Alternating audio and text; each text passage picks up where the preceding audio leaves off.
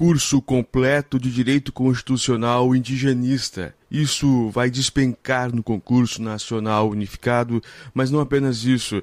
Em qualquer área do direito hoje, o direito indigenista é muito bem visto e é um curso completo quase cinco horas de muito ensinamento de uma das maiores constitucionalistas nesta área, a professora Karina, que deu no Saber Direito e nós compilamos aqui no Spotify para vocês é, baixarem, ouvirem com calma, anotarem tudo, porque pode ser tema da redação, mas além disso vai cair com certeza umas três questões sobre o direito indigenista, porque não só para as pessoas que são do ramo do direito da área do bacharel em direito da justiça em si, mas também ela fala sobre a parte histórica, a parte constitucional, como estar hoje, o marco temporal. O marco temporal pode ser sim também tema da prova de subjetiva. Então, eu sou o Ronan Botelho. Eu espero que você também nos ajude. Nós estamos ajudando vocês neste, nesse rumo do concurso nacional unificado, mas também eu quero muito que você nos ajude, compartilhe, dê o like, dê as estrelinhas no Spotify ou qualquer rede que você esteja nos ouvindo. Eu agradeço vocês e então fique com esse curso completo de direito indigenista, constitucional indigenista que vai sim ser tema de alguma parte da sua prova no concurso nacional unificado. E não deixe de compartilhar também e entrar na Amazon. Nós temos vários livros para ajudar vocês também da mesma forma, alguns gratuitos e outros ao preço mínimo, que é só porque é para vocês ajudarem a vocês a passarem. Obrigado a todos, um bom curso. No Saber Direito desta semana, a professora Karina Jacques traz um curso sobre direito constitucional com foco no direito indigenista. Durante as cinco aulas, ela vai tratar da origem histórica, vai falar sobre a Constituição Federal de 1988 aplicada ao direito dos indígenas. Também vai tratar do marco temporal e o indigenato, além de falar sobre o futuro da questão indígena no Brasil. Assista agora a aula 1.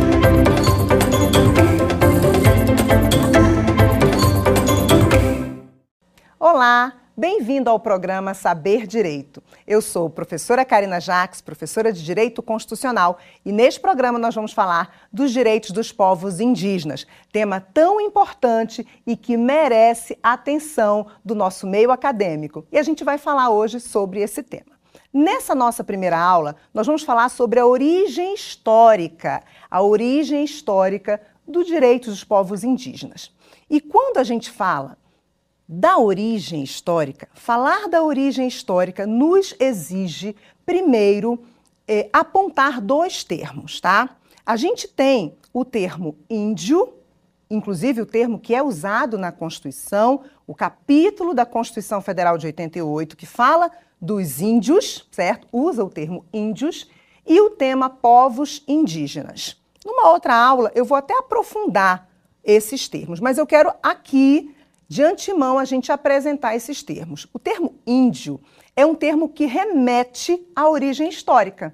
A origem histórica é que Colombo foi em busca das Índias e encontrou no seu caminho marítimo o Brasil. Né? A América e a, na América do Sul a gente tem o Brasil sendo encontrado pelos portugueses. Então, é, convencionou-se chamar os povos que foram encontrados no continente americano, desde a chegada de Colombo, primeiro nas Américas e depois, certo, os portugueses aqui, convencionou-se chamar de índios, ok? Só que índio é, remete a um povo único, sem reconhecer a diversidade dos povos indígenas.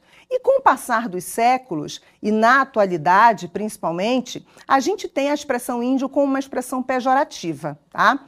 prefere-se hoje, a boa doutrina prefere hoje, chamar povos indígenas. Porque quando a gente chama povos indígenas, a gente já é, reconhece na expressão plural que existem diversas etnias de indígenas, diversas culturas, diversas línguas indígenas. Então, o termo mais atual hoje é povos indígenas. E aí a gente corrige esse equívoco histórico lá da época do encontro né, do território brasileiro e a gente usa um termo que reconhece o direito à diferença. Tá? Então eu começo fazendo aqui esse, esse destaque entre índios e povos indígenas para a gente poder começar a trabalhar a origem histórica. É claro que durante as nossas aulas, eu vou usar o termo índio de vez em quando, certo? Até porque a gente vai falar de, de, desse desencadeamento até agora, até o século XXI, ok?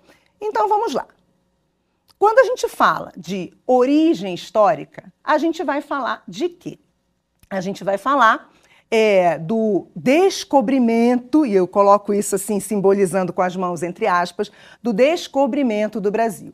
O Brasil ele foi descoberto ou encontrado, certo? Então discute-se muito isso e hoje a história ela vem sendo recontada. A história do, da, da, inauguração do Brasil na história mundial, né, a história do Brasil iniciada, ela está sendo recontada. E eu vou fazer um alerta aqui para você que o nosso programa é saber direito, mas esse nosso saber direito de hoje, ele é um saber direito bem interdisciplinar.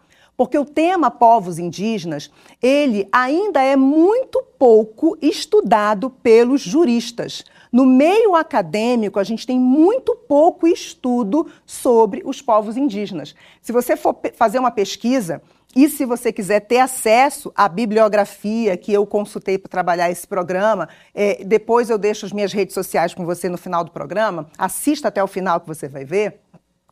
Se você for pesquisar, há muito estudo de antropólogos, historiadores, linguistas, juristas, sim, mas a gente depende de um crescimento maior do estudo sobre os povos indígenas, tá bom? Então, a gente diz o seguinte que o Brasil, segundo os historiadores da atualidade, ele foi encontrado pelos portugueses que chegaram aqui.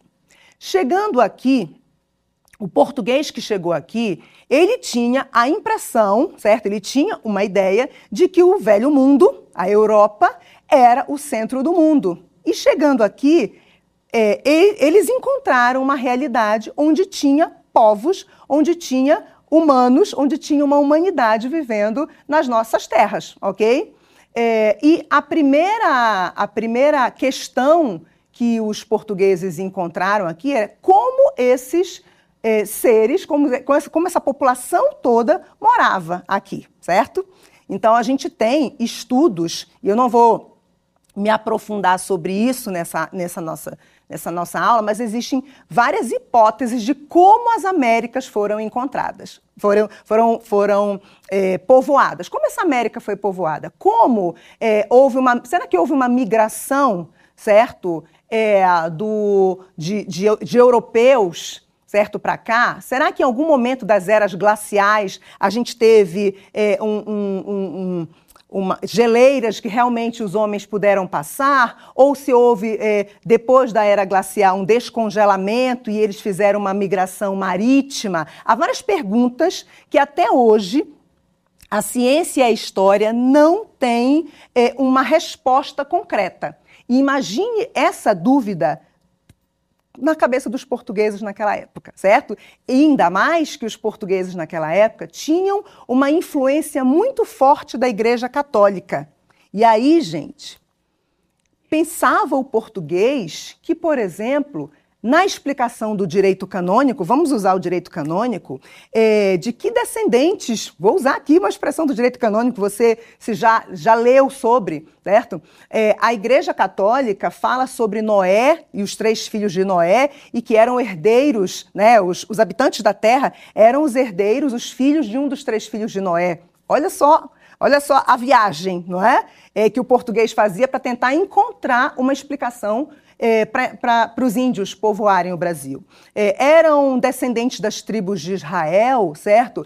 Eram é, vieram para cá migrando ou Povo, o povoamento no Brasil já existia no território brasileiro. Então, várias dúvidas existiram na época para os portugueses e até hoje a ciência tem algumas hipóteses e a hipótese mais é, coerente é de uma migração, certo? Vindo da Ásia para as Américas, iniciando na América do Norte e descendo para a América do Sul. É a hipótese mais aceita, certo? Apesar de existirem é, registros arqueológicos na América do Sul mais antigos do que da América do Norte, o que é, coloca em xeque essa migração sentido norte-sul, tá? Só para a gente deixar essa, essa, essa informação aqui para você. Mas voltando para a chegada do, do português aqui. O português chegou aqui e a primeira questão foi é, reconhecer que aqueles povos que aqui viviam, que tinham uma cultura, que tinham hábitos, que tinham é, a, a, a, fisionomia, a tez, certo? Diferente da do português, se eles eram realmente homens. Olha a primeira, o primeiro questionamento que o português tinha. Será que esses que encontramos aqui nesse novo território têm humanidade? E olhando pela visão religiosa do português, tem alma? Será? Ou se é apenas um selvagem, um silvícola? Eu vou usar esse termo. Na aula 2 a gente vai falar desse termo silvícola, tá? Quem são esses que estão aqui? Que língua eles falam? Que cultura eles, eles têm? É, o quão exóticos são a, é, é, os animais, certo? É, a fauna deles, a flora deles, certo? Então, o português se deparou com todas essas novidades. Houve é, uma resistência em reconhecer o indígena como homem, certo? Mas a gente tem registros de uma bula papal em 1537, onde o Papa reconhece, na época, o, o índio como homem, e na bula papal ainda diz assim: o índio é homem, tem alma e está desejoso de conhecer a fé católica, certo? Olha o movimento da, do Estado, da coroa portuguesa e da Igreja Católica na época em catequizar esse índio. Então, é, reconhecer que ele é humano e tem alma, certo? E tem. É, o desejo de conhecer a fé católica, e eu não estou fazendo crítica a, a, nenhuma religião aqui, tá? Eu só estou contando o que os historiadores falam e que a gente realmente até estudou isso nas nossas séries iniciais. É é, é, esse reconhecimento desse, desse desejo do índio em reconhecer a fé católica é uma licença, é um aval para que o português chegue aqui, colonize, certo? E é, apresente essa fé católica, ok? E aí eu vou citar Manuela Carneiro da Cunha, uma autora muito importante nesse estudo sobre os povos indígenas. Ela diz o seguinte texto, tentando repetir o texto dela. Ela diz o seguinte: que o português chegou no Brasil como um Adão. Chegou num paraíso terreal, certo? Um paraíso na terra, com diversidade biológica, certo? Com fauna e floras exóticas. E esse novo Adão, certo? Chegou nesse paraíso e começou a nomear. Começou a batizar. Batizou os lugares, certo? Batizou depois dos lugares os gentios, ela usa o termo gentil, as pessoas, né, os índios, é, todos os santos, certo? Se você olhar, é, é, os locais, certo? São Vicente, os locais que os, os portugueses chegavam, né? Eles é, eram batizados com nomes de santos. E depois os indígenas foram batizados. E aí, é, dando nome aos locais e aos seus habitantes, o Brasil foi criado, como se fosse uma terra virgem. Olha a visão que a Manuela Carneiro da Cunha fala sobre a vontade do, do português. O português, ele, quando ele é, é, é, saiu para as navegações, ele buscava terras para conquistar, certo? E ele buscava, buscava terras virgens. E chegando aqui, ele não encontrou terras virgens, ele encontrou terras ocupadas. Ele encontrou terras com é, povos diferentes e que viviam do seu modo de viver. Mas, ignorando todo esse contexto, eles simplesmente inauguraram o Brasil, certo? Nomeando e tomando conta do Brasil, ok? Essa é, esse é o início esse, essa é a inauguração do Brasil na história mundial. A história do Brasil que a gente estuda é um pouquinho mais romantizada quando a gente estuda quando a gente é criança, certo? Mas hoje, se você fizer como adulto leituras, certo? é, mais aprofundadas, mais críticas sobre esse tema, você vai, você vai ver essa abordagem, ok? E aí, qual era, é, qual era a relação, essa, essa primeira relação do português com o indígena, certo? Houve um encontro dessas sociedades, do português com o, indi, com, o, o português vindo para cá, com o indígena, certo? Os povos indígenas diversos. É, os primeiros contatos, alguns foram hostis, certo? Porque os povos indígenas são diversos, certo? Com, com, com, culturas diversas, com reações diversas. Algumas, algumas comunidades indígenas eram mais hostis, outras mais amistosas, certo? É, mas o português chegou aqui com é, um, um aparato, certo? Então ele naturalmente chegou para conquistar e no primeiro contato do indígena com o português, o português passou a ser um parceiro, encontrou no indígena também um parceiro comercial. Esse parceiro comercial indígena, ele é, apresentava para o português os, os produtos exóticos da natureza, certo? Os animais, é, o pau-brasil, que era muito importante, foi, se tornou muito importante na época do comércio é, é, da época para atingir os tecidos na Europa, ok? É, e os próprios indígenas comercializavam é, seus pares, muitas vezes seus, seus inimigos, né, é, tribos de tribos rivais, de, de, povos indígenas rivais. Então a gente tem relatos na história é, de que indígenas eram levados para a Europa, certo, como é, uma atração, ok? Então nesse primeiro século de ocupação do, de Portugal no Brasil, da coroa portuguesa no Brasil, que ainda não era o período ainda da efetiva colonização, o indígena ele foi tido como um parceiro comercial.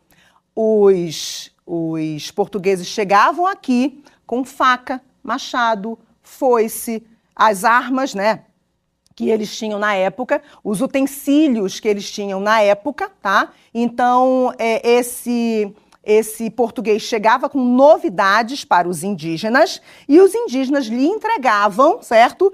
É, é, a amistosidade, quando eles se encontravam com comunidades indígenas amistosas, eles apresentavam é, a, a, toda, toda a biodiversidade exótica, certo? Do Brasil, e os portugueses levavam daqui esses recursos naturais, ok? É, eu vou deixar uma deixa para vocês, deixar aqui um, uma, um, um spoiler para vocês, que na aula 5 nós vamos falar do futuro da questão indígena e eu vou falar de biopirataria. E fazendo uma referência a Krenak, certo? É, se a gente olha para a atualidade, nós continuamos fazendo, nós continuamos sofrendo o território brasileiro, a biodiversidade brasileira e os conhecimentos ancestrais dos indígenas continuam sofrendo biopirataria desde da época do colonialismo, ok? Então, é, naquela época, voltando para nossa primeira aula, dei o um spoiler para você e espero você na aula 5 para a gente falar sobre isso.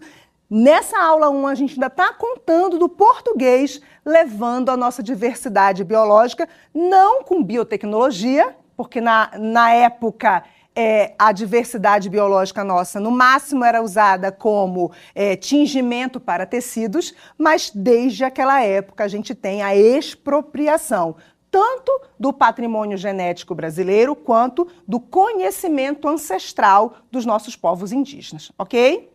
Então, a gente passa de um primeiro meio século de parceiros comerciais para a chegada do governo geral no Brasil, a chegada de Dom João VI.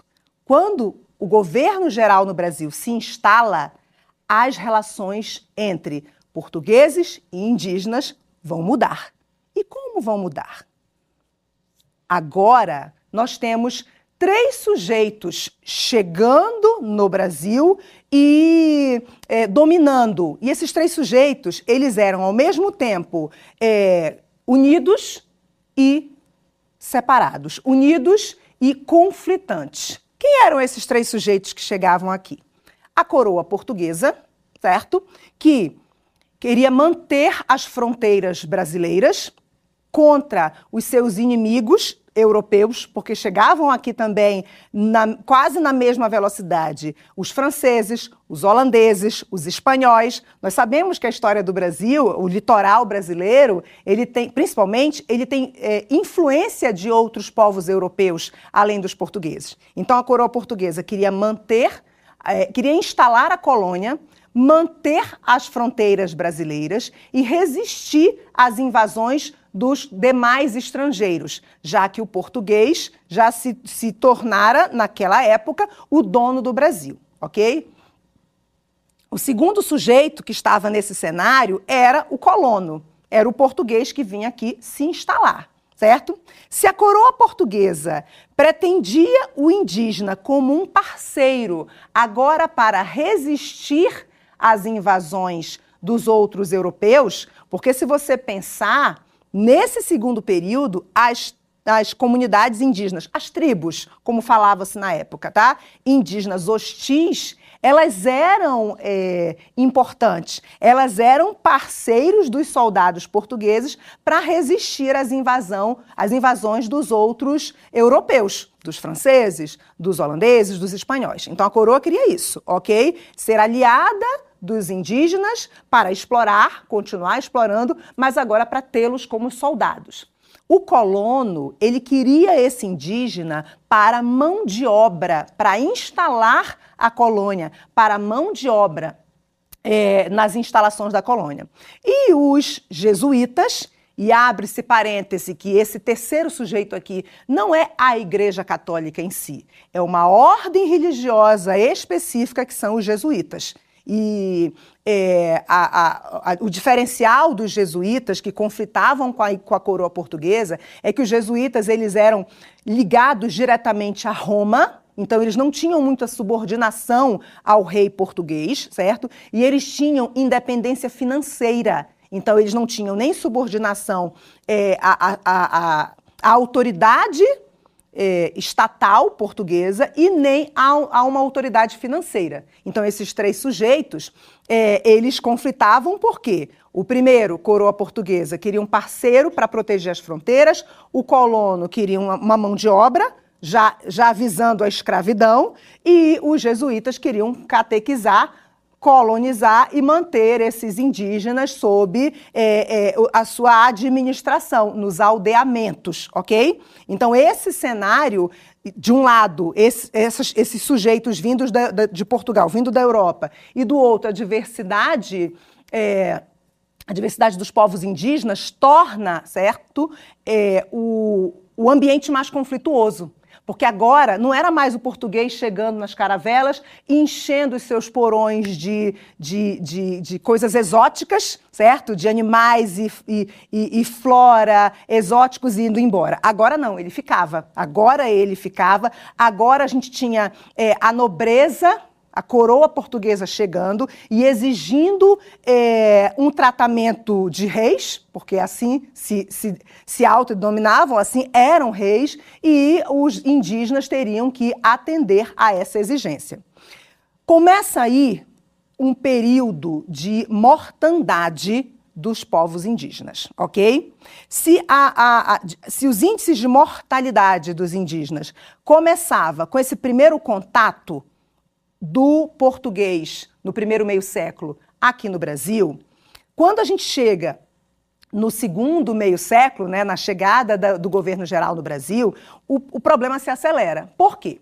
Primeiro, quando, a gente, quando o português chega aqui, certo? Ele traz da Europa, tá? Os agentes epidemiológicos que não existiam no Brasil certo? Doenças que hoje nós até temos vacina, certo? É, sarampo, é, e aí eu vou citar aqui todas as que já têm vacina e as que não têm, né? Sarampo, malária, tifo, é, peste bubônica, todas essas doenças, elas não eram naturais da, da, da, das Américas, ok? Eu ia falar Amazônia, não eram naturais das Américas, da América do Sul ou da Amazônia, que foi também um local é, é, explorado no Brasil. Não eram naturais daqui, elas vieram é, com os europeus, elas vieram com os portugueses. Então, essa barreira epidemiológica, ela foi um fator preponderante para o aumento da mortandade, da mortalidade indígena e o início da nossa dizimação, ok? Do, dos povos indígenas. Então, a gente tem é, relatos, inclusive, de historiadores que é, demonstram que o português, quando chegava na África, é, as doenças que existiam na África faziam com que os, os europeus morressem. É, Borá, um historiador, ele diz que europeus morriam na África como moscas. Ele usa essa expressão. E no Brasil, quem morria como moscas eram os indígenas quando entravam em contato com os portugueses com as suas doenças, que lá eram endêmicas, que lá eram, eram conhecidas de, já, já, de muito, de mais de século, aqui, certo? É, gerou é, um cataclismo biológico, como diz Borá, ok? E aí o que acontece?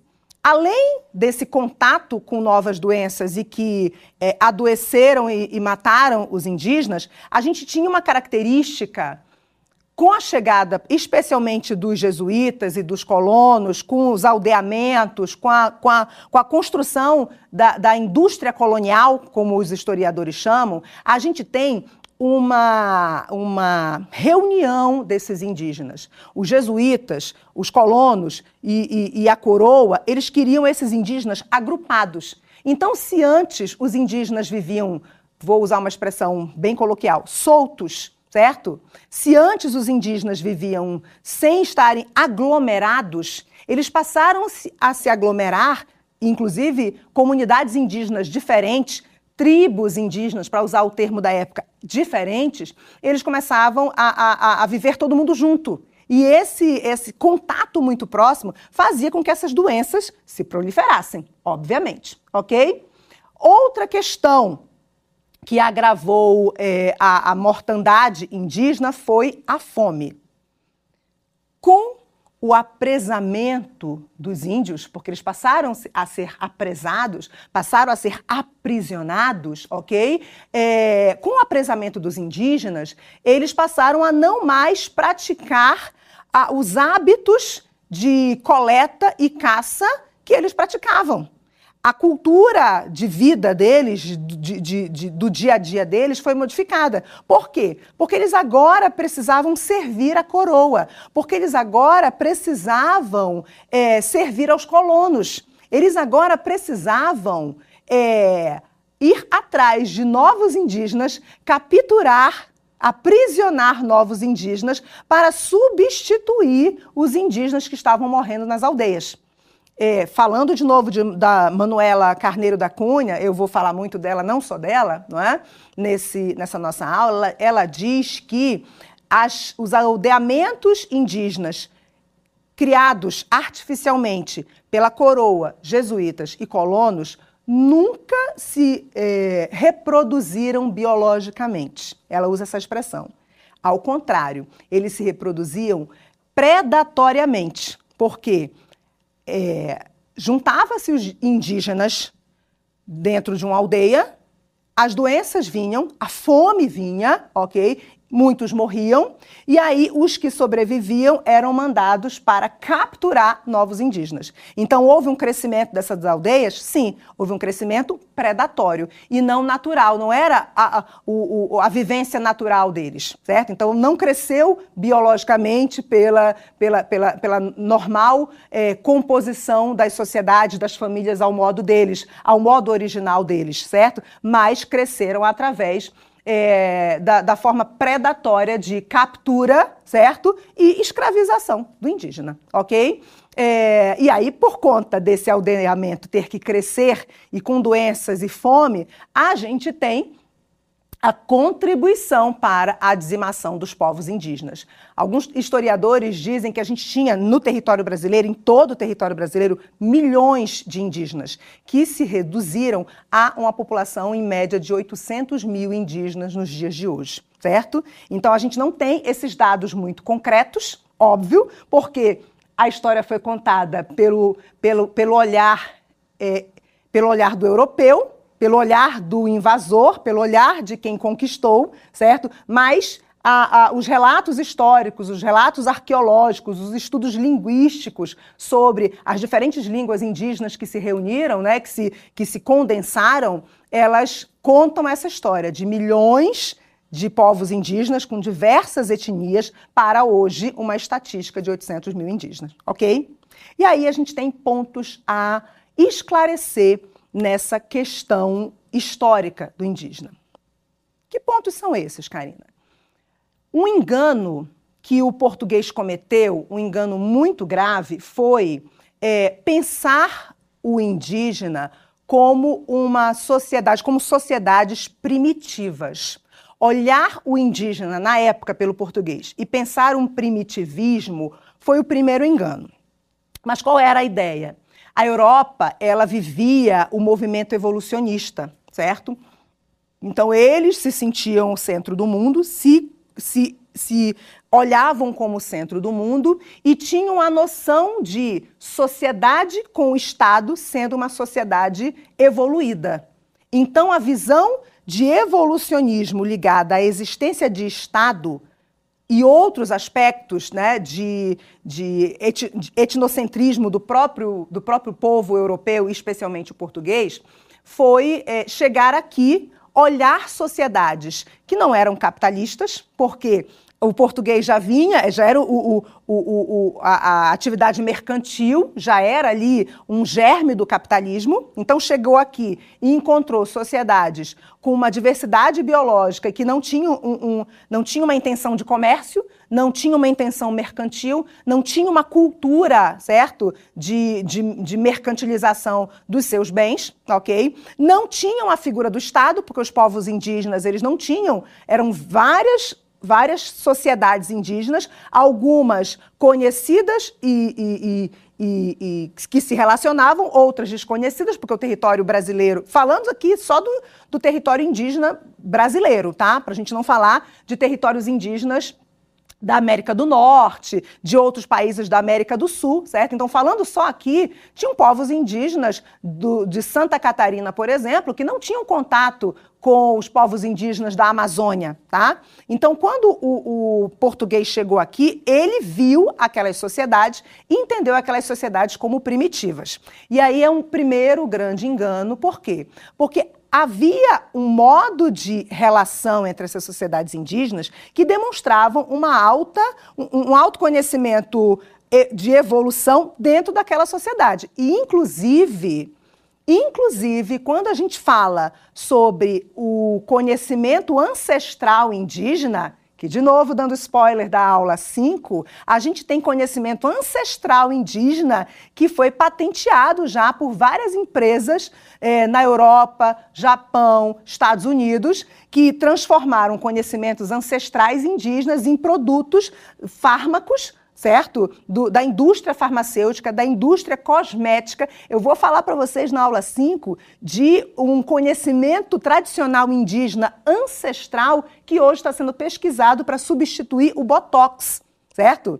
A toxina botulínica, que é usada na, na estética e na medicina, certo? Não só na estética, mas também e principalmente na medicina, ela hoje, a gente tem hoje estudos de grandes, de grandes laboratórios com um conhecimento, um, é, é, biopirateando um conhecimento tradicional indígena é, para substituir o Botox, de, sendo uma, uma, um, um, produto substituto muito menos tóxico, muito menos lesivo à saúde humana do que o que se usa hoje no mercado, ok? Então a gente não tem é, uma visão adequada, o português da época, quando ele olhava o povo indígena e via como primitivo, ok? Mas essa visão de primitivismo faz com que o, a postura do Estado europeu, dos Estados europeus, especialmente o Portugal, fosse uma postura de dominação, ok? Um outro equívoco que a gente aponta quando a gente fala do, dos povos indígenas, esse encontro do português com o povo indígena, é a ideia de isolamento, ok? Português chega no Brasil pelo litoral, ele ocupa alguns pontos do litoral brasileiro, certo? Ele chega é, pela Bahia, ele chega é, pelo sobe pelo ao norte do Nordeste, desce para o Sudeste, ele ocupa aquele litoral, ele entra pelos sertões, ele entra pelo interior do, do território brasileiro e ele tem uma ideia de é, isolamento, certo? É, tribos isoladas, comunidades isoladas. Mas ele se engana em não perceber que o comércio praticado logo no primeiro meio século e os agentes patogênicos chegaram a comunidades indígenas muito distantes e chegaram muito antes que o português colocasse os pés ali. Então, a noção de isolamento é uma noção equivocada. A noção de isolamento desconsidera que o português chega no litoral da Bahia e ele chega com um machado, e ele chega com foice, e ele chega com artefatos, certo? Que ele traz da Europa. Ele troca isso ali. Eu estou contando um cenário aqui para você visualizar, você imaginar a cena. Ele troca ali por é, papagaios, e esse machado ele vai ser depois trocado, e trocado, e trocado, e trocado. E vamos imaginar, para a gente não ser muito audacioso, que em seis meses esse machado está lá no interior de Roraima, ok? Porque ele foi trocado. O comércio é assim. Se você, se a gente estuda o comércio, se a gente estuda a história do escambo na humanidade, ela, ela gera esse contato. Então, a comunidade isolada lá de Roraima, ela não teve contato físico com o português que chegou no litoral da Bahia. Mas, indiretamente, ela teve contato com aqueles artefatos.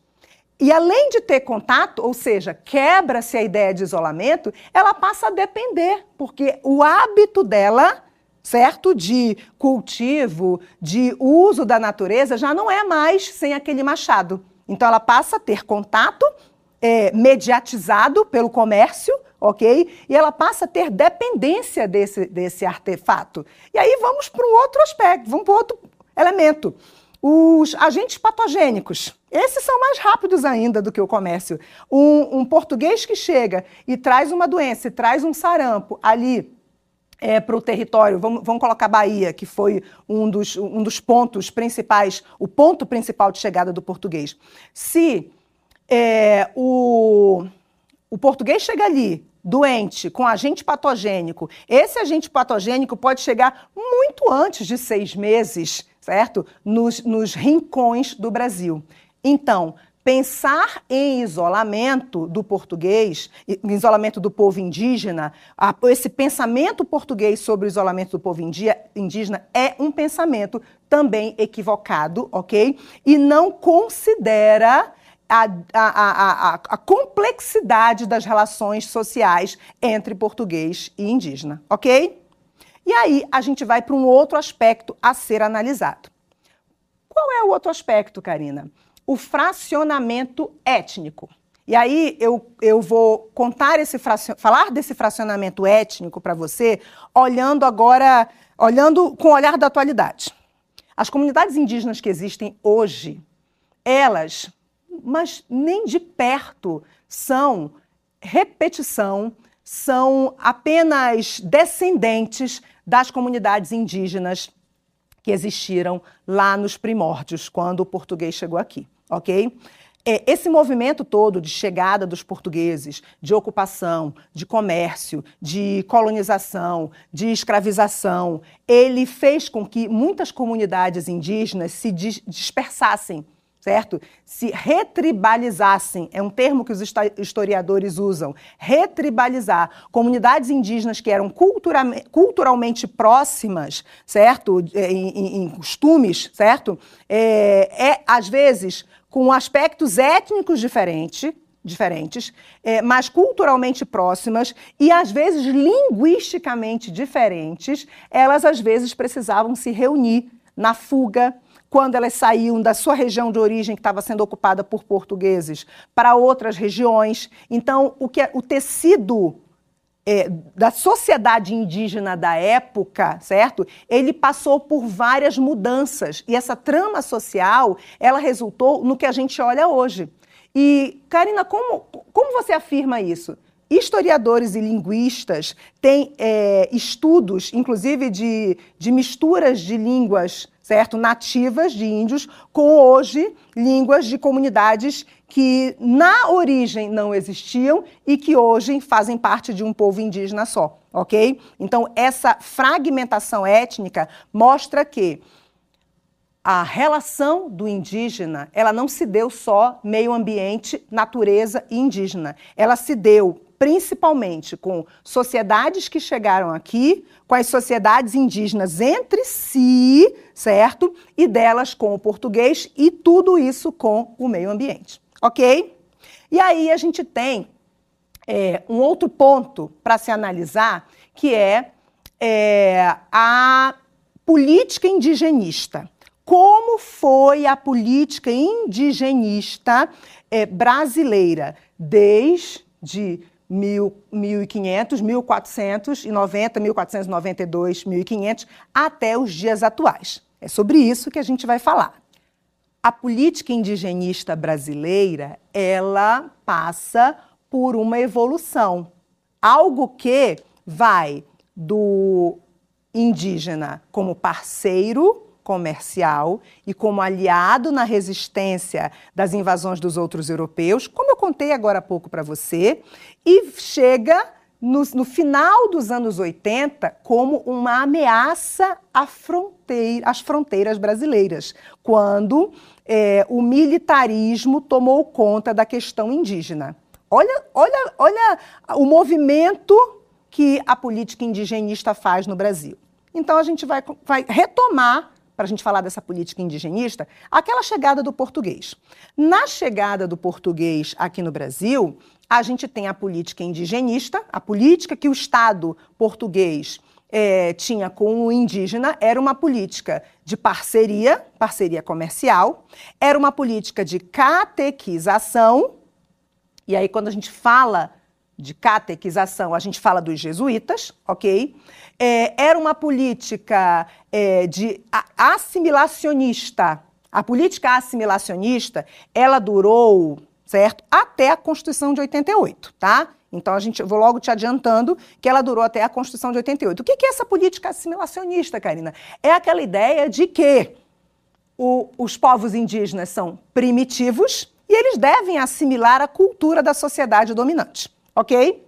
Então, lá no, meio, no, primeiro meio século de ocupação, ali 1500, né, um pouco antes de 1500, na chegada do português, é, é, porque a gente tem é, a chegada do, do, do da, nas Américas um pouco antes de 1500, tá? 1500 é a data que a gente usa, até a gente celebra essa data no Brasil, mas a chegada de Colombo foi um pouco antes. Então já se sabia que aquela América, aquele, aquele, aquele ponto da América que ele chegou, ainda tinha mais coisa pela América do Sul e eles já estavam ocupando. A história conta, a gente escolhe datas, né, como 1500 comemorativas, mas a coisa não acontece assim tão Chega, vamos chegar naquela data. A gente já, já tinha algum conhecimento. Então, naquele primeiro contato, a política indigenista era o quê? Vamos é, pegar a biodiversidade, ele não, não usava o termo biodiversidade na época, né? mas vamos é, é, é trazer, levar para a Europa o que tem de bom de produtos exóticos, ok? É, vamos é, ter aquele indígena como um parceiro, como um aliado e vamos catequizá-lo, ok? Quando, então, é a primeira posição da política indigenista. Logo depois, a gente tem o quê? Logo depois, a gente tem a colônia se instalando. Quando a colônia se instala, o indígena passa a ser um semi-escravo. Vamos usar primeiro essa palavra, por quê? Porque a igreja era contra a escravidão. E os jesuítas, aquele, aquele, aquela ordem religiosa ligada a Roma, independente financeiramente, é, combatia essa escravidão. Queria o indígena servil, mas não escravo, ok? E a gente tem um embate entre coroa portuguesa e jesuítas por bastante tempo, até que em 1759 o Marquês de Pombal expulsa os jesuítas do Brasil.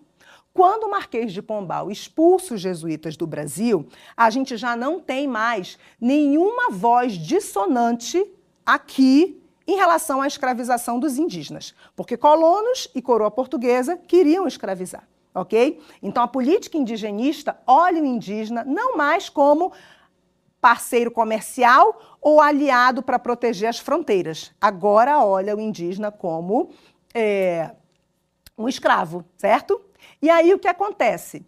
De 1759 para frente, a gente tem a, a, a, exploração dos povos indígenas, a gente tem a dizimação dos povos indígenas, agora, por guerras indígenas, violência contra os indígenas, fome, que eu já tinha falado, a, os agentes patogênicos, certo, que eu já tinha falado, as fugas dos indígenas, e a gente tem uma aceleração dessa mortandade dos indígenas, ok?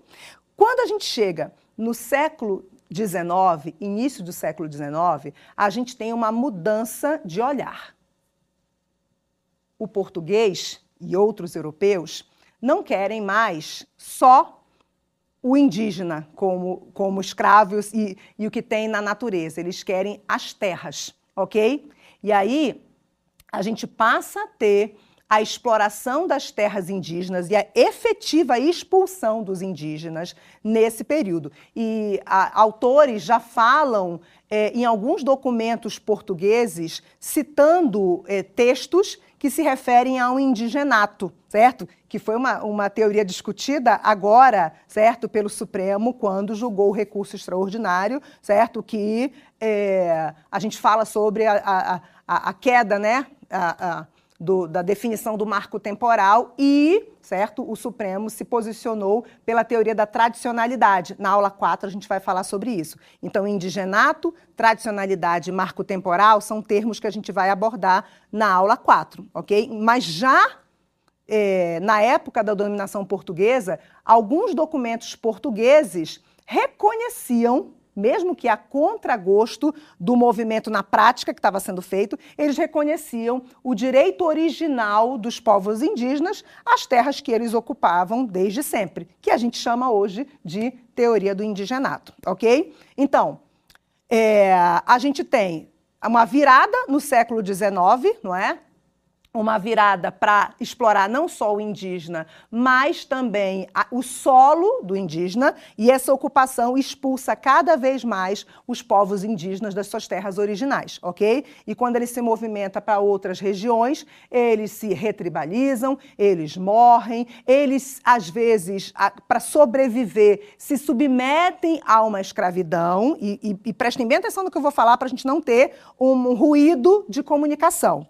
Quando a gente diz, quando os autores, quando a gente lê nos livros que eles se submetem à, à, à, escravidão, não é que eles acham melhor serem, serem escravos, mas a situação de fome, de fuga, de, de da sua sociedade toda dizimada, certo? A, a, a única opção de resistência e de sobrevivência para se manter naquela terra, que é ancestral deles, é justamente ele se submeter àquela, àquela dominação, entendeu?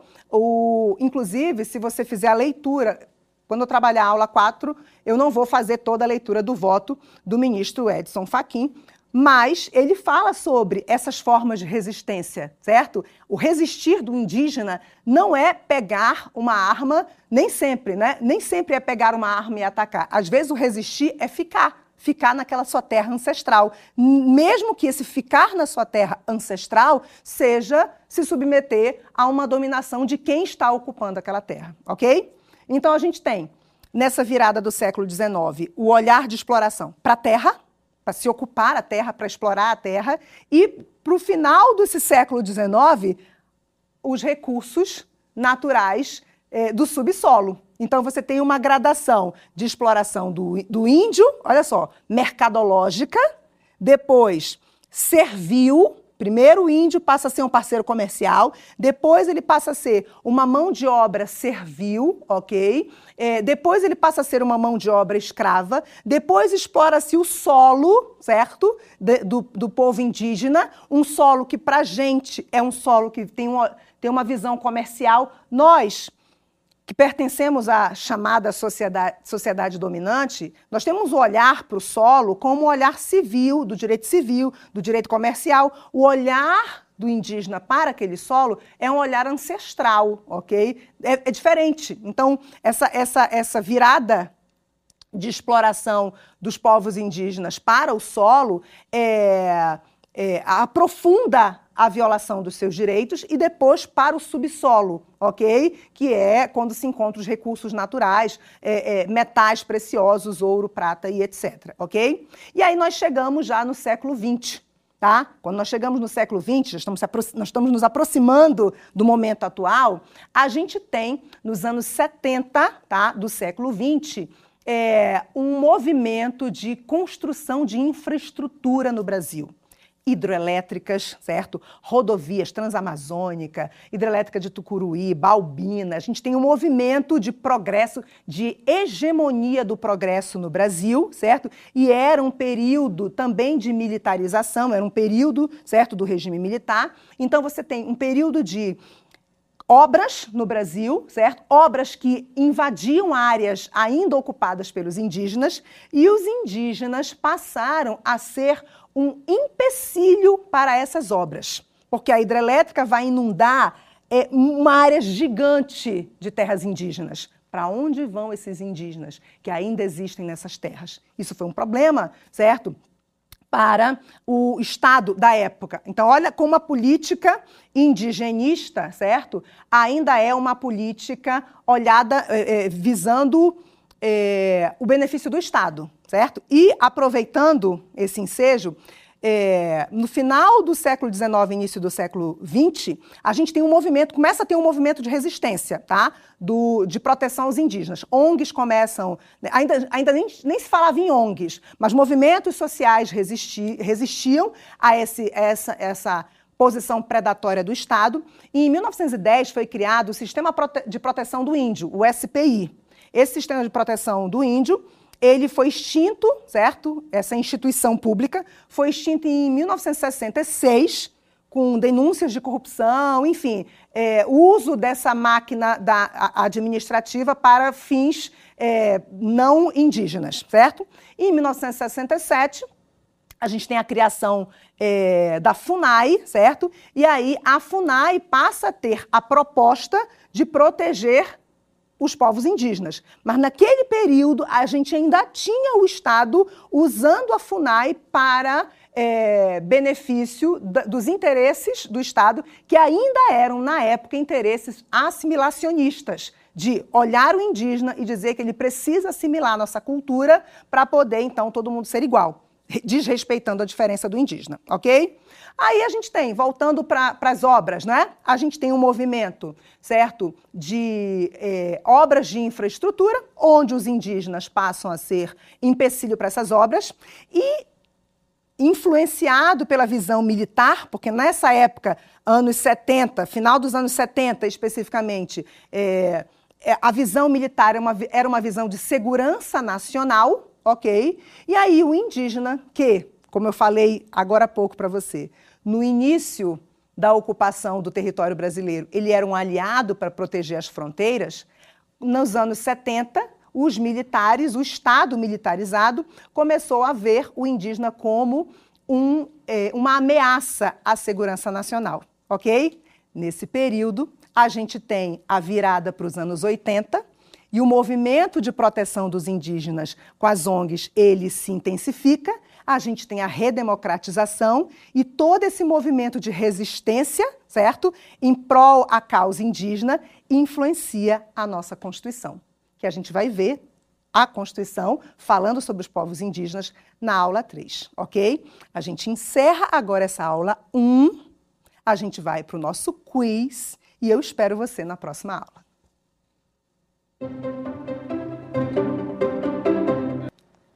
Segundo Manuela Carneiro da Cunha, quanto à política indigenista do primeiro meio século de inserção dos europeus no solo brasileiro, abre aspas, os indígenas foram, sobretudo, parceiros comerciais dos europeus, trocando por foice, machado e facas o pau-brasil para tintura de tecidos e curiosidades exóticas, como papagaios e macacos. Fecha aspas.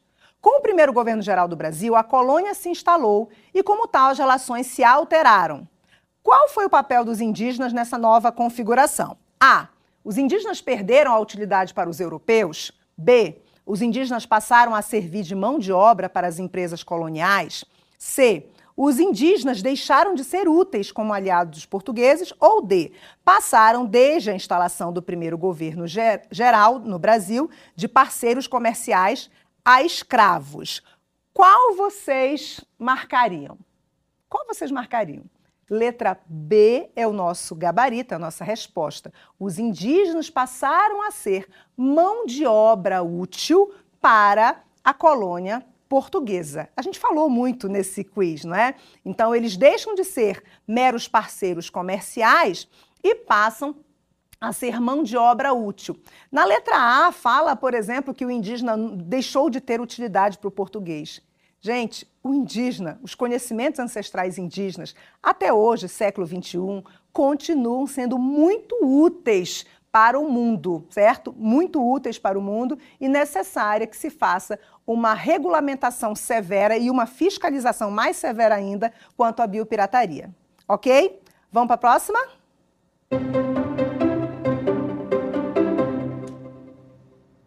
Qual a congregação religiosa que, nos séculos 17 e 18, foi importante aliada da coroa portuguesa na ocupação dos espaços indígenas e que, posteriormente, em 1759, foi expulsa pelo Marquês de Pombal. Letra A, Capuchinhos. Letra B, franciscanos. Letra C, jesuítas. Letra D, beneditinos.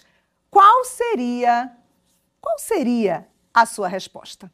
Certo? A resposta é jesuítas. A gente também falou bastante nessa nossa aula 1 é, lembrando, eu quero destacar sempre isso. Quando a gente fala igreja católica, primeiro que eu não estou fazendo uma, uma crítica à igreja especificamente, estou fazendo um relato histórico, tá? É, apesar desse relato histórico ter um tom crítico, sim. Mas quando a gente fala de igreja católica, ela não é um, um, uma, uma unidade. Existem organizações religiosas e os jesuítas especificamente se destacaram certo? E pela sua independência financeira e ligação direta com Roma, certo? Eles não se submeteram às ordens da coroa portuguesa, sendo ora aliados, ora úteis, ora é, empecilho para os planos da coroa portuguesa. Por isso que no início foram aliados e em 1759 foram expulsos pelo Marquês de Pombal. Ok?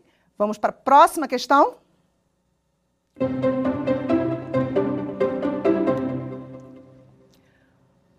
Quando foi criada a Fundação Nacional do Índio? A. 1910, B. 1988, C. 1967 ou D. 1966.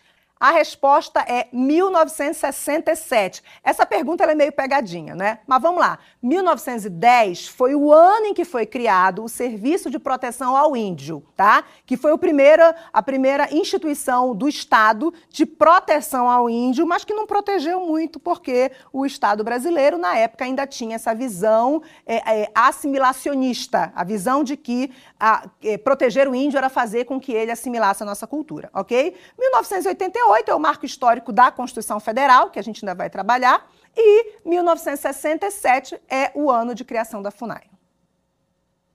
Agora a gente encerra o nosso, a nossa aula 1 e o nosso quiz, e eu te espero na nossa próxima aula.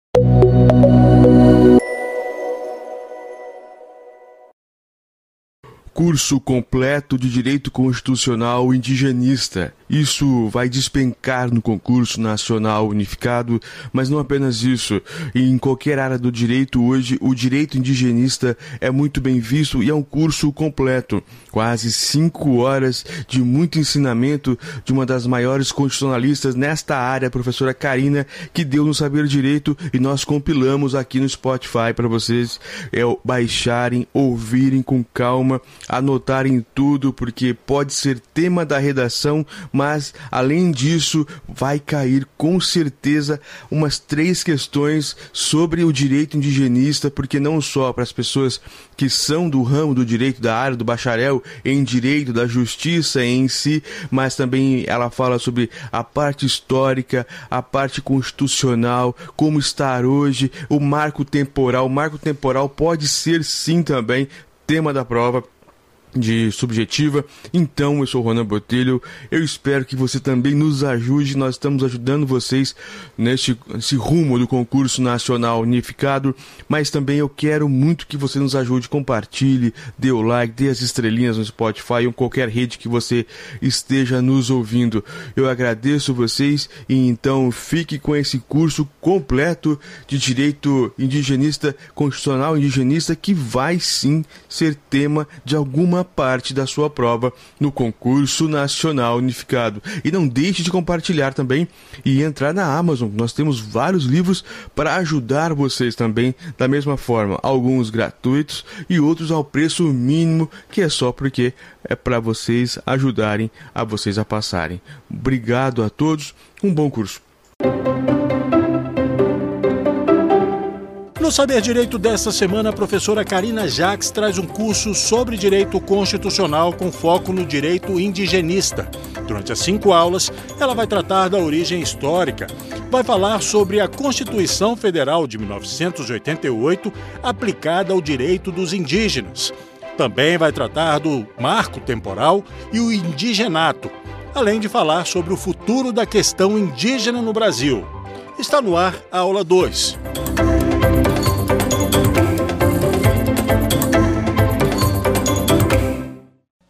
Olá! Vamos começar a nossa aula 2 sobre o tema Direito dos Povos Indígenas. Na aula 1, um, a gente falou da origem histórica. Foi mesmo uma viagem histórica sobre esse contato da coroa portuguesa, dos outros europeus com o indígena.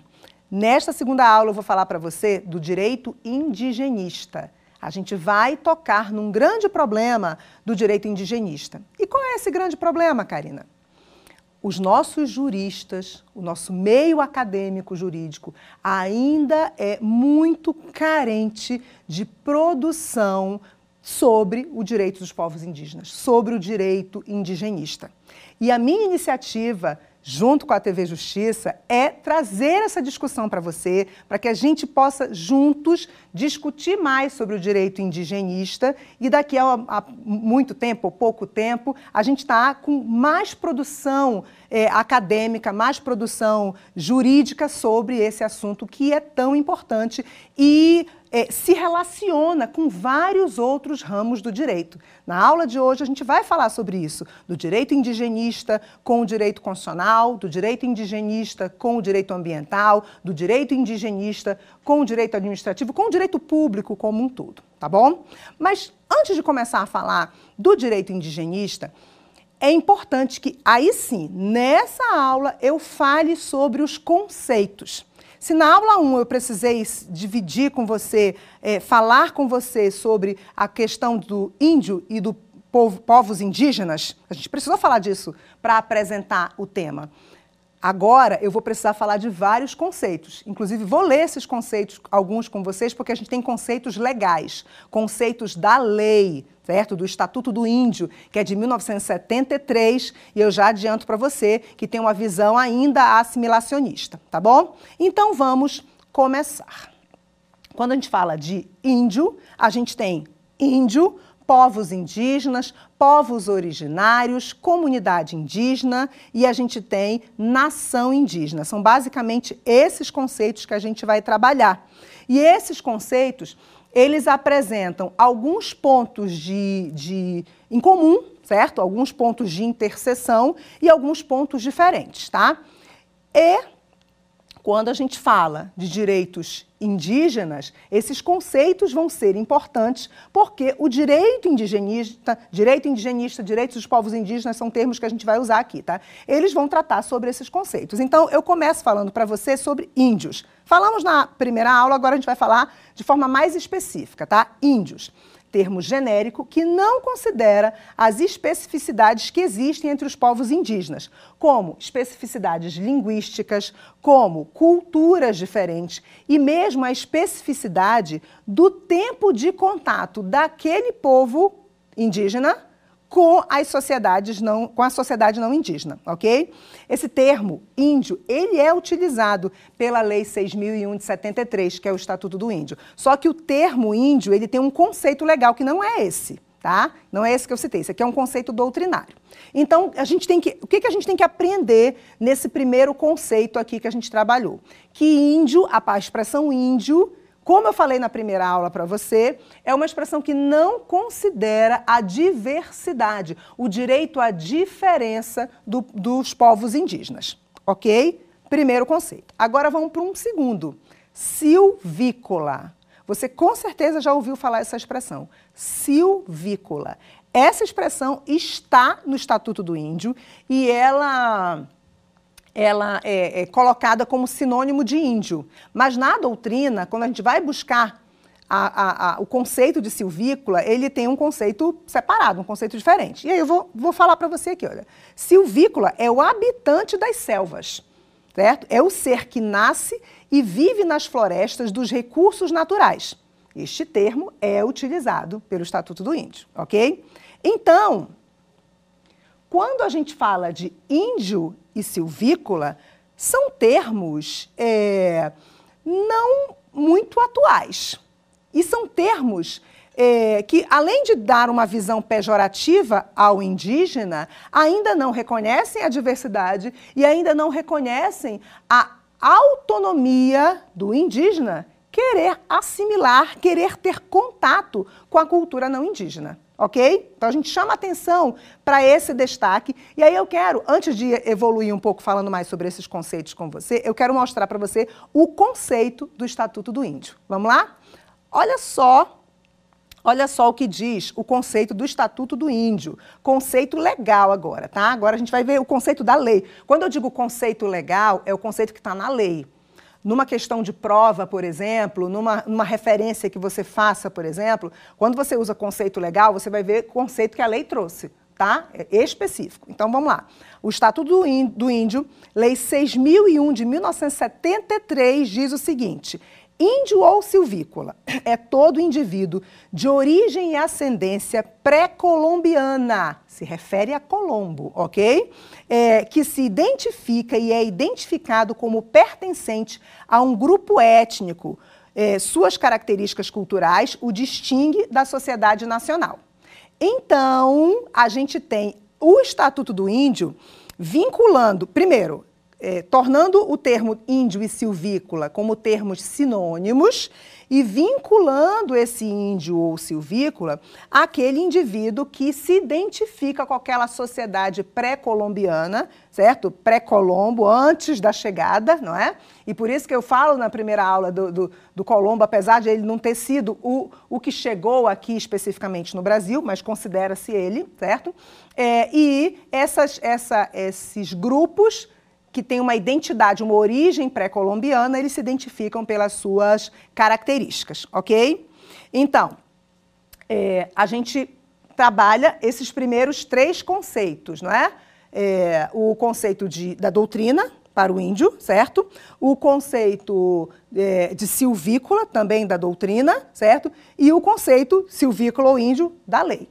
E esses três conceitos, eles vamos destacar o que, que eles têm em comum. Eles desconsideram a diversidade, o que o direito indigenista, que é o tema que a gente vai falar hoje, é, é muda a visão do direito indigenista como ramo do direito autônomo é uma visão de reconhecimento da alteridade, de reconhecimento da diferença, de reconhecimento da diversidade dos povos indígenas. Então, usar esses conceitos é, na atualidade, eles não são muito adequados, ok? Mas saber que eles existiram é saber que a gente teve uma posição diferente em relação ao, ao indígena numa época não tão remota, né? Se, for, se a gente for falar, é uma época não tão remota.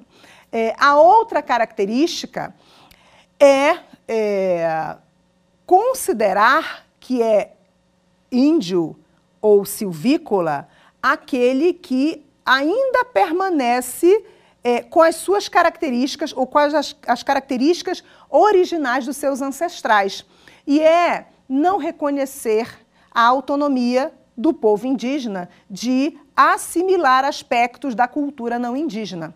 Porque quando o indígena assimila aspectos da cultura não indígena, e é, e é autonomia dele, tá? Vamos lá.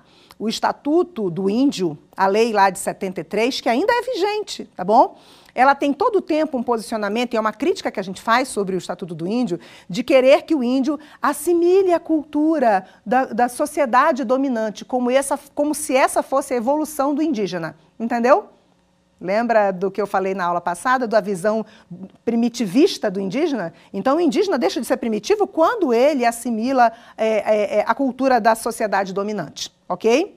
É, e quando ele assimila a cultura da, da, sociedade dominante, é como se ele não fosse mais índio. Entendeu? E eu vou usar o termo índio mesmo agora. Ele não é mais índio. Ah, ele está com iPhone. Ele não é mais índio.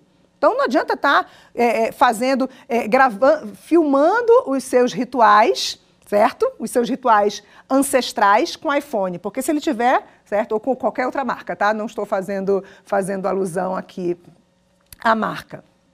Então, na visão do direito indigenista de hoje, sim, o indígena pode aprender a dirigir, o indígena pode frequentar faculdades, o indígena pode ter o seu telefone celular, seja de qual marca, certo? É, isso não, ele não perde a característica de indígena porque ele teve contato com a nossa sociedade não indígena, ok? Ou sociedade dominante, como usa ainda o Estatuto do Índio, que o dominante já, já traz uma carga né, de domínio sobre o indígena.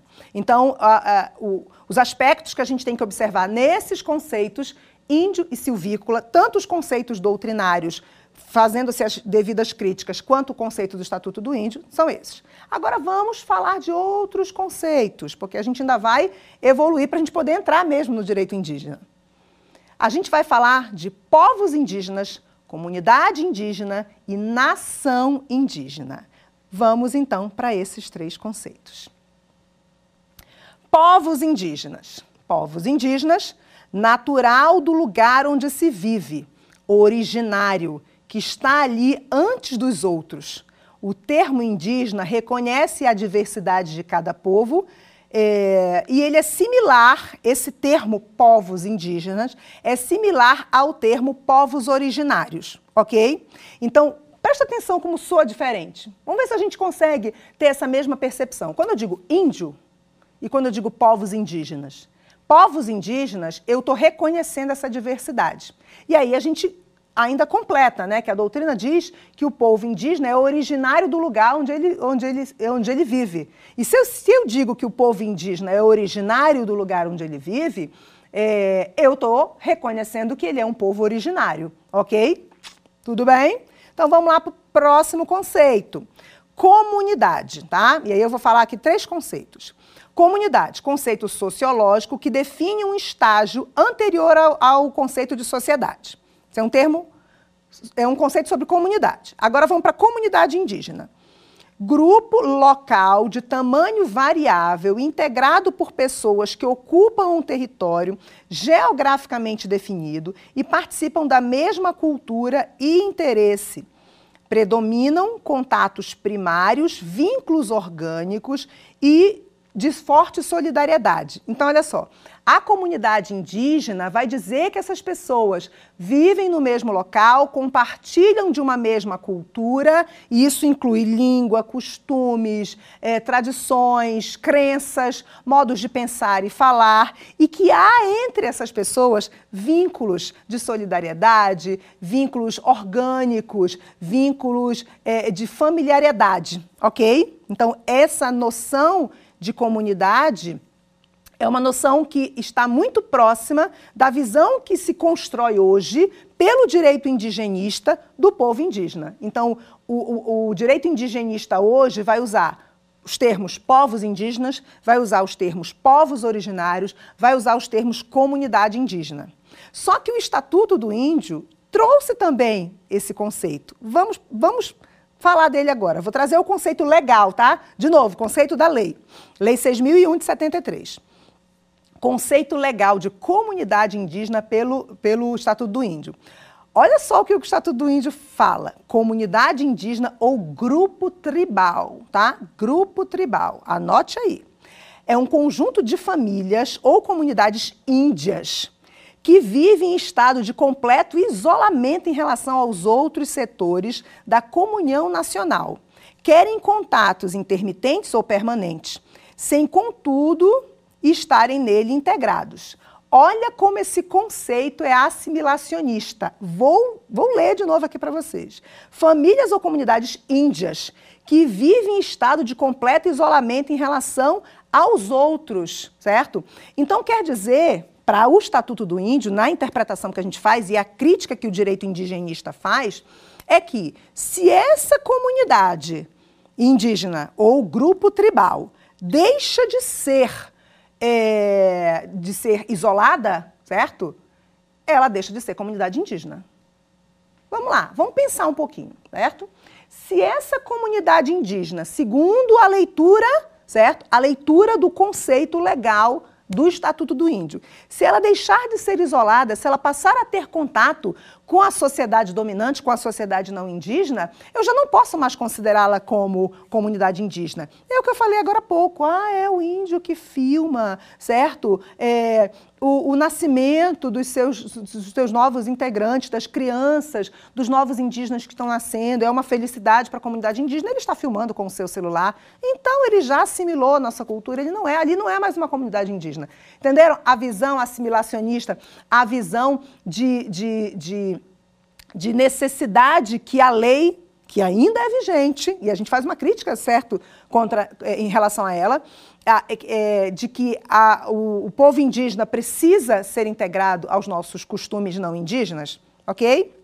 Então a gente pense nisso, porque essa visão crítica é uma visão do direito indigenista, tá bom? E agora eu vou para mais, mais dois conceitos e aí a gente passa a falar mesmo das características e princípios do direito indigenista. Então vamos aqui para povos indígenas versus comunidade indígena, são conceitos diferentes, aí eu vou falar também de nação indígena. Comunidade indígena a gente já falou, não é? E aí a gente, obviamente, vai usar o termo comunidade indígena, o termo da doutrina atual, da doutrina do direito indigenista. A gente falou dos dois aqui, fez, fez a, o conceito legal, que ele é, está sendo, está passando por um processo de superação, claro que não foi totalmente superado, porque a lei existe, a lei é vigente, mas a doutrina considera a comunidade indígena essa que tem, é, tem consciência da sua ancestralidade e tem é, laços culturais, linguísticos e de costumes, é, são originários do local em que vivem, certo?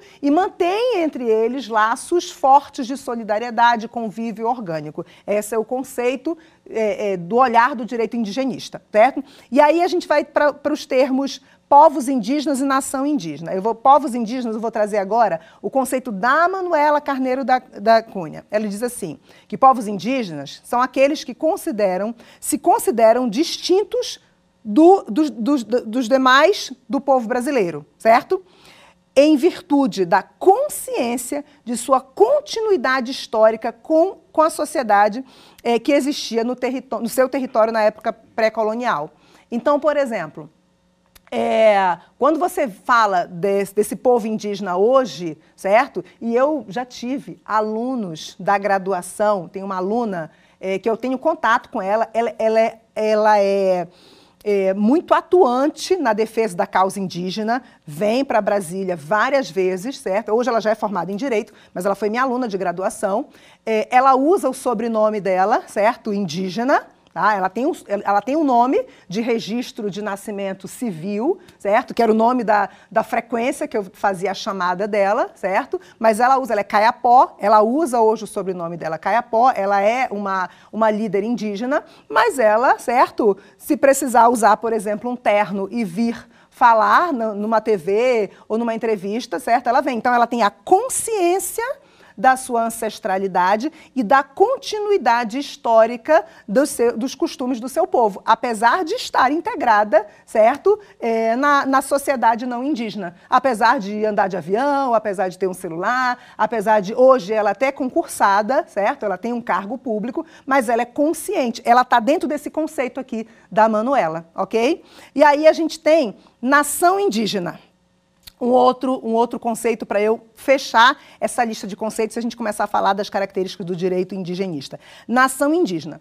Quando a gente fala de nação indígena, é um conceito que a gente fala, é um conceito muito próximo daquele conceito que a gente tem do direito constitucional. Qual é o conceito, Karina? Vamos lá.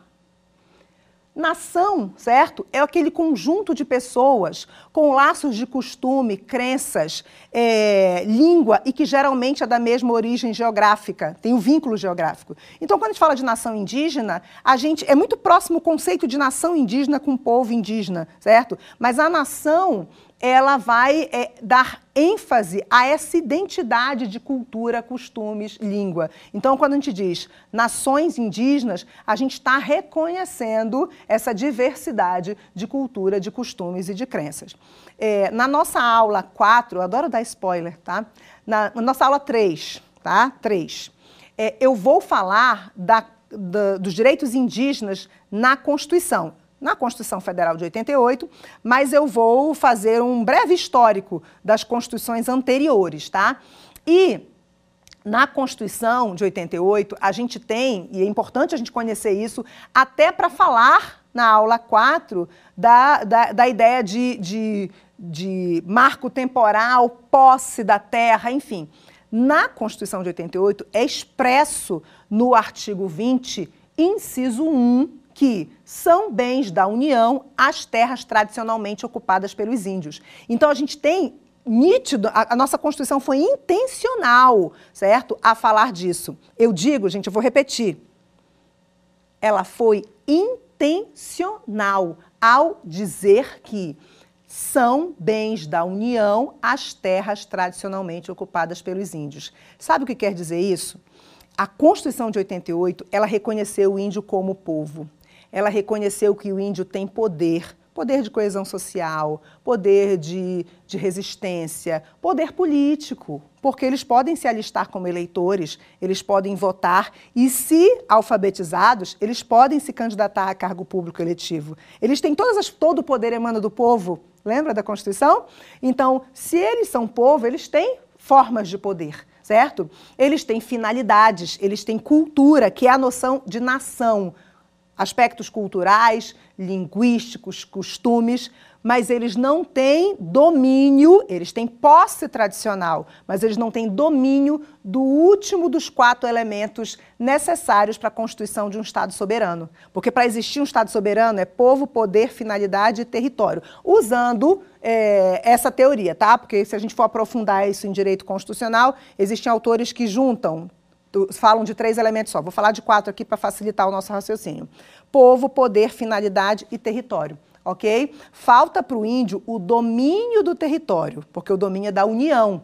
É a União que, através da FUNAI, tutela, certo, esse direito indígena. É a União que demarca, é a União que protege, é a União que decide na figura do Supremo, quando decidiu é, recentemente a questão do marco temporal, ok?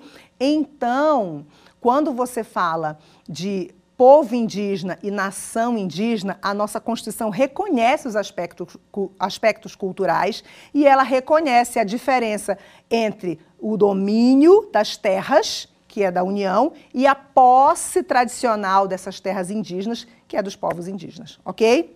E aí, a gente falando, certo? Desses conceitos, já pode, já se sente confortável para falar do direito indigenista. Eu faço uma pergunta para você, e eu faço uma pergunta bem retórica, porque eu não vou poder te ouvir agora, certo? Mas eu faço a seguinte pergunta: Você já ouviu essa expressão direito indigenista?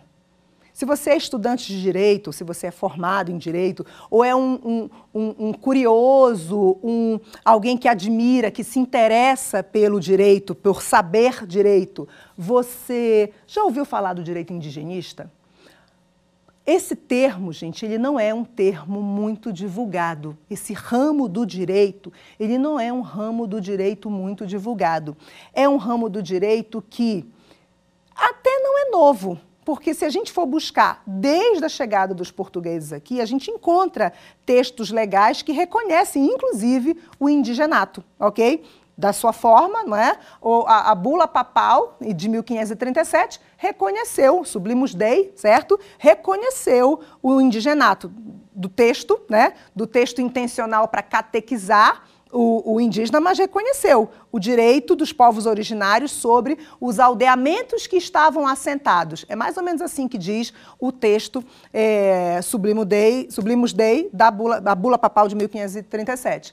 Então a gente já tinha regulamentações esparsas sobre os direitos dos povos indígenas, mas essa regulamentação ainda é solta, ainda é esparsa, e como eu falei em, na aula anterior. E nessa eu vou repetir, a gente tem pouca produção jurídica sobre o direito indigenista, mas ele é considerado, sim, um ramo do direito, um ramo autônomo, um ramo do direito que tende à socialização jurídica.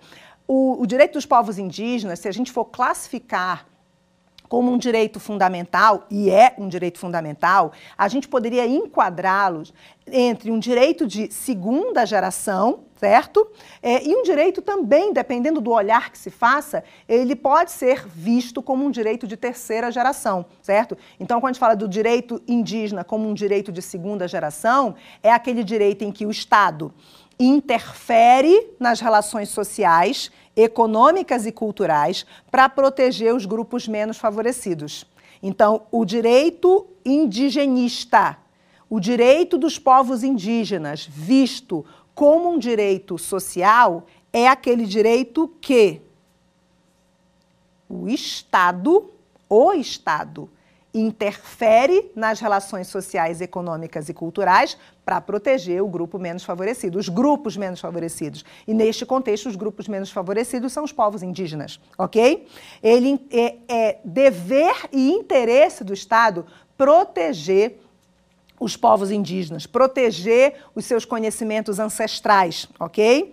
É, o direito indigenista, ele, apesar de ser um ramo autônomo, ele não está codificado. Nós não temos um código do, dos povos indígenas. Deveríamos ter.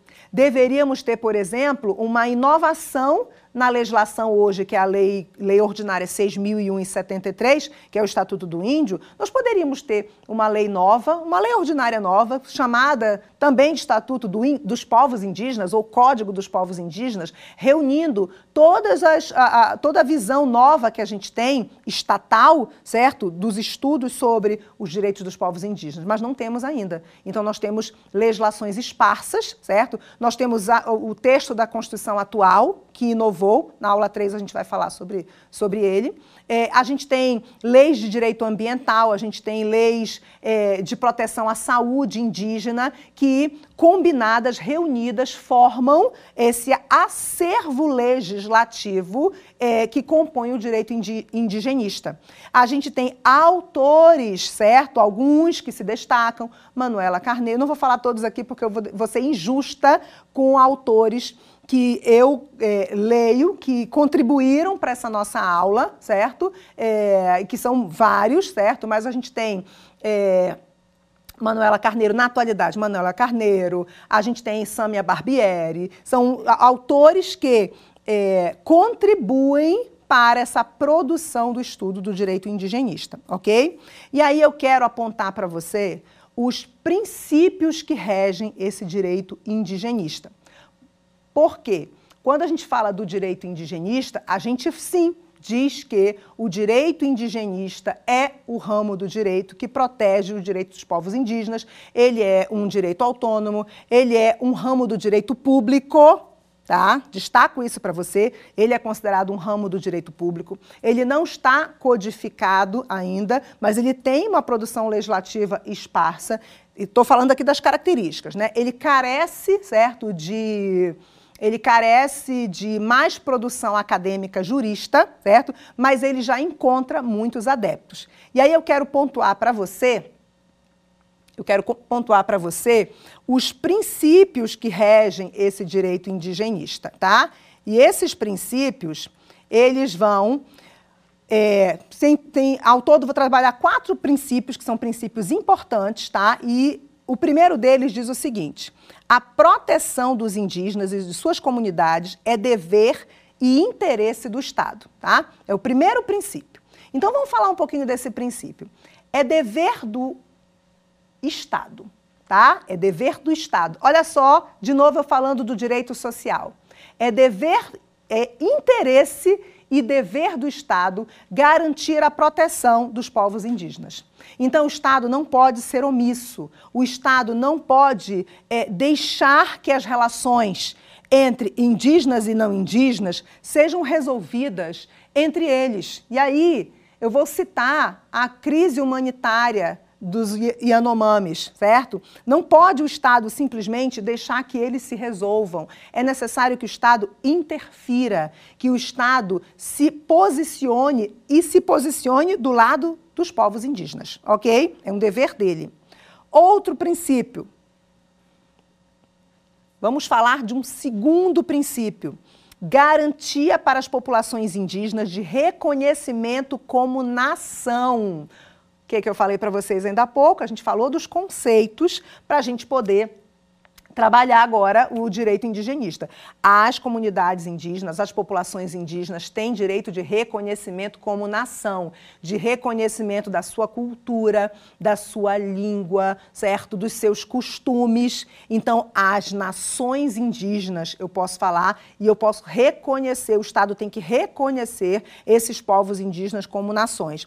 Inclusive, adiantando já é, informação da aula 3, informação da Constituição, que talvez você já saiba, é, quando a gente fala, por exemplo, de educação na Constituição, a língua portuguesa é a língua oficial. Então, os processos educacionais do Brasil, obrigatoriamente, isso é regra, tá? Regra constitucional obrigatoriamente eles têm que ter como língua principal a língua portuguesa. Então, ah, escola bilíngue, meu filho estuda numa escola bilíngue. Ótimo, mas a língua principal é a língua portuguesa, ok? Só há uma exceção em que a língua portuguesa não é a língua oficial, não é a língua principal nos processos educacionais. É quanto à educação dos povos indígenas. Por quê? Porque o povo indígena ele tem um processo de transmissão de conhecimento onde prevale prevalece a oralidade, ok? E quando você faz o processo de educação dos povos indígenas, de transferência de conhecimento, de tradições, de cultura, de história, é, e respeita a, a, a essa cultura, e vai ser pela oralidade, você vai priorizar o quê? A língua nativa dele, certo? E não a língua portuguesa, ok? Tudo bem? Então vamos lá para a, o terceiro princípio, tá? São quatro os princípios. É, terceiro princípio: reconhecimento de seus territórios conforme suas necessidades sociais, culturais e econômicas. A Constituição também reconhece, é um princípio, esses princípios aqui são todos reconhecidos expressamente pelos dispositivos constitucionais. Quando você fala do direito dos povos indígenas à terra e que tradicionalmente ocupam, tradicionalmente ocupam está se referindo a, aos seus costumes tradicionais. Então, a, a, exploração da terra indígena feita pela comunidade indígena, de acordo com a sua tradição indígena, ela é totalmente diferente do tipo de exploração que seria feito por, um, por, um, por, um, por grupos não indígenas, por garimpeiros, por exemplo, como é, é, é, fazem devastando áreas da reserva Yanomami, da terra indígena, usando o termo, um termo também importante, TI, terra indígena, certo? É, é, a forma como eles exploram, a forma como eu me relaciono com o solo, com uma propriedade, porque aí eu posso usar o termo propriedade indígena, aliás, propriedade de terra, tá? Então eu posso comprar um imóvel, ficar 10 anos morando nesse imóvel e depois vendo e vou morar em outro estado, vou morar em outra cidade. Os vínculos do indígena com o seu solo ancestral é, são, são, vínculos totalmente diferentes dos vínculos que nós, nós, nós não indígenas, e eu estou considerando aqui como sociedade não indígena, não é? São totalmente diferentes dos vínculos que nós temos, ok? Então, é um princípio, o reconhecimento, relendo aqui esse princípio, como o direito indigenista faz? Fala, o reconhecimento de seus territórios conforme suas necessidades sociais, culturais e econômicas, ok? E o quarto e último princípio, dos princípios, né, que a gente vai trabalhar aqui, reconhecimento ao direito de decidir se desejam ou não se articularem com a sociedade não indígena. A sociedade. É, é, dominante, né? Então, quando você fala desse, de, do, do, dos indígenas, eles é que decidem se querem assimilar ou não, se querem se relacionar ou não com a nossa sociedade não indígena. São eles que decidem. Não são, não, não é, é não é a, a, o, homem da cidade que vai decidir, ok?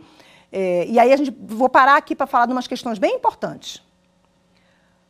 Quando a gente fala do passado, o passado foi o homem não indígena chegando nas comunidades indígenas, se achando superior e trazendo desde é, uma catequização, uma educação, doenças e tudo mais, certo? Hoje, esse Estado que herdou porque o Estado brasileiro de hoje, o poder executivo de hoje, o poder legislativo de hoje, o poder judiciário de hoje, ele herdou da, da, do, do, passado todo, todo esse contexto. Então, não pode hoje é, o Ministério da Saúde, não pode hoje o Ministério dos Povos Indígenas, porque hoje nós temos até um Ministério de, de, Povos Indígenas, não pode hoje simplesmente não vou interferir certo? Ele, hoje ele, ele tem interesse e dever de proteger e ele tem interesse e dever de interferir no sentido de é, é, assegurar a, a, a, sobrevivência, certo? É, e não a mínima sobrevivência, mas a sobrevivência com dignidade, certo? Dignidade da pessoa humana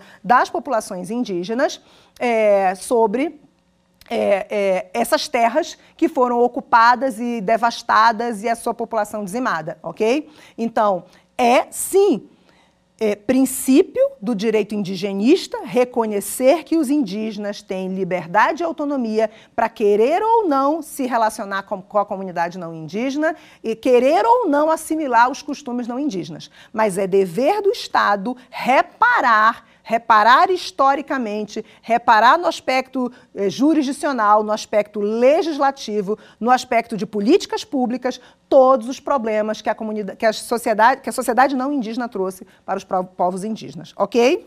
Tudo bem? E aí, eu quero falar para você, vamos voltar aqui, eu quero falar para você sobre é, o, o, fazer aqui um, um, uma antecipação da expressão indigenato. A gente vai trabalhar o indigenato em aulas futuras, na aula 4 especificamente, mas eu quero trabalhar uma antecipação do indigenato. O que, que eu falei para você ainda há pouco? Que quando falamos do direito indigenista, ele é um direito não codificado, ele é um direito com legislações esparsas, que hoje a gente tem bastante legislação, é, mas que a gente encontra textos legais que se referiam a direitos dos indígenas desde, desde a chegada do português aqui, ok? E aí eu quero citar, certo, é, que o indigenato foi reconhecido pela, pela, pela bula papal em 1537, em 608, 1608, 1537, bula papal. 1608, a gente teve legislação, Portugal reconhecendo o direito dos indígenas é, é, de assentamento no, nas terras originárias onde eles viviam. 1755, a gente também tem legislação. E aí eu quero é, falar para você que de todo esse reconhecimento, a gente não tinha ainda uma doutrina, ok? E o doutrinador mais importante que a gente tem sobre esse tema é João Mendes Júnior, certo? João Mendes Júnior, ele escreveu uma tese sobre o indigenato e ele é uma referência de todos esses autores atuais, certo? Quanto ao reconhecimento dos indígenas em relação às suas terras, em relação é, ao costume ancestral sobre a terra, em relação à diversidade biológica. Claro que é, em 1912, quando a gente tem João é, Mendes Júnior falando sobre o indigenato, a gente não usava muito os termos de biodiversidade, não eram termos atuais da época, mas é, a escrita dele, certo, nos apresenta esse reconhecimento dos povos indígenas, não só quanto ao assentamento no solo indígena, mas costumes e exploração no seu modo de viver daquela biodiversidade, daquele, daque, daquela natureza que estava disponível para o indígena e que ele utilizava socialmente, culturalmente e economicamente conforme a, os, a, os seus hábitos e costumes, ok? Tudo bem?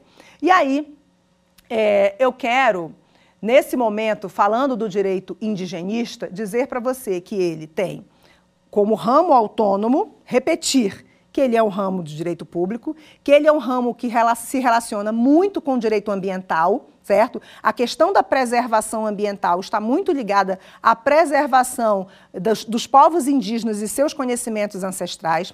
É, o direito indigenista se relaciona muito com o biodireito, que é um ramo novo do direito também, que, que, que estuda e disciplina é, a exploração é, da biotecnologia, certo?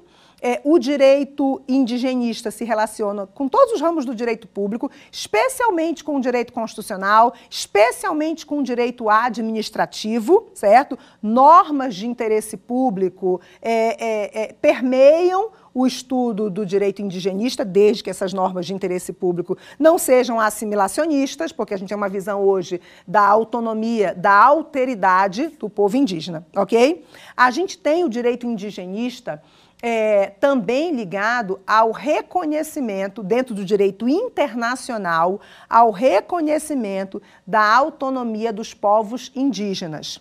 O objetivo dessa, dessa nossa, dessas nossas aulas de agora não são estudar os direitos dos povos indígenas é, fora do Brasil, certo? Mas é reconhecido no direito internacional a gente tem estudos no direito internacional que reconhecem os direitos dos povos indígenas, é, não só no Brasil, certo, mas em outros, em, em, em outros é, etnias povos indígenas dentro da América do Sul, povos indígenas é, na América como um todo, povos indígenas em outros pontos é, do, do, planeta fora da América, certo? Então, reconhecer a autonomia, a alteridade, a alteridade no sentido de ser diferente, de ser o outro, certo? De ter reconhecido as diferenças pelo direito brasileiro, pelo direito é, público interno e pelo direito internacional, certo? Facilita é, uma proteção maior dos povos indígenas, até porque a gente tem, por exemplo, vamos pensar na Amazônia,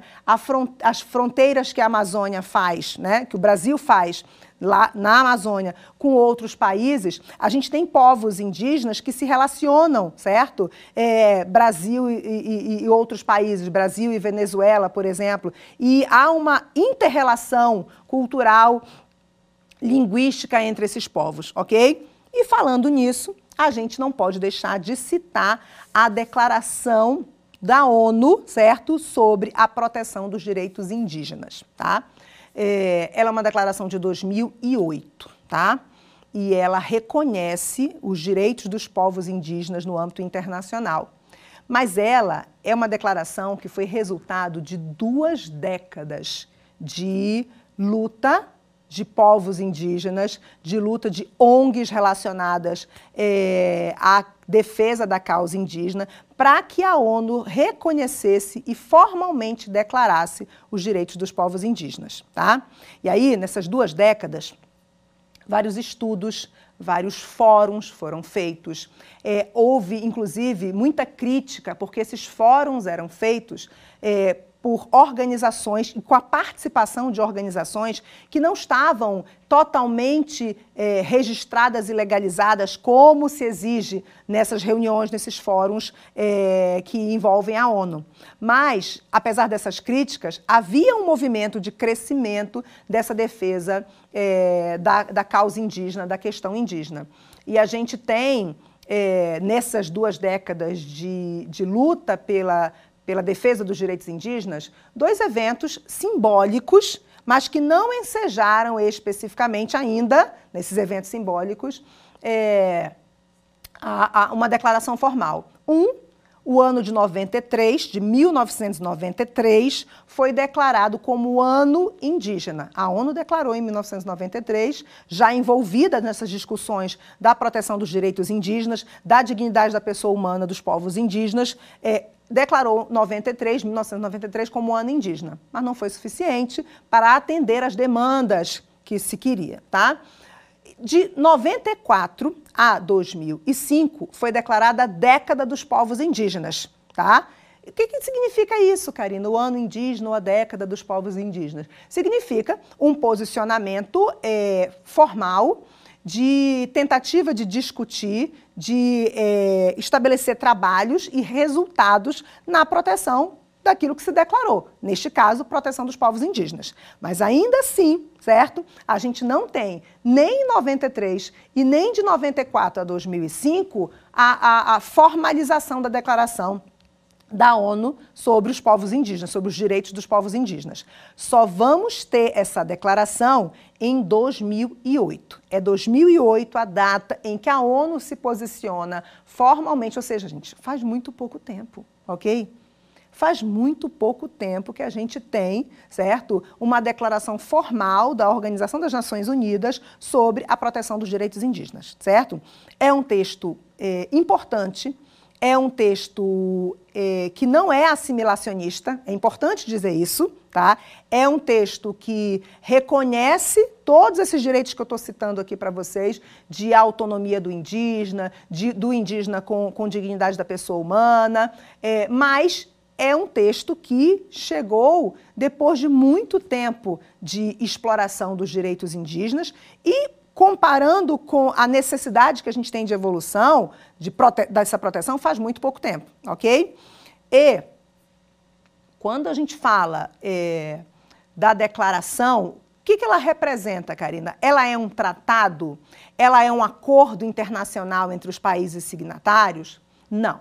Ela é uma declaração simbólica, política, formal, ok?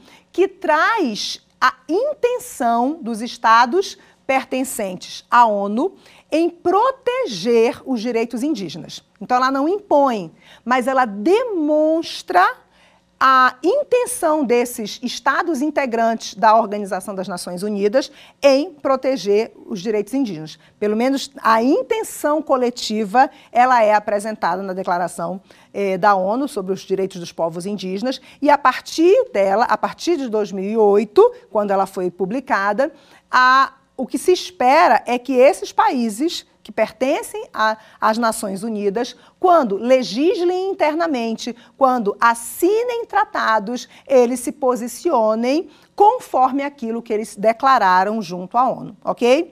E aí eu finalizo essa nossa aula 2 fazendo uma comparação entre o Estatuto do Índio, que é uma lei interna, ok?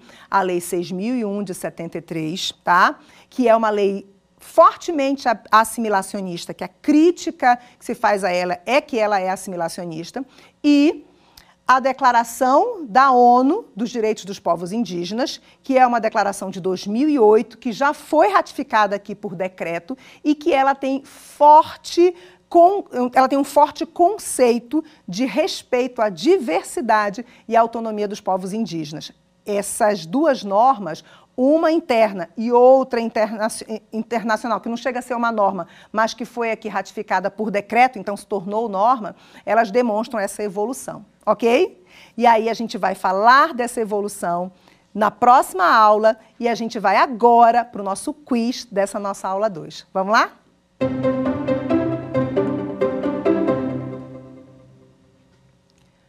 Ao ao admitirmos a existência de um direito indigenista, deveríamos destacar seus princípios.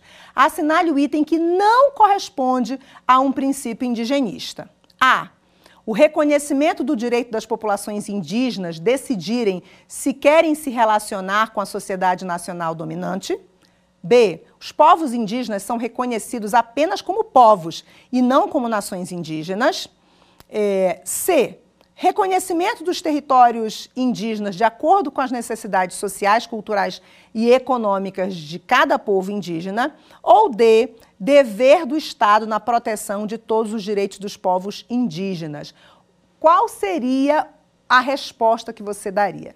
A resposta correta é letra B, tá bem fácil, né? É letra B. Depois que a gente trabalhou esse tema e eu reforcei bastante, povos, os indígenas têm direito, sim, de ser reconhecidos como povos, povos indígenas e como nação indígena. Então, o que a gente vai buscar nessa questão, falando dos princípios, como a questão que não corresponde aos princípios, é a letra B, ok? Vamos para o próximo?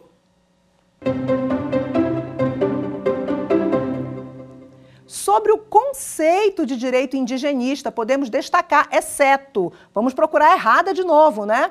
Direito indigenista é A.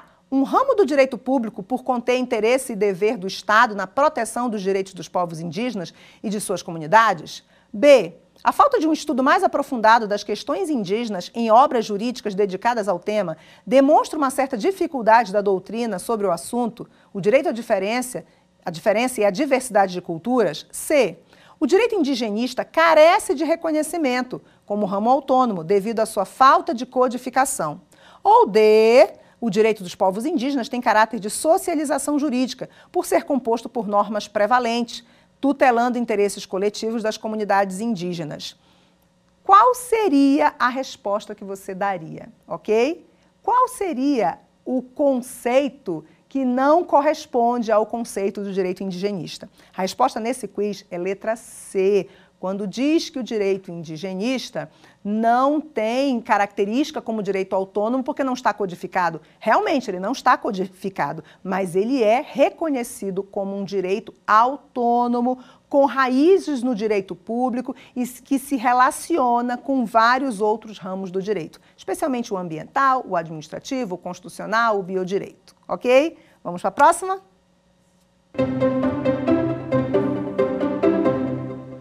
Sobre a crítica à definição de índio, silvícola e sua integração à sociedade nacional prevista no Estatuto do Índio, Lei 6001 de 1973, consiste em, a gente vai buscar a crítica, tá? A. A legislação só dá tratamento diferente ao índio não integrado à sociedade. B. A integração do índio à sociedade é um objetivo da legislação brasileira, devendo os índios abdicarem de suas tradições e adotarem os costumes é, da sociedade nacional dominante. C. A tendência de interpretação do Estatuto do Índio assegurar direitos como povos indígenas apenas aqueles que ainda não foram integrados ao, ao, aos costumes da sociedade dominante. E D. O Estatuto do Índio não considerar índio e silvícola como sinônimos. Qual você marcaria? Qual você responderia, certo? Qual é a crítica que se faz? É letra C. A tendência que a gente tem do Estatuto do Índio em é, assimilar, em buscar a, a teoria assimilacionista e não considerar os indígenas como indígenas, como seus direitos, quando eles são integrados à sociedade. Ok? A gente encerra essa nossa aula.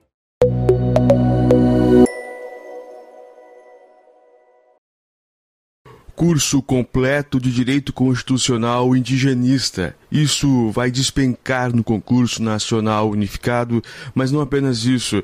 Em qualquer área do direito hoje, o direito indigenista é muito bem visto e é um curso completo. Quase cinco horas de muito ensinamento de uma das maiores constitucionalistas nesta área, a professora Karina, que deu no Saber Direito e nós compilamos aqui no Spotify para vocês é, baixarem, ouvirem com calma, anotarem tudo, porque pode ser tema da redação, mas além disso, vai cair com certeza umas três questões sobre o direito indigenista, porque não só para as pessoas que são do ramo do direito da área do bacharel em direito da justiça em si, mas também ela fala sobre a parte histórica, a parte constitucional, como estar hoje, o marco temporal. O marco temporal pode ser sim também tema da prova de subjetiva. Então, eu sou o Ronan Botelho. Eu espero que você também nos ajude. Nós estamos ajudando vocês neste, rumo do concurso nacional unificado. Mas também eu quero muito que você nos ajude. Compartilhe, dê o like, dê as estrelinhas no Spotify ou qualquer rede que você esteja nos ouvindo.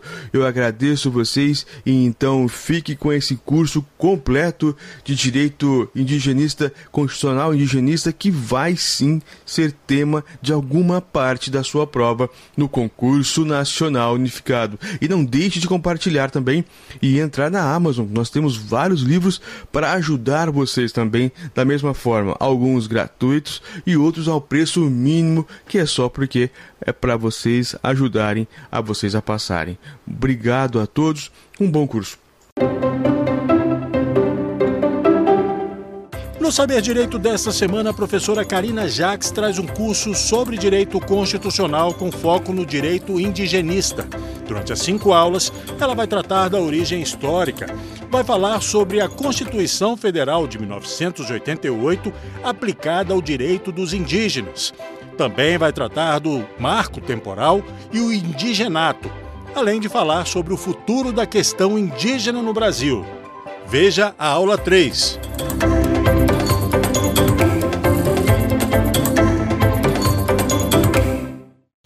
Olá! Vamos começar nossa terceira aula falando sobre os direitos dos povos indígenas. E o tema dessa terceira aula, como eu falei no finalzinho da nossa aula passada, é os direitos dos povos indígenas na Constituição Federal de 88. Então, nós vamos analisar os artigos da Constituição Federal de 88 que falam sobre os direitos dos povos indígenas. Mas antes disso, você já viu que eu gosto de contextualizar o tema, a gente vai colocar é, pontuar os direitos dos povos indígenas nas nossas constituições anteriores. E a gente vai desde a época da colônia, tá bom? Então a gente começa, e eu vou aqui para a referência, o que, que a gente tem, certo? A gente tem as cartas régias de 1609 e 1611 afirmando direitos dos indígenas quanto aos seus aldeamentos. Cartas régias, gente, na, da época da colônia, tá? Então, na época da colônia, a gente já tem normativos, óbvio, das leis portuguesas, ok? Tratando sobre os direitos dos povos indígenas. Então, a gente tem, eu citei em aulas anteriores, é, a bula papal, que reconhece o direito dos povos indígenas, certo? A, ao seu. É, reconhece como homens, reconhece como tendo almas, reconhecem como desejosos de obter a fé católica e reconhece como homens é, o direito ao solo onde foram encontrados, tá? E as cartas régias de 1609 e 1611 também reconhecem os direitos dos povos indígenas, na época chamados de índios ou silvícolas, não é? é ao, aos aldeamentos onde viviam, ok? Só que a gente tem que perceber que nessa época, e isso vai perdurar por algumas outras, por algumas outras legislações até chegar nos dias de hoje, o reconhecimento dos direitos indígenas era apenas um reconhecimento formal. A gente não tinha uma intenção ou uma intenção deliberada da coroa portuguesa, é, dos colonos ou dos próprios jesuítas na época em reconhecer os direitos indígenas. O que se queria era pacificar aquela relação do europeu que chegava, especialmente do português que chegava aqui, com os indígenas, tá? Para então acontecer a, a, mercantilização, o comércio, a ocupação, a colonização, a exploração dos, dos povos indígenas e suas terras. A gente já sabe disso, a gente já trabalhou isso em aulas anteriores. Então a gente sabe que é um início, tá? É o início de uma legislação formalmente protegendo, mas a gente ainda não tem, ainda não tem a prática. E aí eu passo para um outro ponto com você, que é na época do Império, certo? Na época do Império, a gente tem, tá? Um projeto de constituinte de 1823. Então vamos lembrar, certo? Nós é, passamos a ser é, Estado em 1822. Vou só contextualizar vocês aqui também. 1822, nós passamos a ser Estado, certo? a independência do Brasil, não é? 1823 a gente tem um projeto é, de, de constituinte, né, de uma constituição para a nossa primeira constituição em 1824, tá? Então o que que a gente tem? O projeto para a constituinte de 1823 apenas menciona a intenção da catequese e civilização do índio, bem como a educação indígena e industrial. Lá no artigo 254, é, título oitavo da do projeto, ok? Então, o projeto da primeira Constituição brasileira citou a intenção de educar e catequizar o índio. Citou a intenção. Mas, quando a nossa Constituição, em 1824, ela veio, o texto sequer mencionou os direitos dos povos indígenas. Ok?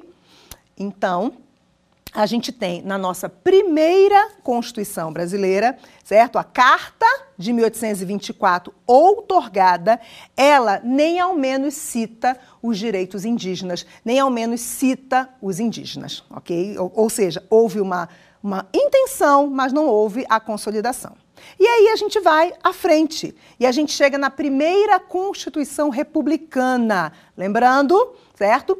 1889, República, 1891, a nossa primeira Constituição Republicana. E o que, é que ela diz? A Constituição Republicana também não vai citar, certo? É, os índios em seu texto, então, todo o movimento que a gente tinha, o movimento republicano, porque o movimento republicano, é, influenciado até por movimentos religiosos na época, ele buscava um reconhecimento dos indígenas, mas ele não foi concretizado também na Constituição de 1891. Então, a gente percebe que nas duas primeiras constituições brasileiras, importantíssimas, não é? A Constituição Imperial e a primeira Constituição Republicana, a, o capítulo da história do Brasil, o capítulo, a parcela da população brasileira chamada de indígenas, não foi reconhecida, certo? E aí a gente passa para ou as próximas constituições, que a gente vai começar a ver timidamente o reconhecimento de alguns direitos indígenas. Então, a gente vai para a próxima Constituição, que é a de 1934. Então, a gente vai fazer a sequência aqui com textos bem parecidos. Eu vou ler o texto. A de 1934, ela vai dizer o seguinte, no seu artigo 5 não é o artigo 5 da Constituição de 88, tá? Por favor. É o artigo 5 da Constituição de 1934, tá? É, diz assim: compete privativamente à União Inciso 19. Legislar sobre a linha M, incorporação dos silvícolas à comunhão nacional. Olha só o que, que a gente encontra na Constituição de 34. O que, que a gente vai encontrar? A ideia do indígenas assimilar a cultura da sociedade dominante. A ideia de que o indígena deveria evoluir e ele só iria evoluir se ele fosse assimilasse a cultura não indígena, tá bom? A gente não, isso não é novidade, tá? A gente já trabalhou na aula 1 e 2 a contextualização histórica e o direito indigenista, e a gente sabe que nesse período era essa a ideia, era a, a integração do silvícola à comunidade nacional, a integração do índio, certo?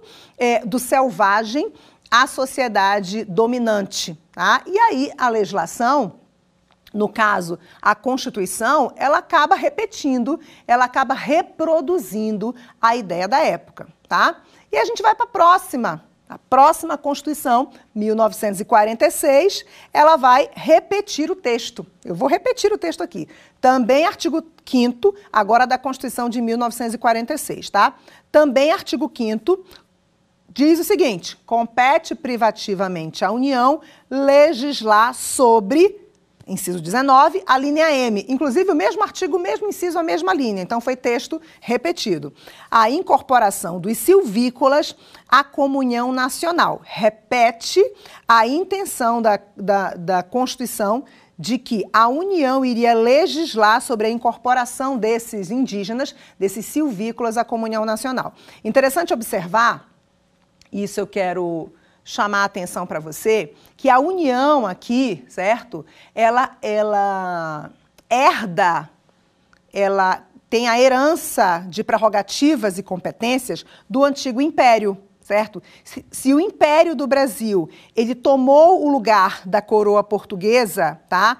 Quando a gente passa a ter a independência do Brasil, tá? Porque antes de 1822 nós fomos pelo olhar do direito português, nós fomos colônia, certo? E aí, quando a gente é, passa a ser um Estado soberano, passa a ser um império, é, as prerrogativas do Estado, as prerrogativas de poder do Estado, saem da mão da coroa portuguesa e passam a ser do império. Quando é, em 1889, nós nos tornamos república e nós inauguramos a forma federativa de Estado na Constituição Republicana, a União, certo? Herda as prerrogativas e competências do antigo império. E a União até hoje. Nós tivemos um processo evolutivo, constituições, até chegar na Constituição de 88, mas até hoje, então já antecipo, porque a gente vai estudar o, o texto da Constituição de 88 ponto a ponto, já já é, eu antecipo dizendo a vocês que a União atualmente continua exercendo as atribuições, as competências que eram, certo, do Império e que eram da União nos primeiros, nas primeiras constituições republicanas, desde a primeira e essas que a gente está trabalhando, ok? Só que naquela época a União ela tinha um viés assimilacionista. Ela tinha um viés de integrar o silvícola à comunhão nacional. Hoje, a postura da Constituição de 88, ela rompeu com esse, com esse comportamento. A Constituição de 88, ela quebra esse histórico de tentar fazer da, do índio alguém que é que é primitivo e que precisa assimilar a nossa cultura para se integrar, como se é, fosse necessário extinguir a comunidade indígena, extinguir a cultura indígena, extinguir hábitos que não são os hábitos da, da, da comunidade é, dominante, da sociedade dominante, ok? E aí um ponto que eu quero chamar a atenção para você, e a gente volta aqui a falar das constituições de 34 e 46, que elas, as duas, tá? Além delas terem o texto é, falando da competência da União para legislar sobre a incorporação dos silvícolas à, comuni à, à comunhão nacional, repetindo esses textos, elas reconhecem o direito à posse do silvícola, onde ele se acha permanentemente é, é, localizado. Então, a gente tem desde a Constituição de 34, de 1934, e repetindo na Constituição de 1946, certo? É, o reconhecimento, do, ainda se usando o termo silvícola, o reconhecimento do silvícola à posse daquela terra em que ele estava permanentemente assentado, permanentemente localizado.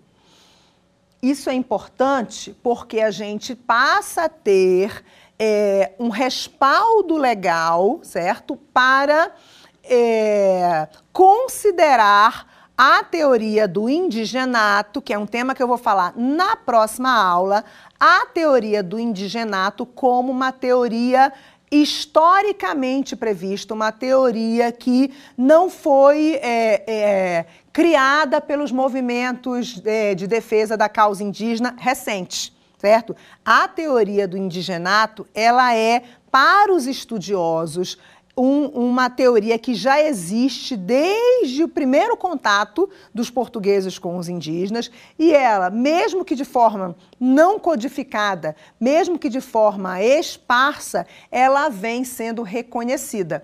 E a gente tem textualmente as a Constituição de 1934 já reconhecendo formalmente o direito do silvícola à posse do, dos locais onde eles estavam permanentemente sediados, permanentemente localizados, permanentemente assentados. De uma forma bem simples, a gente está reconhecendo, a Constituição de 34 reconhece esse indigenato, tá bom?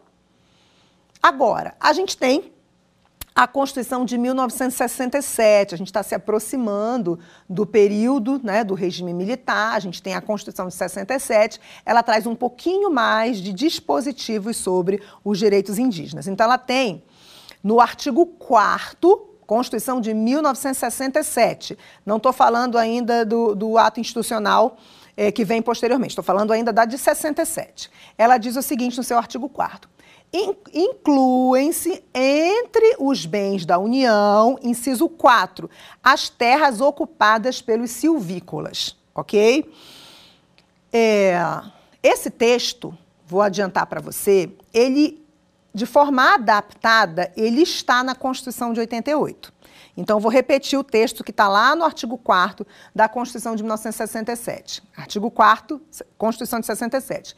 Inclui-se entre os bens da União as terras ocupadas pelos silvícolas, tá? Como é que é o texto da Constituição de 88, para a gente fazer uma comparação?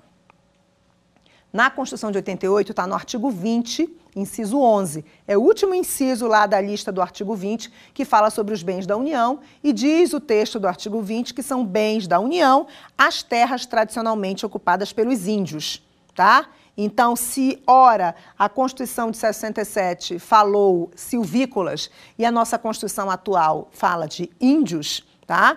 E que se ela fosse escrita hoje Provavelmente ele, eh, o constituinte usaria povos indígenas, tá? Porque a gente chama índios na Constituição de 88, porque ela foi escrita naquela época, finalzinho do, do, do, do século XX, a gente tinha esse termo como termo usual. Hoje o termo usual é, mais moderno, mais adequado, seria povos indígenas, tá?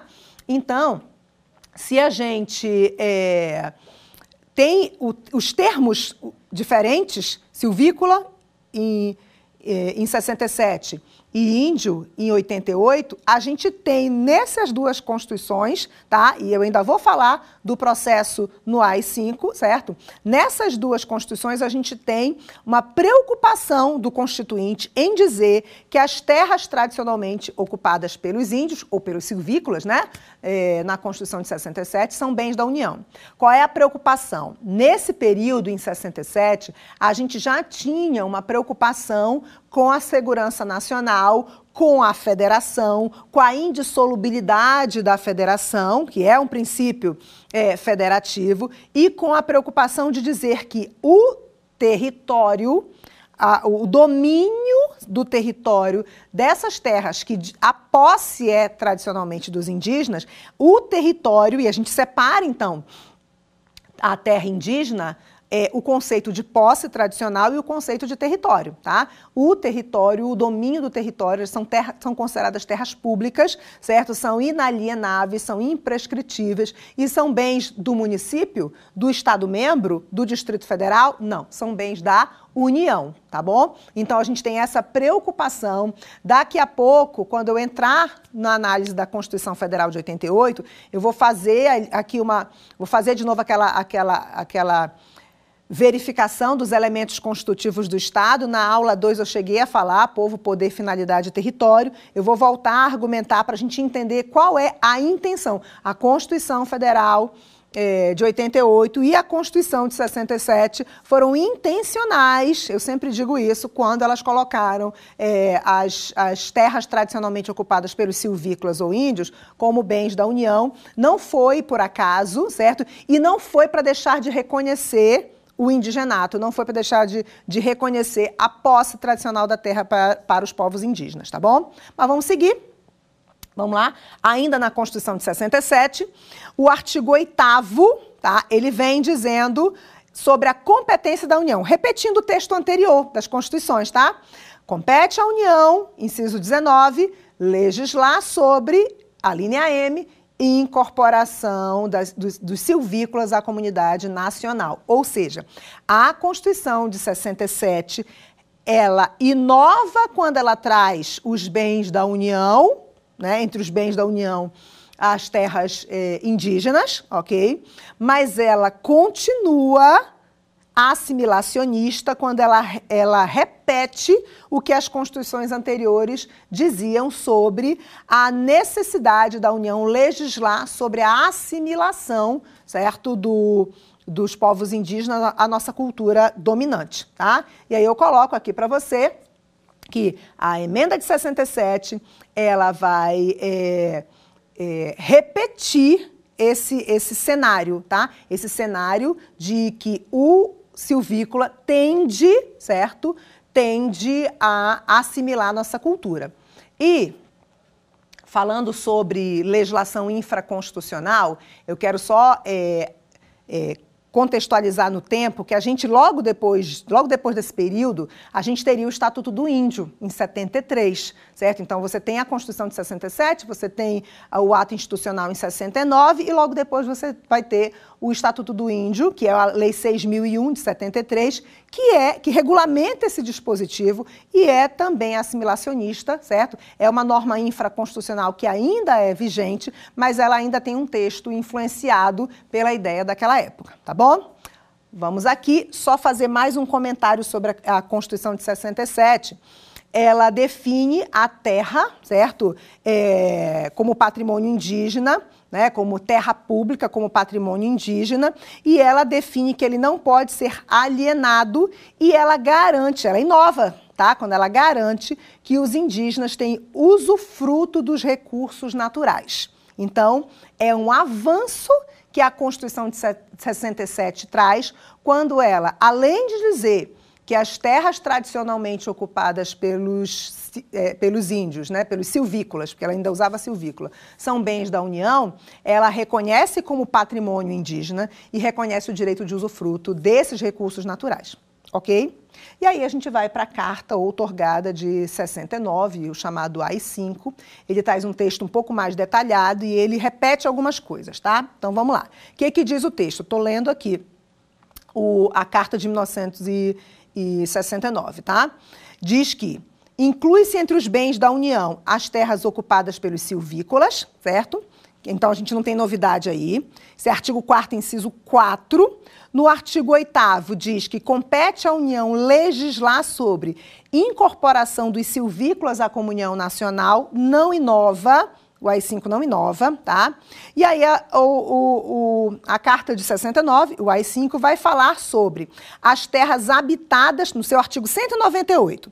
As terras habitadas pelos silvícolas são inalienáveis nos termos que a lei federal determinar, é, a eles cabendo sua posse permanente, ficando reconhecido o direito de usufruto, exclusive das riquezas naturais de todas as utilidades nelas existentes.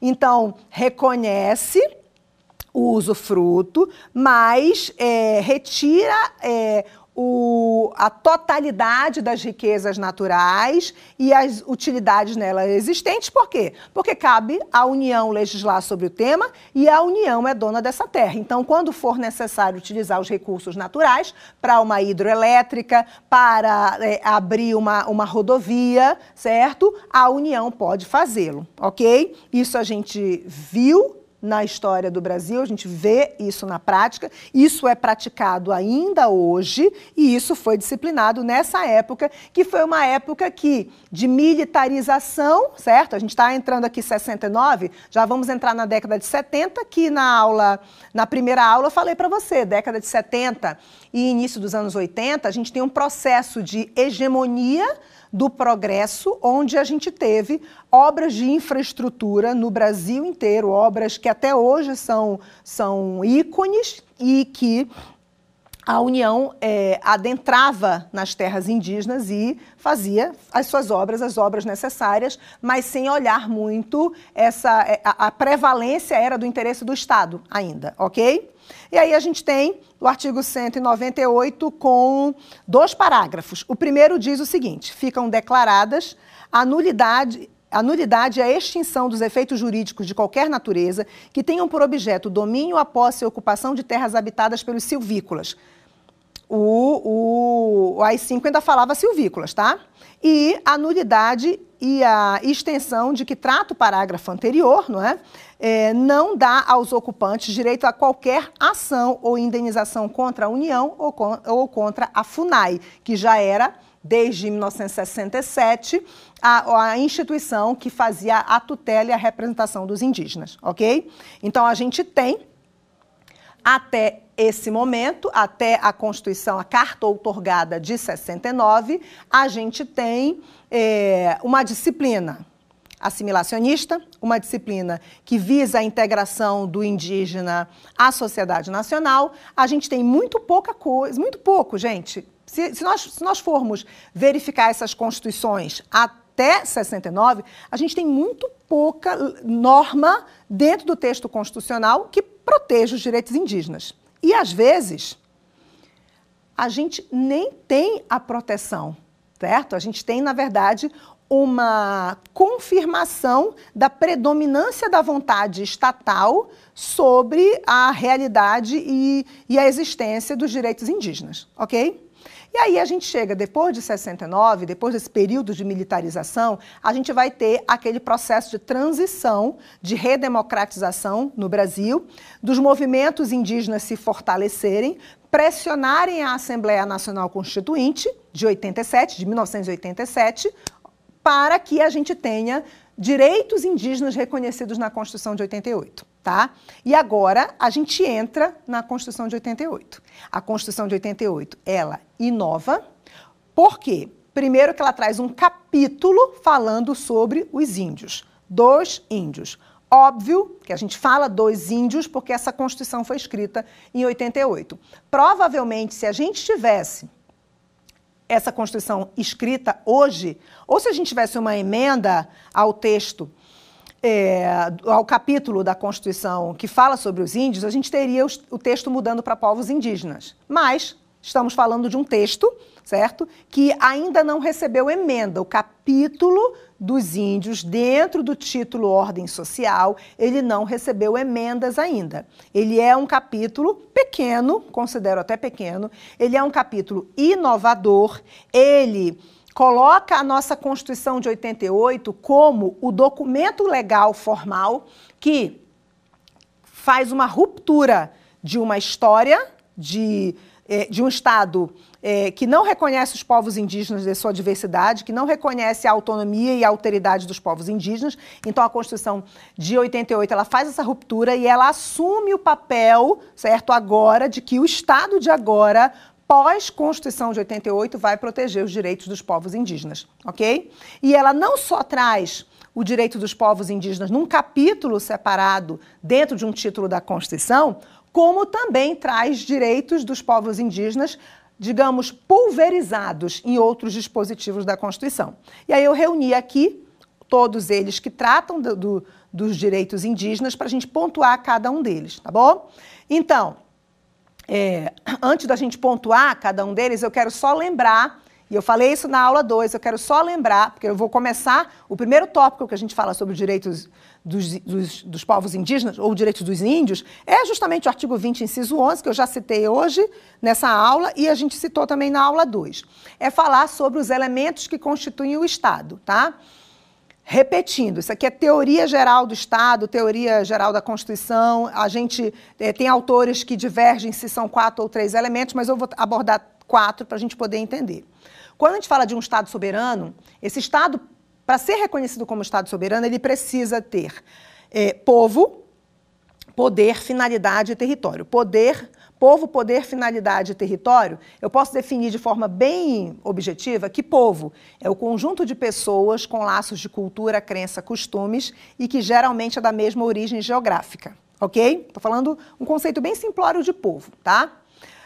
O povo é o elemento humano do Estado. Pense no Estado soberano, os elementos do Estado soberano, como quatro pilares, tá? Então, o primeiro pilar do Estado soberano é a existência, é o elemento humano, é a existência desse conjunto de pessoas com laços de cultura, crença, costumes e que geralmente é da mesma origem geográfica, tá? É, esse povo ele vai exercer poder, tá? E aí eu posso aproveitar e citar o parágrafo único do artigo 1 da Constituição. Vou falar, você me completa aí de casa, aí da sua tela, do outro lado. É claro que essa pergunta vai ser retórica, você não tem como me responder, mas o artigo 1 parágrafo único da Constituição diz assim: todo poder emana do povo. Então, se existe povo, naturalmente esse povo tem poder. ele tem poder de coesão social, ele tem poder de resistência, ele tem, pode, ele tem poder econômico, pode ter poder econômico. O poder, o, todas as formas de poder elas são bilaterais. Então, para existir poder, tem que existir relação social, tem que existir ali a bilateralidade. Então, esse poder, ele tem poder estatal, o poder estatal ele pode ser tripartido em funções, legislativo, executivo, judiciário, certo? Então a gente tem toda a forma de poder, poder constituinte, certo? Toda a forma de poder ela emana do povo. Então o povo naturalmente exerce poder para atender às suas finalidades. E a finalidade do povo está relacionada com a sua cultura, ok? E aí eu pergunto: esse povo que tem naturalmente poder e que tem as suas finalidades, ele, para preencher os quatro elementos necessários para a constituição de um Estado soberano, ele só precisa do território. Ok? E como nós somos, estou fazendo aqui uma associação com outros dispositivos da Constituição. Como nós somos uma federação e a federação brasileira é indissolúvel, a indissolubilidade da federação, as características da federação são cláusulas pétreas e a indissolubilidade da federação, inclusive, está expressa no caput do artigo 1 da Constituição, eu diria para você que é bem intencional quando a Constituição diz que o território que os povos indígenas ocupam não é de domínio desse povo, porque esse povo, que já tem poder e tem finalidade, ele não pode ser dono do seu território, porque ele vai é, compor os elementos constitutivos de um Estado, e o nosso Estado brasileiro federal, ele é o quê? Indissolúvel lúvel, ok? Então, antecipando essa teoria, eu vou dizer para você que o primeiro artigo da Constituição de 88 que nós vamos estudar, falando sobre os indígenas, é justamente o artigo que fala sobre ser bem da União as terras tradicionalmente ocupadas pelos índios. Ok? Então, o indígena ele tem direito à posse tradicional da terra, nos seus usos e costumes, mas ele não tem domínio sobre a terra indígena, porque o domínio é da União como terra pública. Então vamos lá, a gente vai começar a trabalhar esses artigos. E a gente começa falando sobre esse artigo 20. Como eu já argumentei, eu vou só bater ele aqui com você. Artigo 20, inciso 11. Se você estiver assistindo agora é, e quiser acompanhar, Pegue uma Constituição, certo? Que a gente vai acompanhando ponto a ponto os artigos da Constituição que falam sobre os direitos indígenas. Então você tem o artigo 20, inciso 11. São bens da União as terras tradicionalmente ocupadas pelos índios. Aqui a gente não tem mais o termo silvícola. O termo silvícola na Constituição de 88 ele é abolido. Ele passa é, a não ser mais utilizado. E aí a gente chega no artigo 22, que não é novidade, tá? O artigo 22, o, o conteúdo do artigo 22, ele já tinha sido citado antes. E o artigo 22 da Constituição de 88, inciso 14, vai dizer que compete privativamente à União legislar sobre populações indígenas. Perceba aqui que há uma sequência lógica. Tudo que se fala das, das, dos povos indígenas, dos direitos indígenas, vão ficar para a União, vão ficar sob domínio da União. Então, os bens são bens da União as terras tradicionalmente ocupadas pelos índios. Quem legisla sobre as populações indígenas é a União. Aí o 109, artigo 109. Aos juízes federais compete processar e julgar, inciso 11, a disputa sobre direitos indígenas. Se estamos falando de disputa sobre direitos indígenas, a ação vai tramitar junto à Justiça Federal. Inicia a ação não na Justiça Estadual e sim na Justiça Federal. E aí a gente chega no artigo 129, que fala das funções institucionais do Ministério Público. Inciso 5 defender judicialmente os direitos e interesses das populações indígenas. O Ministério Público, como fiscal da lei, ele é defensor dos interesses e direitos das populações indígenas. E aí a gente chega no artigo 210, que fala de educação. E lá no parágrafo 2 a gente tem o dispositivo dizendo, dispositivo constitucional dizendo que o ensino fundamental regular será ministrado em língua portuguesa, assegurado às comunidades indígenas também a utilização de suas línguas maternas e processos próprios de aprendizagem. O que que eu disse para você? Na aula 2, que aos indígenas como a, a, forma de transmissão do conhecimento dos povos indígenas é pela oralidade e há necessidade de se preservar a língua materna, a Constituição brasileira coloca como regra para o processo educacional o uso da língua portuguesa, que é a nossa língua oficial. Mas para a educação de povos indígenas há uma exceção, e a gente usa predominantemente a língua materna de cada comunidade indígena, tá bom? Vamos ainda para a Constituição, para o artigo 215. Ele vai falar sobre a cultura. 215 e 216. O Estado garantirá a todos o pleno exercício dos direitos culturais é, e acesso às fontes de cultura nacional e apoiará e incentivará a valorização e a difusão das manifestações culturais. No seu parágrafo primeiro vai dizer que o Estado protegerá as manifestações culturais populares indígenas, afro-brasileiras e das de outros grupos participantes do processo civilizatório nacional e o artigo 216 vai dizer que constituem patrimônio cultural brasileiro os bens de natureza material e imaterial, isso inclui indígenas, tá? Tornando individualmente ou em, tomados individualmente ou em conjunto, portadores da referência da identidade, ação, memória de diferentes grupos formadores da sociedade brasileira, nos quais incluem as formas de expressão de criar, fazer e viver, dos indígenas também. Aqui a gente não cita os indígenas especificamente, mas eles são formadores da sociedade brasileira. E aí a gente finaliza a, a fundamentação é, da, dos artigos da Constituição com o capítulo que fala, do, que fala especificamente dos indígenas, tá bom? É, a gente tem dois artigos, o artigo 231 e o artigo 232, tá? É um capítulo dentro da ordem do título da ordem social. Então, o 231 vai dizer o seguinte: são reconhecidos aos índios, não usamos mais silvícola, né? A sua organização social, costumes, língua, crenças e tradições e os direitos originários sobre as terras que tradicionalmente ocupam, competindo à União demarcá-las, proteger e fazer respeitar todos os seus bens. Então perceba que aqui a Constituição ela repete o reconhecimento do direito do indígena às terras que eles tradicionalmente ocupam.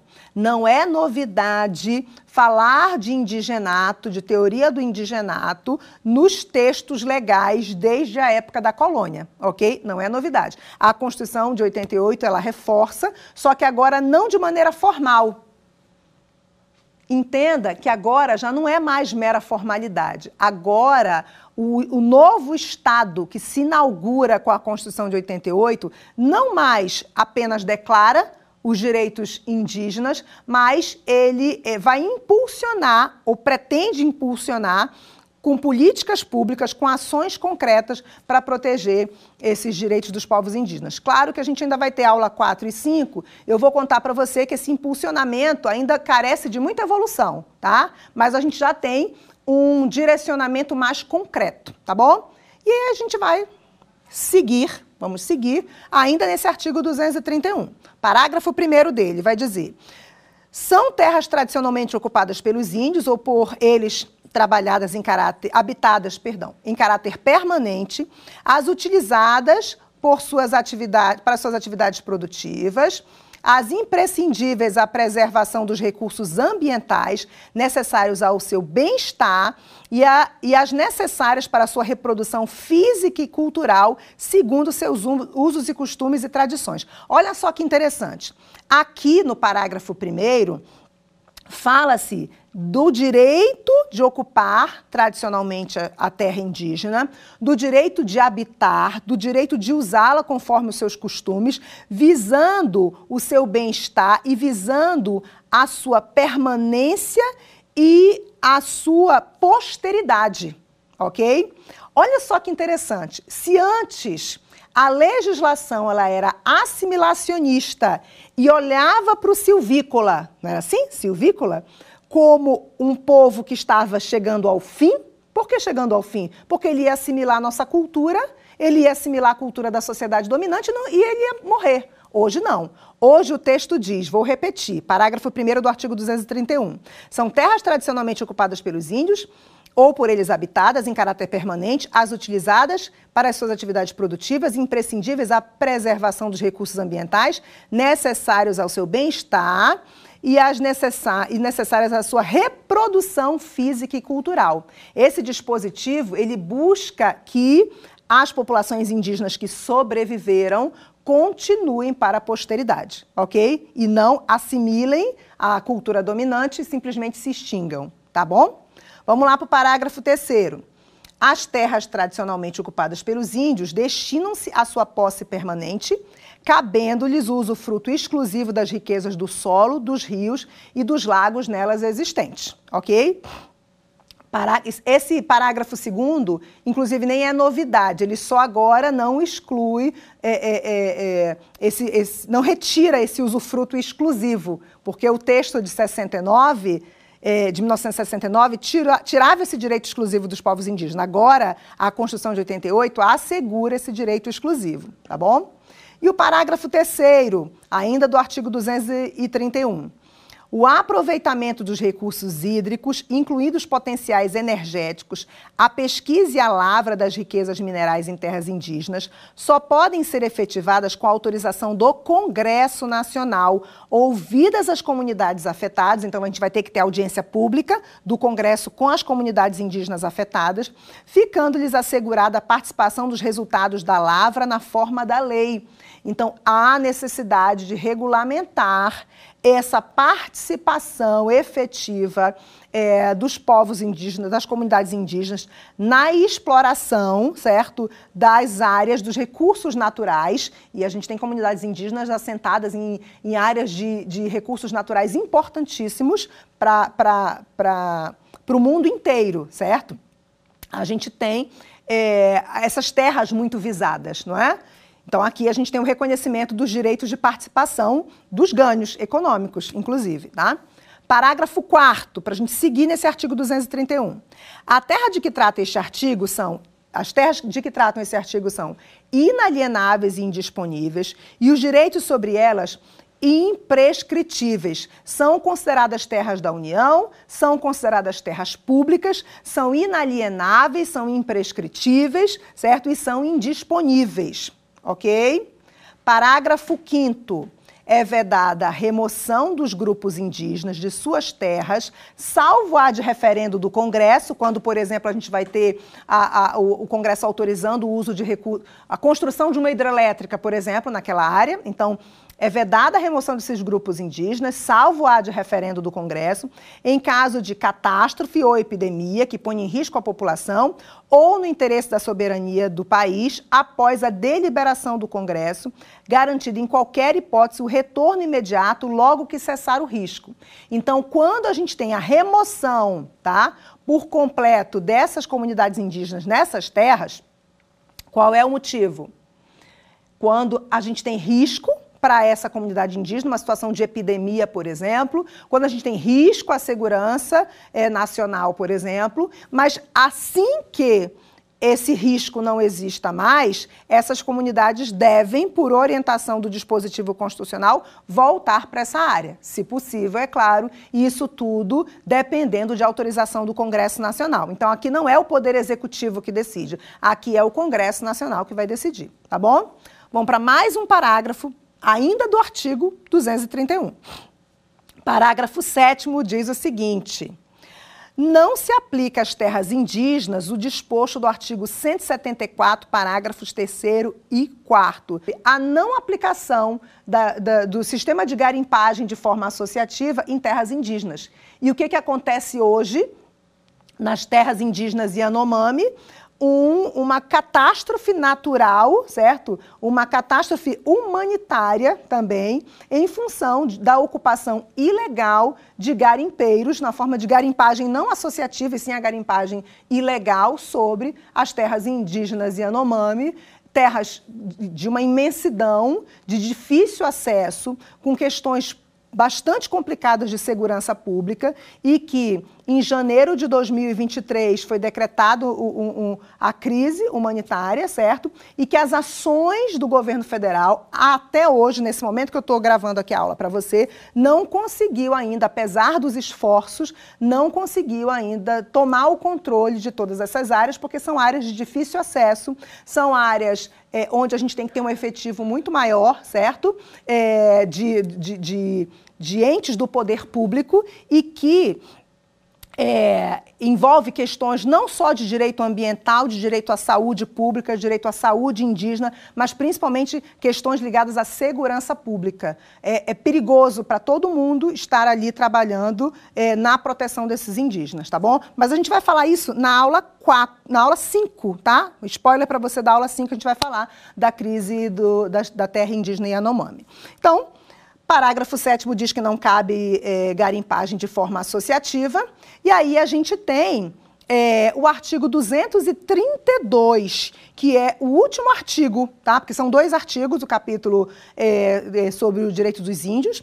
O artigo 232 diz que os índios, suas comunidades e organizações são partes legítimas para ingressar em juízo em defesa de seus direitos e interesses, intervindo o Ministério Público em todos os atos do processo.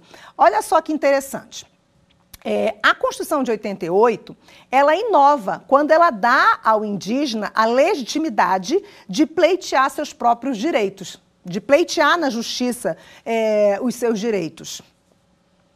Antes da Constituição de 88, o indígena não podia, certo, pleitear os seus direitos. O indígena não podia, não, não tinha é, prerrogativa para resistir judicialmente à violação dos seus direitos, certo? No início, ele era um sub, vou chamar aqui, um subcidadão, um sub, é, é, alguém que não estava equiparado ao português, apesar dele ser reconhecido como homem quando o português chegou aqui, ele não estava equiparado em, em, direitos, em prerrogativas, em, em iniciativas, certo? Depois, é, com a criação do Serviço de Proteção ao Índio, tá? É, quem representava o indígena, quem tutelava os direitos indígenas, for, era o Serviço de Proteção ao Índio, isso lá em 1910, tá? É, o Serviço de Proteção ao Índio, ele foi extinto em 1966, como eu falei para você em aulas anteriores, com denúncias de corrupção, é, sem representar os direitos indígenas efetivamente, tá? E em 1967 ele foi substituído, o Serviço de Proteção ao Índio foi substituído pela FUNAI, tá?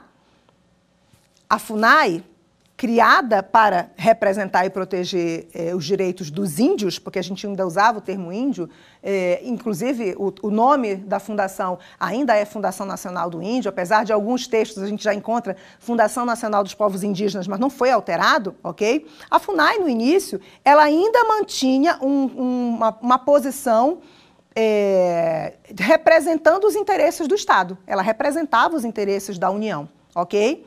E o indígena não tinha a prerrogativa de defender seus próprios direitos. Quando chega a Constituição de 88, isso muda. Muda como, Karina? A gente passa a ter o Ministério Público, que é o fiscal da lei, que não pertence nem ao Poder Legislativo, nem ao Poder Executivo, nem ao Poder Judiciário. Ele passa a atuar nas questões que discutem direitos indígenas, como, como órgão independente, porque o Ministério Público é órgão, certo? E a gente passa, no artigo 232, a, ao próprio indígena, as, as próprias comunidades indígenas poderem atuar livres, sem precisar serem tuteladas por uma FUNAI, sem precisar serem tuteladas pelo Ministério Público Federal. Elas podem, certo, é, ser, ser, representadas? Podem, certo? ONGs podem é, participar, certo? A gente tem, por exemplo, é, a, a autora Samia Barbieri, ela fala que as, cabe a luta e a fala, né, o, o, direito de voz indígena cabe às comunidades indígenas.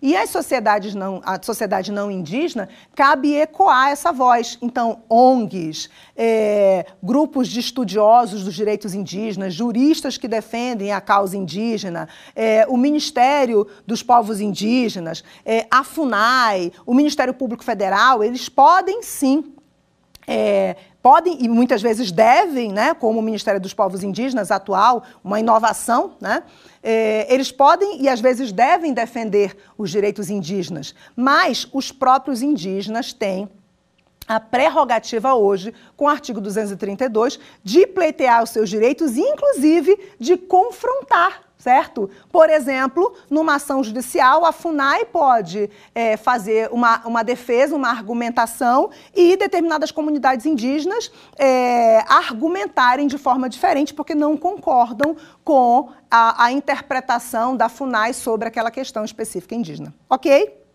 E aí, a gente vai encerrando a nossa aula 3 e vai chamar você para o quiz, para a gente ver se a gente apreendeu os conteúdos tratados nesta aula. Vamos lá?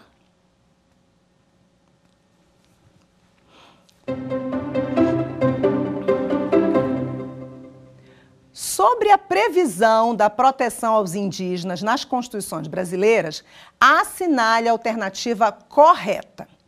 A Constituição Republicana de 1891 foi a primeira Constituição a reconhecer os direitos dos povos indígenas? B. As Constituições de 1934, 1946 e 1967 e a Emenda de 69 atribuem à União a competência para legislar sobre, abre aspas, incorporação dos silvícolas à comunhão nacional, fecha aspas. C. A Constituição Federal de 88 não trouxe inovações quanto à proteção dos direitos indígenas. E na D, várias emendas constitucionais já inovaram ao texto original da Constituição Federal de 88. E aí? Qual a questão você marcaria como correta, certo? Qual a alternativa que corresponde ao conteúdo que a gente estudou? A resposta correta é letra B de bola. A integração dos silvícolas à comunhão nacional foi texto trazido pelas constituições de 34 de 46, de 67 e também do, da, da, carta outorgada de 69. As demais alternativas estão erradas porque a Constituição de 88 inovou, sim, certo? E ela não traz emendas nenhuma até agora ao, ao texto dos artigos 231 e 232 da Constituição de 88. Vamos para a próxima questão?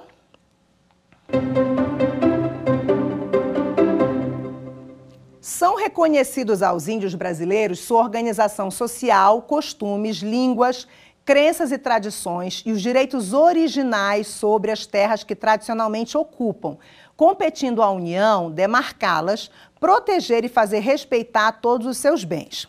Sobre os direitos dos índios, à luz da Constituição Federal, é incorreto afirmar que essa questão ela foi da banca Consuplan num concurso público e ela tinha uma alternativa a mais, tá? Mas a gente vai trabalhar só com essas três e aqui a gente vai achar a incorreta. Vamos lá.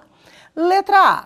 As terras tradicionalmente ocupadas pelos índios são inalienáveis e indisponíveis, os direitos sobre elas imprescritíveis. Os índios, suas comunidades e organizações são partes legítimas para ingressar em juízo em defesa de seus direitos e interesses, intervindo o Ministério Público em todos os atos do processo.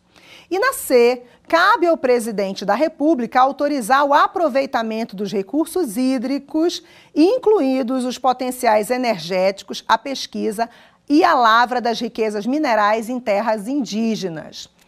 Considerando essas três alternativas, qual você marcaria como incorreta? A incorreta é letra C. Cabe ao Congresso a decisão sobre a exploração dos recursos hídricos, minerais, enfim, todos os recursos naturais eh, que estão em terras indígenas, terras ocupadas pelos, pelos povos indígenas. Essa questão, repito, foi uma questão da Consuplan em concurso público. Vamos para a próxima questão.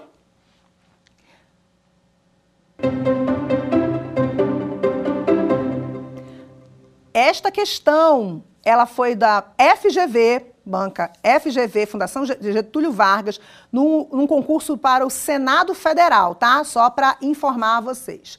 Vamos lá. A partir da proteção constitucional e infraconstitucional dos direitos dos índios no território brasileiro, é possível concluir que 1. Um, a exclusividade na posse da terra impede a abertura de estradas ou a instalação de equipamentos urbanos sem prévia e expressa autorização dos índios. 2. Os índios podem instituir pedágio no interior de suas terras para regular o acesso de não índios. E 3. As terras indígenas situadas na faixa de fronteira não obstam a presença de instituições de Estado, inclusive com a instalação de postos de vigilância. E as alternativas dizem: todas estão certas, todas estão erradas, apenas a conclusão da 3 está certa e apenas conclu as conclusões da 1 e 3 estão certas. Qual você marcaria, tá? A correta nesta questão, que foi da FGV, de um concurso público do Senado, é aquela que diz que é, as terras situadas nas faixas de fronteira não obstam que se construa, que se ocupem com instituições do Estado. É o item 3, tá? Então, a presença do Estado nas terras indígenas é, é garantida, é assegurada pela Constituição, até porque essas terras, elas são terras da União e a União vai prestar os serviços públicos de saúde indígena, de, de segurança das fronteiras e etc. Ok?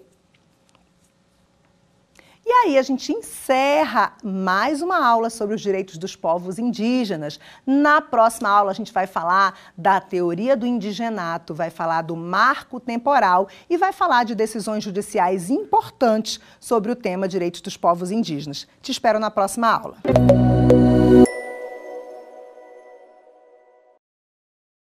Curso completo de Direito Constitucional Indigenista isso vai despencar no concurso nacional unificado, mas não apenas isso. Em qualquer área do direito hoje, o direito indigenista é muito bem visto e é um curso completo. Quase cinco horas de muito ensinamento de uma das maiores constitucionalistas nesta área, a professora Karina, que deu no Saber Direito e nós compilamos aqui no Spotify para vocês é, baixarem, ouvirem com calma, anotarem tudo, porque pode ser tema da redação mas além disso, vai cair com certeza umas três questões sobre o direito indigenista, porque não só para as pessoas que são do ramo do direito da área do bacharel em direito da justiça em si, mas também ela fala sobre a parte histórica, a parte constitucional, como estar hoje, o marco temporal. O marco temporal pode ser sim também tema da prova de subjetiva. Então, eu sou o Ronan Botelho. Eu espero que você também nos ajude. Nós estamos ajudando vocês neste, rumo do concurso nacional unificado. Mas também eu quero muito que você nos ajude. Compartilhe, dê o like, dê as estrelinhas no Spotify ou qualquer rede que você esteja nos ouvindo. Eu agradeço vocês e então fique com esse curso completo de direito indigenista, constitucional indigenista, que vai sim ser tema de alguma parte da sua prova no concurso nacional unificado. E não deixe de compartilhar também e entrar na Amazon. Nós temos vários livros para ajudar vocês também da mesma forma, alguns gratuitos e outros ao preço mínimo, que é só porque é para vocês ajudarem a vocês a passarem. Obrigado a todos. Um bom curso.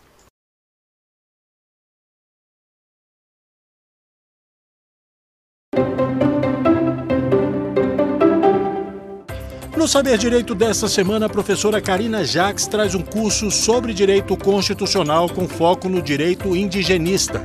Durante as cinco aulas, ela vai tratar da origem histórica, vai falar sobre a Constituição Federal de 1988 aplicada ao direito dos indígenas. Também vai tratar do marco temporal e o indigenato, além de falar sobre o futuro da questão indígena no Brasil. Está no ar a aula 4.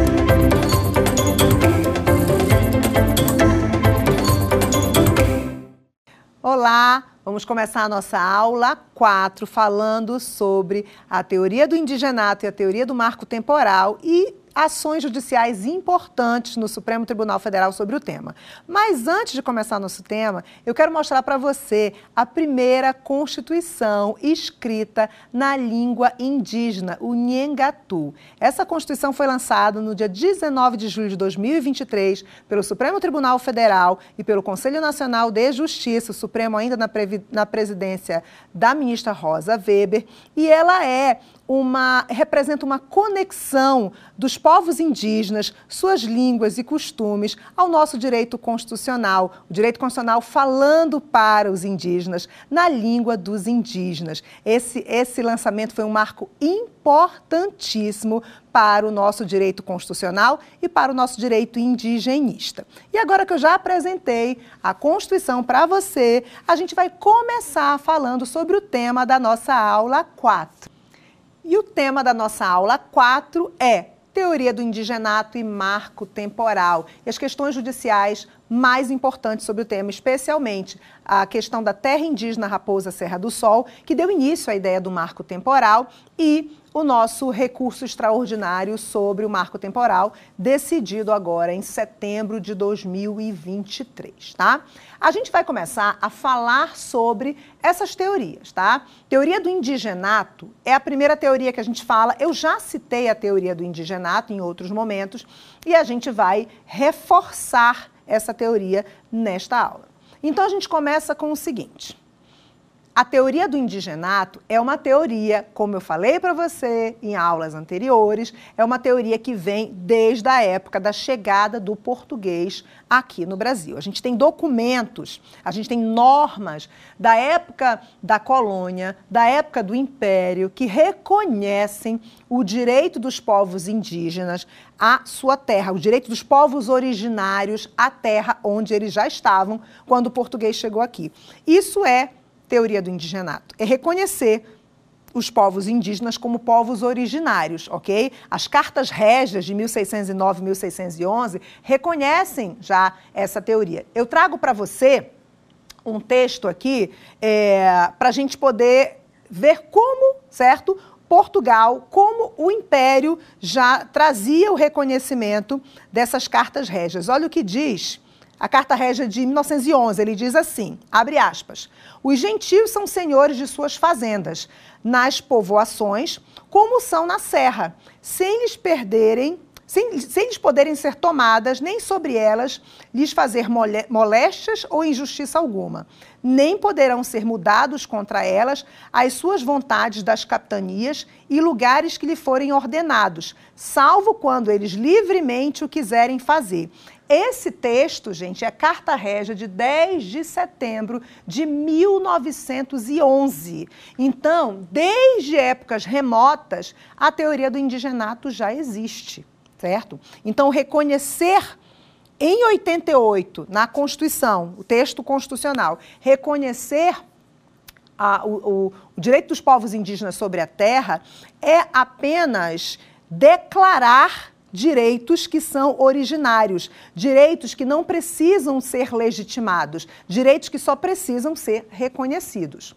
Ocorre que, quando a gente fala da teoria do indigenato, mesmo o documento da Carta Régia é, é, de, de 1611, a gente tem é, o formal, a norma reconhecendo a teoria do indigenato, certo? E movimentos dos colonos, movimentos da própria coroa portuguesa esbulhando os direitos dos povos indígenas na prática, ok? Então a gente tem, é, nesse contexto, questões de conflituosas que no futuro se tornariam questões judiciais, ok? E eu trago um outro trecho aqui para você.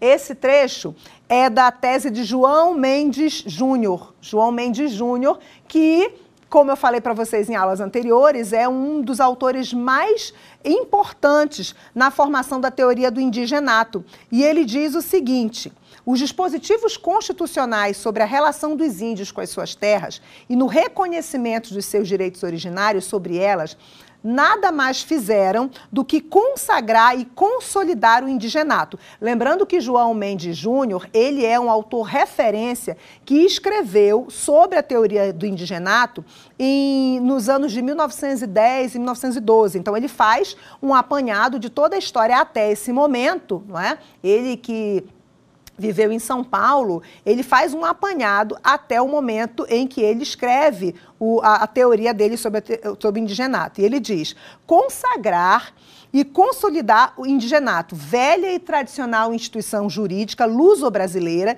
que deita suas raízes já nos primeiros tempos da colônia, quando o alvará, aí ele cita o alvará de 1 de abril de 1680, confirmado pela lei de 6 de outubro de 1755, firmaram o princípio de que, nas terras outorgadas a particulares, seria sempre reservado o direito dos índios primários e naturais senhores dela, tá? Aí a gente tem a referência, esse, esse texto é de 1912, João Mendes Júnior, o direito dos indígenas no Brasil, é, tanto direitos individuais quanto políticos. Então a gente tem é, a teoria do indigenato sendo a primeira teoria. Então, a teoria do marco temporal, que se discute muito, se discutiu muito antes da, do recurso extraordinário 1 milhão e 17 365, que foi o recurso extraordinário em que o Supremo é, decidiu, e decidiu com repercussão geral, a tese de repercussão geral 1031, que a gente vai analisar na aula de hoje. Essa tese tem 13 é, dispositivos, a gente vai analisar todos eles. Então, a teoria do marco temporal, ela não é originária. A originária é a teoria do indigenato. Só que, apesar da teoria do indigenato ser a teoria que formalmente se consolidou ao longo da história, em vários momentos a terra indígena sofreu esbulho, sofreu violação. Os indígenas foram expulsos, foram realocados, foram mortos, foram dizimados, foram adoecidos, certo? Então a gente vem contando isso. Já é, esse já é o nosso quarto encontro. A gente vem contando isso. É, e a gente fala sobre é, hoje esse confronto entre a teoria do indigenato e a teoria do marco temporal. E aí o que acontece? É, a Constituição de 88, as constituições é, a partir da, da, Constituição de 1934, tá? Ela vem reconhecendo é, direitos dos povos indígenas sobre as terras que estavam assentadas, tá? A Constituição de 1820 4 não reconhece, não diz nada, certo? A de 1891 também não diz nada, então a primeira Constituição Imperial e a primeira Republicana não diz nada, é a de 34 que começa a trabalhar timidamente os direitos dos povos indígenas e timidamente falando sobre uh, o direito dos povos indígenas sobre a terra. Então, você tem 34, você tem 46, você tem 67, você tem 69, e aí a gente chega com a Constituição de 88, trazendo várias inovações e reconhecendo de forma bem detalhada o direito dos povos indígenas sobre as terras, terras imprescritíveis, terras inalienáveis, terras indisponíveis e tudo mais, certo?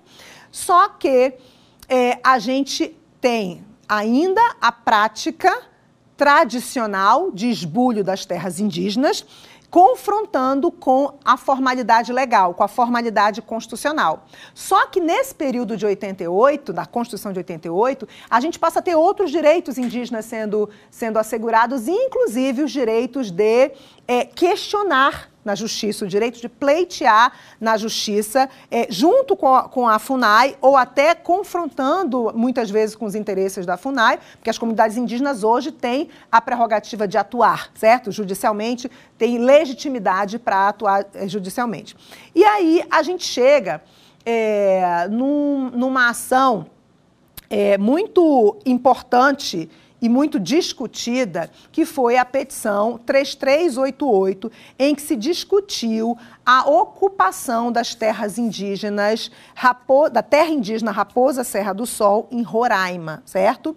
É, esta ação ela foi concluída em 2009, ela inicia em 2006, ela foi concluída em 2009, e nesta ação, que eu não vou detalhar toda ela, todos os pontos, tá? Mas nesta ação, a gente teve é, exigências tá, de comprovação da ocupação indígena e foi a partir desta principal ação que se criou o conceito de marco temporal, certo? O conceito do esbulho renitente e que levou a outras decisões, a decisão da, sobre, a, sobre a, a demarcação de terras indígenas da terra indígena Raposa Serra do Sol, ela não foi decidida pelo plenário do Supremo, ela foi decidida pela segunda turma, tá? Mas ela gerou conceitos jurídicos e ela repercutiu em outras ações que decidiram com base nesta decisão do Supremo Tribunal Federal.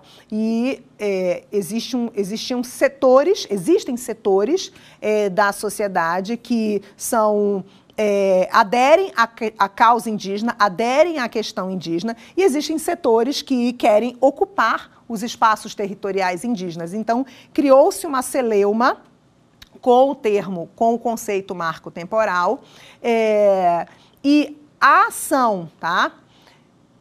A petição 3388, apesar dela ter a intenção de estabelecer requisitos é, rigorosos e colocar um ponto final na discussão é, sobre a questão das terras indígenas, ela, na verdade, acirrou mais as decisões. E ela só foi aperfeiçoada com o recurso extraordinário é, 1 milhão e 17, 365, que aí, com uma tese de repercussão geral, a gente é, é, é, aperfeiçoou o entendimento do Judiciário, o entendimento do Supremo, com repercussão geral sobre esse tema. Então, o que acontece?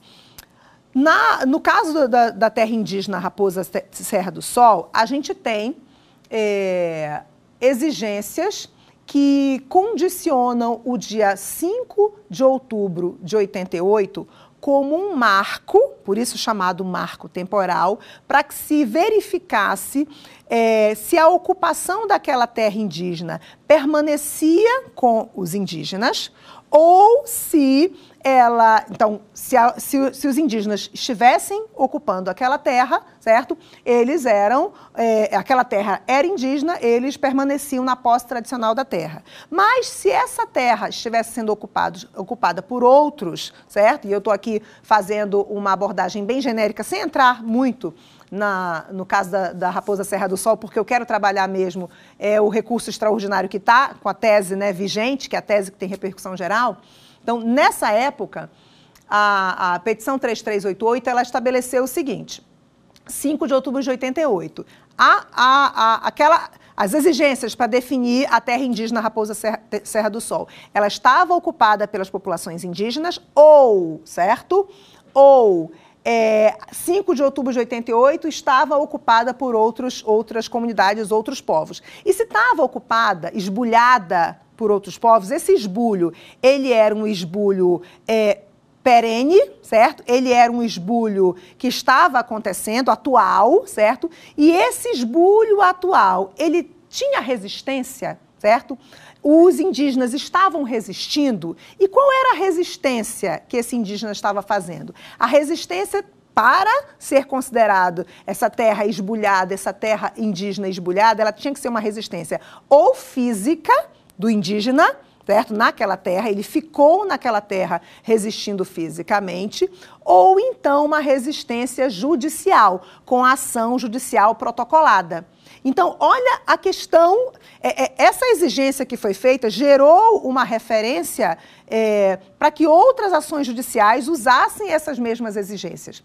Imaginem, gente, como o indígena vai é, resistir desde a chegada do português até 5 de outubro de 88. Como ele vai resistir fisicamente, ok?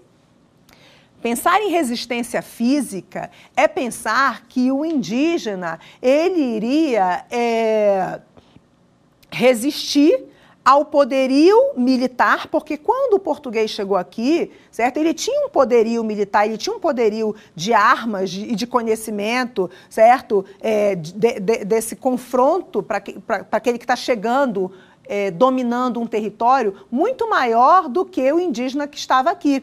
É claro que a gente tem relatos de comunidades indígenas hostis, mas não eram hostis como era o conquistador.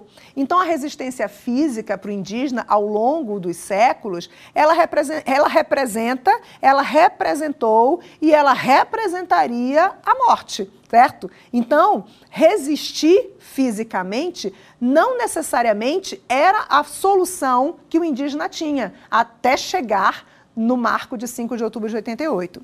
E resistir judicialmente como o indígena iria resistir judicialmente se ele, na origem, não tinha nem personalidade jurídica, capacidade jurídica para pleitear seus direitos juridicamente, certo? Então essa exigência, ela não é, ela, ela, ela careceu de aperfeiçoamento, e eu estou usando palavras do voto do ministro Edson Fachin, quando ele fala do.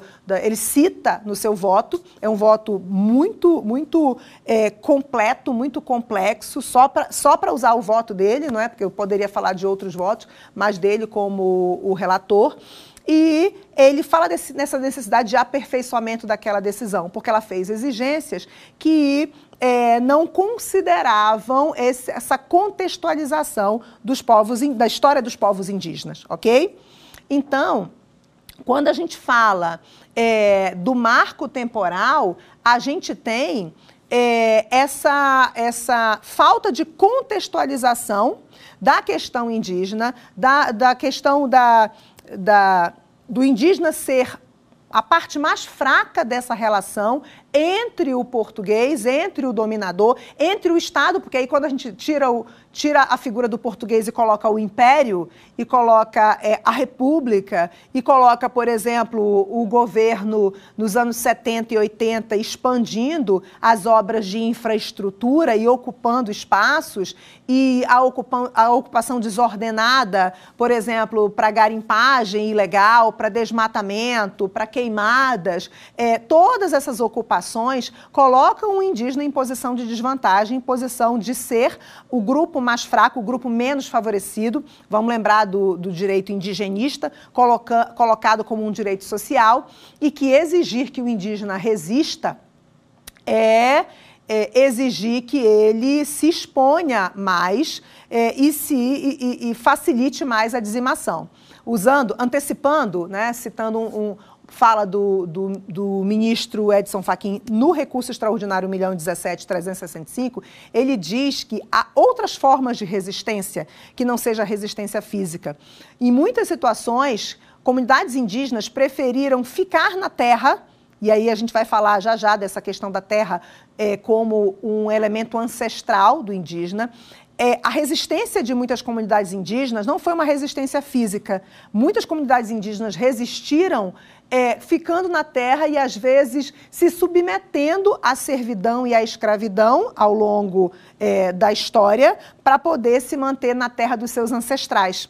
Muitas vezes a resistência foi uma adaptação àquele, àqueles invasores do seu espaço ancestral para poder continuar ali. Então, a resistência física exigida ali é, para definir o marco temporal, ela não é muito real é, ela não é muito condizente com a realidade é, do confronto entre é, a sociedade dominante, seja a coroa portuguesa quando chegou, seja o império, seja a União, ou seja, ocupações clandestinas, e as comunidades indígenas, que têm uma visão de mundo totalmente diferente da visão de mundo do não indígena.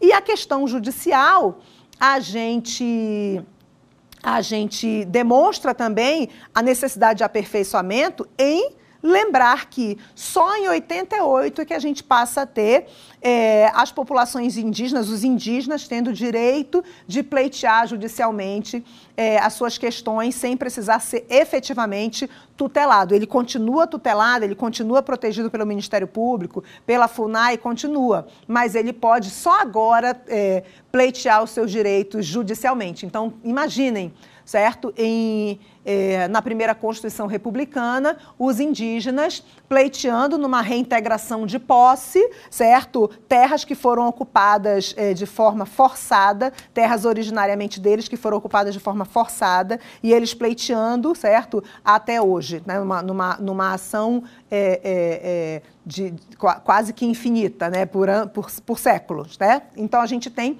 essa, essa necessidade de aperfeiçoamento. E esse essa tese do marco temporal, ela foi uma das teses levantadas no recurso extraordinário é, 1 milhão 17 365, que é a referência para a gente trabalhar nessa aula, tá? Então, a ação originária é uma reintegração de posse, já falando do recurso 1 milhão 17 365. A ação originária é uma ação de reintegração de posse, certo? É, originária em Santa Catarina, a gente tem é, o Instituto de Meio Ambiente do Estado de Santa Catarina, Santa Catarina é, a gente tem a FUNAI, certo? É, e a gente tem a comunidade indígena participando, certo? Na área ali, é, é, é Choclen, certo? Na área ali é, é, conflitada, não é? Conflitada. E a FUNAI recorre tá, para o Supremo Tribunal Federal, nessa ação originária que era uma reintegração de posse, e o Supremo Tribunal Federal, ele é, recebendo esse recurso, esse recurso ele foi recebido com repercussão geral e ele suspendeu 226 processos que discutiam esta questão da posse das terras indígenas, certo? A questão das terras indígenas é, é uma questão que a gente tem que analisar que ela é básica, certo? Falar de educação do indígena, falar de, de direitos de, da língua indígena, de outros direitos indígenas, não tem fundamento se você não fala da terra indígena, porque a terra indígena ela tem um conceito muito mais muito mais profundo e complexo do que esse conceito de propriedade que nós, da, da sociedade não indígena, temos, ok? E aí, esse, esse recurso extraordinário foi distribuído, o ministro relator Edson Fachin, ele votou. É, contra a tese do marco temporal. Então, é, quando ele estabeleceu o voto dele, é, repercutiu isso muito na imprensa. E ele, na, no seu voto, são, são mais de 100 laudas de voto, no seu voto ele fala da terra, da noção de terra da terra indígena, que não é uma noção do direito civil, e ele fala da teoria da tradicionalidade, ok? Então, quando a gente fala, quando, eu, quando, a gente faz a chamada dessa nossa aula 4, teoria do indigenato versus teoria do marco temporal, é, não são só essas duas teorias que elas se confrontam. A gente tem outros aspectos aí que a gente vai analisar. E é, o ministro bem citou a questão do que é terras tradicionalmente ocupadas.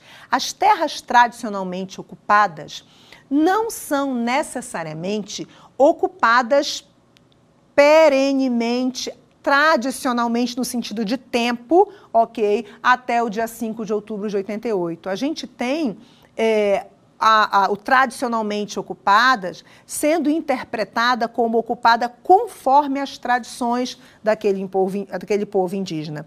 E no, no, na, no, no que fala o ministro no seu voto, eu vou citar alguns pontos do voto dele sem, sem, sem buscar aqui para ler, certo? É, ele fala sobre é, quais são as formas diversas desses povos indígenas resistirem. O que é a resistência de cada povo indígena? Às vezes a resistência é confrontar se aquele povo indígena é um povo mais belicoso, se é um povo indígena mais hostil ao contato com outros povos indígenas, a gente pensando na chegada né, é, do, do, dos europeus aqui, certo? Ou se a resistência daquele povo indígena é fugir para tentar manter, certo? Mesmo que longe da sua terra. Vou, usar uma expressão que é muito usada é, pelo direito indigenista e foi usada também no voto do ministro, que é a terra como, como elemento ancestral.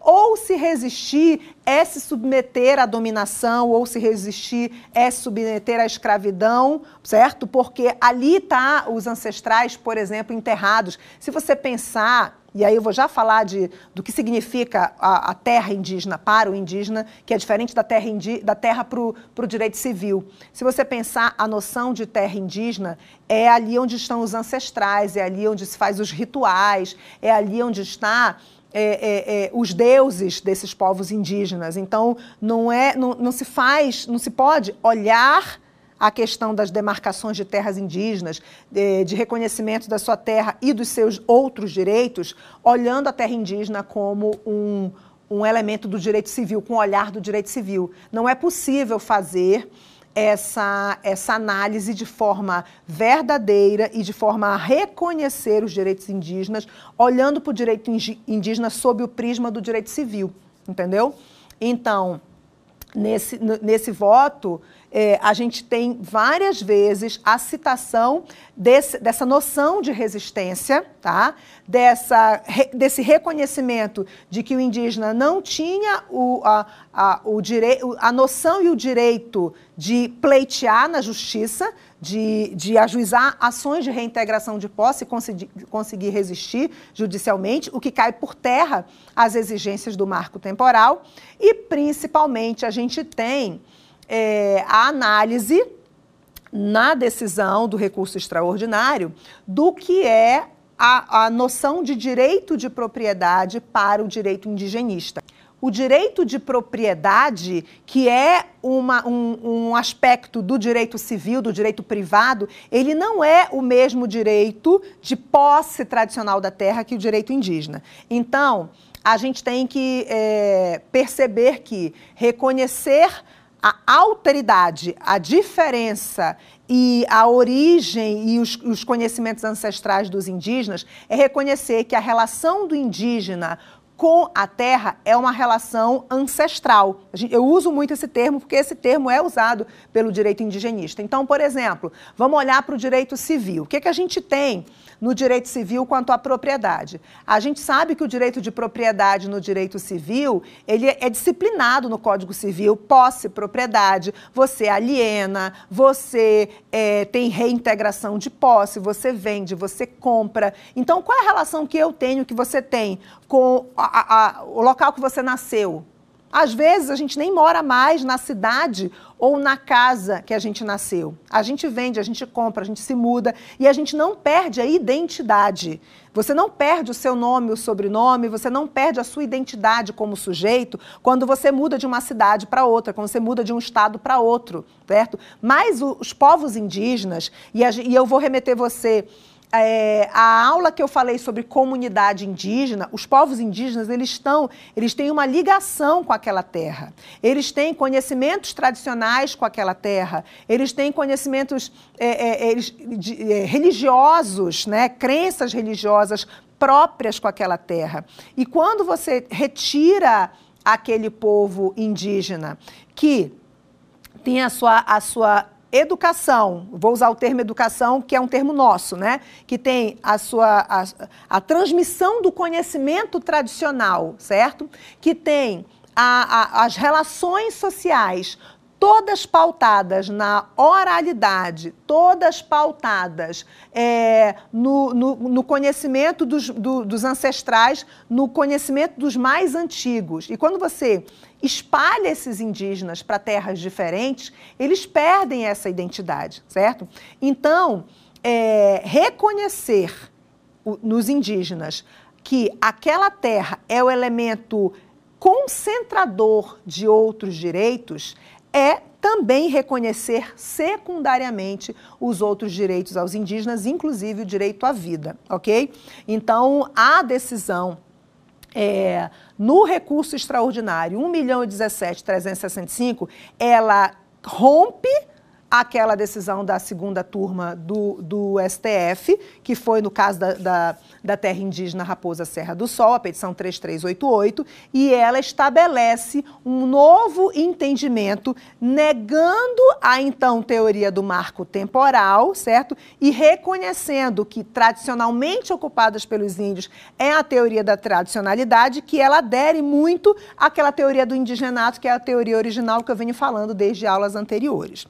Essa decisão do Supremo Tribunal Federal, ela é, teve repercussão geral. Então, o julgado foi concluído no dia 21 de setembro de 2023. Foram. É, é, o voto do ministro Edson Fachin foi seguido, certo? É, pelos ministros, exceto o ministro André Mendonça e Nunes Marques. Os demais ministros seguiram o ministro Edson Fachin com algumas sugestões de alteração. Não vou me detalhar aqui em todos os em todos os votos, mas aí quando foi dia 27 de setembro, eles votaram a tese. É uma tese longa, eu quero trabalhar alguns pontos com você, porque essa tese, a 1031, ela tem repercussão geral e ela agora vai alcançar aqueles 226 processos é,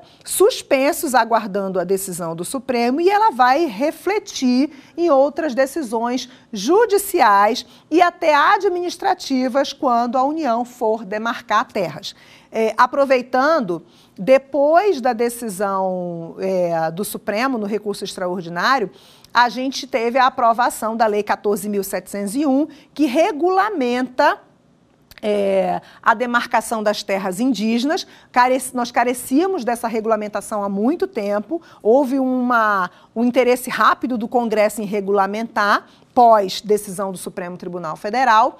E é, essa, essa regulamentação ela foi aprovada pelo Congresso Nacional foi para o presidente, certo? E o presidente vetou vários pontos, tentando manter uma compatibilidade da lei que, que, que rege agora, né, que regulamenta agora a demarcação de terras indígenas com a decisão do Supremo Tribunal Federal, evitando uma superação legislativa da jurisprudência do Supremo. A gente ia ter uma ruptura muito próxima, certo? Não estou dizendo que nós não, não vamos ter rupturas no futuro, esperamos que as rupturas sejam para melhor, para proteger cada vez mais os direitos indígenas, mas é, os vetos, eles essencialmente tentaram manter essa coincidência, essa harmonia entre um julgado super importante do Supremo Tribunal Federal e é, a, a, norma que hoje regulamenta a demarcação é, das terras indígenas.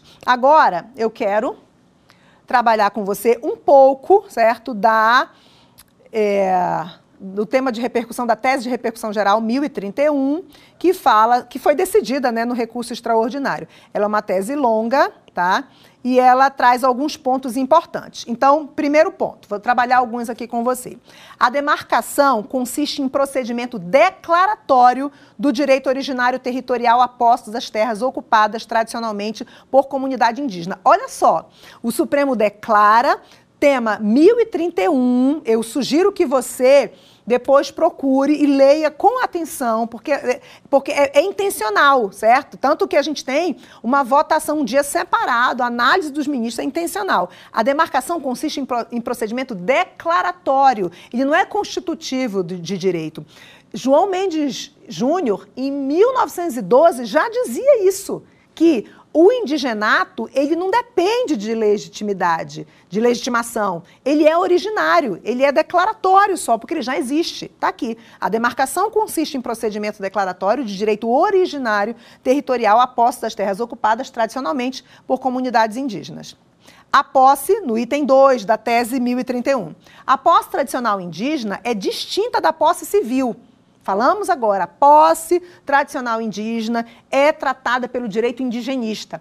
A posse civil é tratada pelo direito civil, são institutos jurídicos diferentes. Então, a posse tradicional indígena é distinta da posse civil, consistindo na ocupação das terras habitadas em caráter permanente pelos indígenas, nas utilizadas para suas atividades produtivas, conforme os seus costumes, né? Nas imprescindíveis à preservação dos recursos ambientais necessários ao seu bem-estar e nas necessárias à sua reprodução física e cultural, segundo seus usos, costumes e tradições, nos termos do parágrafo 1 do artigo 231 do texto constitucional. 231 e 232 são os dois artigos que compõem o capítulo que fala dos direitos dos indígenas dentro da, do título da ordem social, tá bom? 3. Tese 1031 a proteção constitucional dos direitos originários sobre as terras que tradicionalmente ocupam independem da existência de um marco temporal em 5 de outubro de 88 ou da configuração do renitente esbulho como conflito físico ou controvérsia judicial persistente à data da promulgação da Constituição. Há um aperfeiçoamento, há uma correção em relação ao entendimento que, que tivemos, certo? É, no caso da terra indígena Raposa Serra do Sol, ok? Então, aqui a gente tem é, um, um, um, aperfeiçoamento. O item 4 da tese 1031. Existindo ocupação tradicional indígena ou renitente esbulho contemporâneo à promulgação da Constituição Federal, aplica-se o regime indenizatório relativo às benfeitorias úteis e necessárias previsto no parágrafo 6 do artigo 231 da Constituição, regido agora pela Lei 14.701 de 2023, que é a lei que, que disciplina é, as demarcações e indenizações que são previstos no artigo 231 da Constituição. 5. Ausente ocupação tradicional indígena, ao tempo da promulgação da Constituição Federal, ou renitente esbulho na data da promulgação da Constituição, são válidos e eficazes, produzindo todos os seus efeitos, os atos de negócios jurídicos perfeitos e a coisa julgada relativos a justo título, ou posse de boa-fé nas terras de ocupação tradicional indígena, assistindo ao particular o direito a justa e prévia indenização das benfeitorias necessárias e úteis pela União e, quando inviável o reassentamento dos particulares, caberá a eles indenização pela União com direito de regresso em face ao ente federativo que titulou a área, correspondente ao valor da terra nua, paga em dinheiro ou em títulos da dívida agrária, se for do interesse do beneficiário, e processado em autos apartados do procedimento de demarcação com pagamento imediato da parte incontroversa, garantido o direito de retenção até o pagamento do valor incontroverso, permitida permitidos a autocomposição e o regime do parágrafo 6 do artigo 37 da Constituição. O Supremo foi detalhista em, tra em, em trazer todo o procedimento é, da questão de demarcação e de indenização e de direito de regresso, para realmente agora a gente colocar, entre aspas, uma pá de cal nessa discussão, para a gente pacificar essa discussão. O, o item 6, ainda da tese 1031. Descabe indenização em casos já pacificados, decorrentes de terras indígenas já reconhecidas e declaradas em procedimento demarcatório, ressalvados os casos judicializados e em andamento ok? O que já coisa julgado, que já foi concluído, não se levanta mais, tá? Sete, é dever da União efetivar o procedimento demarcatório das terras indígenas, sendo admitida a formação de áreas reservadas somente diante da absoluta impossibilidade de concretização da ordem constitucional de demarcação, devendo ser ouvida, em todo caso, a comunidade indígena, buscando-se, se necessário, a autocomposição entre os respectivos entes federados para a identificação das terras necessárias à formação das áreas reservadas, tendo sempre em vista a busca do interesse público e a paz social, bem como a proporcional compensação às comunidades indígenas. E aí ele cita, a tese cita o artigo 16.4 da Convenção 69 da OIT. Oitavo, a instauração de procedimento de redimensionamento de terra indígena não é vedada em caso de descumprimento dos elementos contidos no artigo 231 da Constituição da República, por meio de pedido de revisão de procedimento demarcatório anterior, sendo necessário comprovar grave e insanável erro na condução do procedimento administrativo ou na definição dos limites da terra indígena, ressalvadas ações judiciais em curso e os pedidos de revisão já instaurados até a data de conclusão deste julgamento. Nono, ainda da tese 1031. O laudo antropológico realizado nos termos do decreto 1775 de 96, esse decreto ele disciplina as demarcações de terras indígenas, tá bom? É um decreto antigo que disciplina.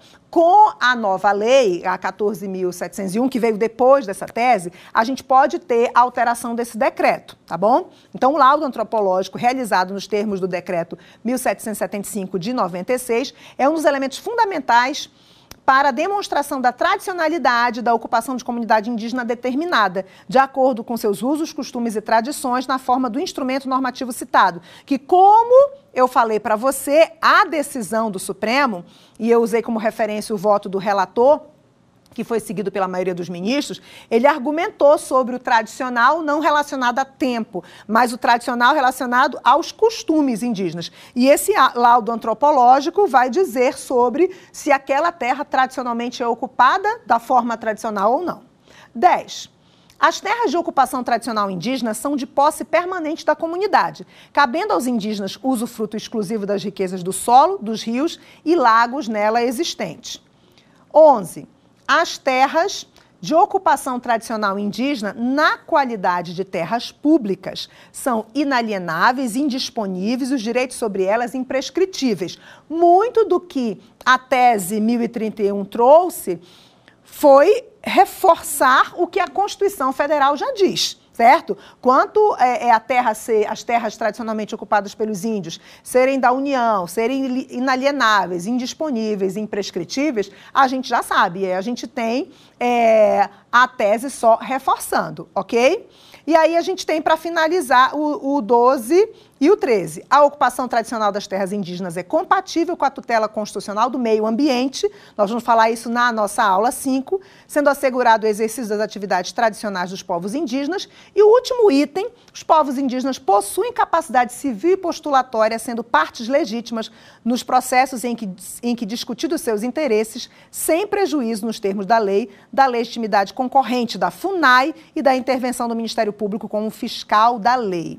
A gente encerra essa nossa aula 4 sabendo que tem muito o que se analisar das questões judiciais e que o recurso extraordinário 1 milhão e 17.365 foi muito importante para a gente olhar para o futuro da comunidade indígena. Agora a gente vai para o nosso quiz.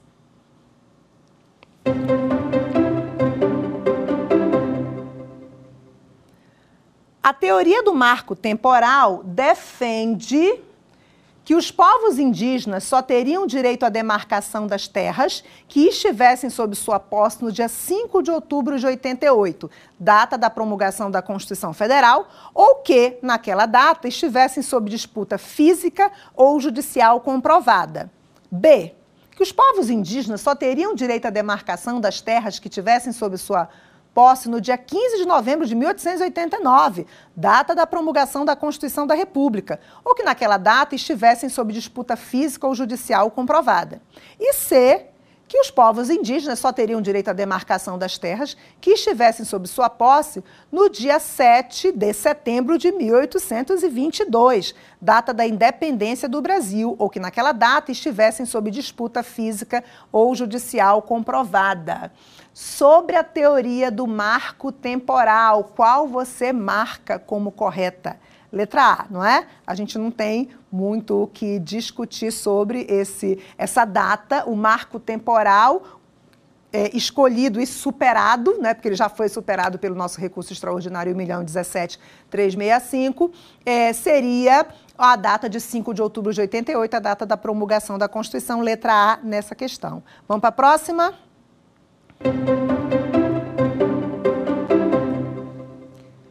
Segundo o recurso extraordinário 1.017.365, que foi julgado pelo STF, assinale a alternativa incorreta. Vamos para a incorreta. A ação originária foi uma reintegração de posse ajuizada pelo Instituto de Meio Ambiente de Santa Catarina contra a FUNAI e os povos indígenas Choclen, que estava sendo discutido, e o que estava sendo discutido era o reconhecimento ou negação dos direitos fundamentais dos povos indígenas à terra. B. No dia 21 de setembro de 2023, o Supremo julgou o mérito do recurso extraordinário, reconhecendo por nove votos a dois o direito dos povos indígenas às terras tradicionalmente ocupadas por eles. C. O relator ministro Edson Fachin adotou a teoria da tradicionalidade, reconhecendo que a terra pode ser tida como tradicionalmente ocupada, mesmo que em 5 de outubro de 88 não fosse de fato. E na D, a decisão não gerou repercussão geral. Por isso foi necessária a aprovação da Lei 14.701 de 2023. Qual você marcaria como correta nesta questão? Você marcaria a letra D? Então, se você marcaria a letra D como incorreta, não é? Qual é o gabarito dessa? Qual é a incorreta? É letra D a decisão do recurso extraordinário 1.017.365 teve repercussão geral, é a tese de repercussão geral 1031. A Lei 14.701, ela não veio para dar validade à decisão do Supremo, ela veio para regulamentar as demarcações de terra, para regulamentar os dispositivos constitucionais quanto à demarcação dos, das terras indígenas, ok? Vamos para a próxima questão?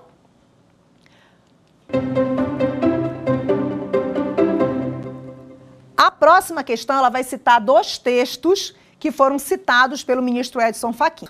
E aí esses dois textos estão relacionados a quê? Que as terras indígenas são A, domínio nos moldes do direito civil. B. Direito de servidão nos moldes do direito administrativo. C. Direito imobiliário. Ou D. Direito intrínseco à sua ancestralidade, vivência cultural, crenças e rituais. O, o, segundo texto, que é do Krenak, o Krenak tem três livros pequenos, eu até indico é, que você compre esses livros. Krenak, que hoje está na Academia Brasileira de Letras, é o primeiro indígena, gente, que está ocupando uma cadeira na Academia Brasileira de Letras. Ele é um filósofo que é da, da, da do povo indígena Krenak, certo? É, ele, ele se refere a vários aspectos indígenas e o ministro relator do recurso extraordinário 1017-365, ele é, trouxe textos do Krenak. Quando a gente fala da, de, dessa, dessa montanha na aldeia, a gente vê como o olhar do indígena para aquela terra não é um olhar do direito civil. Então, seria é, equivocado a gente comparar o vínculo do indígena, do povo indígena, à terra como um vínculo imobiliário, como um vínculo civil, como um vínculo de posse e propriedade, certo? Portanto, a alternativa correta nesta questão é letra D, ok? E a gente encerra o nosso quiz e vamos finalizar a nossa aula falando da importância dessa decisão. É, o, o, recurso extraordinário 1 milhão 17, 365, gente, ele traz é, uma, um, uma visão é, moderna, uma visão futurista, certo? Sobre o tema é, questão indígena. Na nossa próxima aula, aula 5, a gente vai falar do futuro da questão indígena e eu vou citar é, uma fala do Krenak, que é o título de um dos livros dele, que é O Futuro é Ancestral. Para a gente pensar o futuro é, do nosso meio ambiente, o futuro da, dos nossos conhecimentos ancestrais, é, o futuro da questão é, é, indígena e da terra, da ocupação da terra, que, como eu falei nessa aula, é o elemento primário para reconhecer outros direitos indígenas, a gente tem que reconhecer que esse futuro, que olhar para os nossos conhecimentos tradicionais das nossas populações indígenas, é reconhecer esse conhecimento tradicional do passado, ancestral, e que ele é útil para o futuro. Na nossa próxima aula, eu vou falar sobre biopirataria, eu vou falar sobre biocolonialismo, eu vou falar é, sobre a crise humanitária Yanomami, e a gente vai perceber como essa visão é, não urbana, não moderna, do indígena, é tão essencial que nós tenhamos esses olhos voltados para esse diferente do indígena, não só respeitando, certo, a, o diferente do indígena, mas reconhecendo o seu valor, o seu valor cultural, o seu valor como direito humano e o seu valor também é, comercial, o seu valor também é, é, de, de, de manutenção do nosso patrimônio cultural e genético e quanto a gente pode progredir e quanto a gente pode crescer como sociedade como país quando a gente preserva essas terras indígenas, esse, esse, esse patrimônio genético de fauna e flora e esse conhecimento ancestral, ok? Então, é, essa, essa ação, ela foi muito esperada, inclusive esse programa que eu estou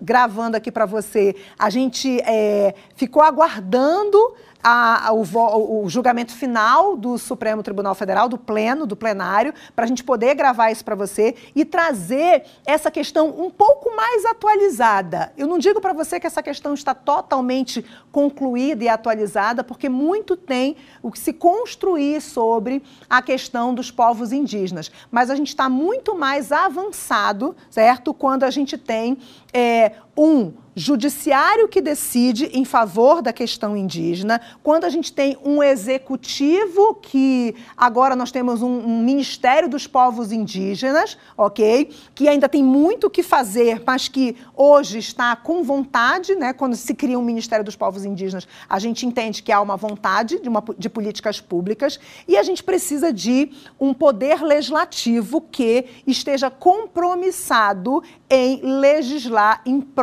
dos povos indígenas, para reconhecer esses direitos indígenas como um patrimônio do povo brasileiro, ok? E aí eu Lembro você que todo esse conteúdo que a gente está trabalhando nessas aulas, você pode ter acesso nas minhas redes sociais. Você me acha no Instagram, arroba professora Karina Jax. Lá no link da bio, eu vou deixar um link com esse material, vai estar escrito lá, Direito dos Povos Indígenas. Você acessa todo esse conteúdo com bibliografia, com a indicação de livros que eu estou trazendo para você, inclusive, inclusive os livros do Krenak, com o voto do ministro Edson Fachin, que eu já vou deixar separadinho para você, e com indicação de conteúdos para você aprofundar o estudo. A gente precisa desenvolver e falar mais sobre os direitos dos povos indígenas. Não é uma necessidade só dos povos indígenas, é uma necessidade nossa, da sociedade brasileira, para a proteção dos direitos é, ambientais e dos direitos ancestrais dos nossos povos. Ok? A gente encerra esta aula 4 e eu espero você na aula 5 com o tema O Futuro. Curso completo de Direito Constitucional Indigenista isso vai despencar no concurso nacional unificado, mas não apenas isso.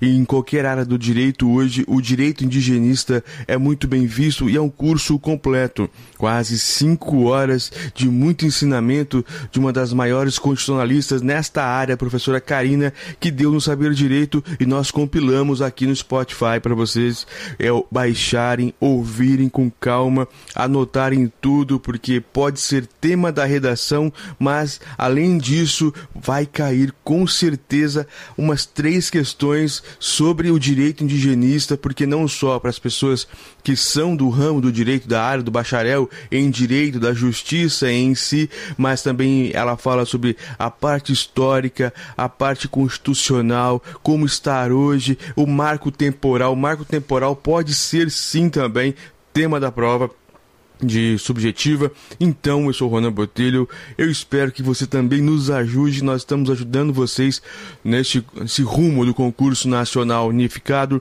Mas também eu quero muito que você nos ajude. Compartilhe, dê o like, dê as estrelinhas no Spotify ou qualquer rede que você esteja nos ouvindo. Eu agradeço vocês e então fique com esse curso completo de direito indigenista, constitucional indigenista, que vai sim ser tema de alguma parte da sua prova no concurso nacional unificado. E não deixe de compartilhar também e entrar na Amazon. Nós temos vários livros para ajudar vocês também da mesma forma, alguns gratuitos e outros ao preço mínimo, que é só porque é para vocês ajudarem a vocês a passarem. Obrigado a todos. Um bom curso. No Saber Direito desta semana, a professora Karina Jaques traz um curso sobre direito constitucional com foco no direito indigenista. Durante as cinco aulas, ela vai tratar da origem histórica, vai falar sobre a Constituição Federal de 1988 aplicada ao direito dos indígenas. Também vai tratar do marco temporal e o indigenato, além de falar sobre o futuro da questão indígena no Brasil. Veja agora a aula 5.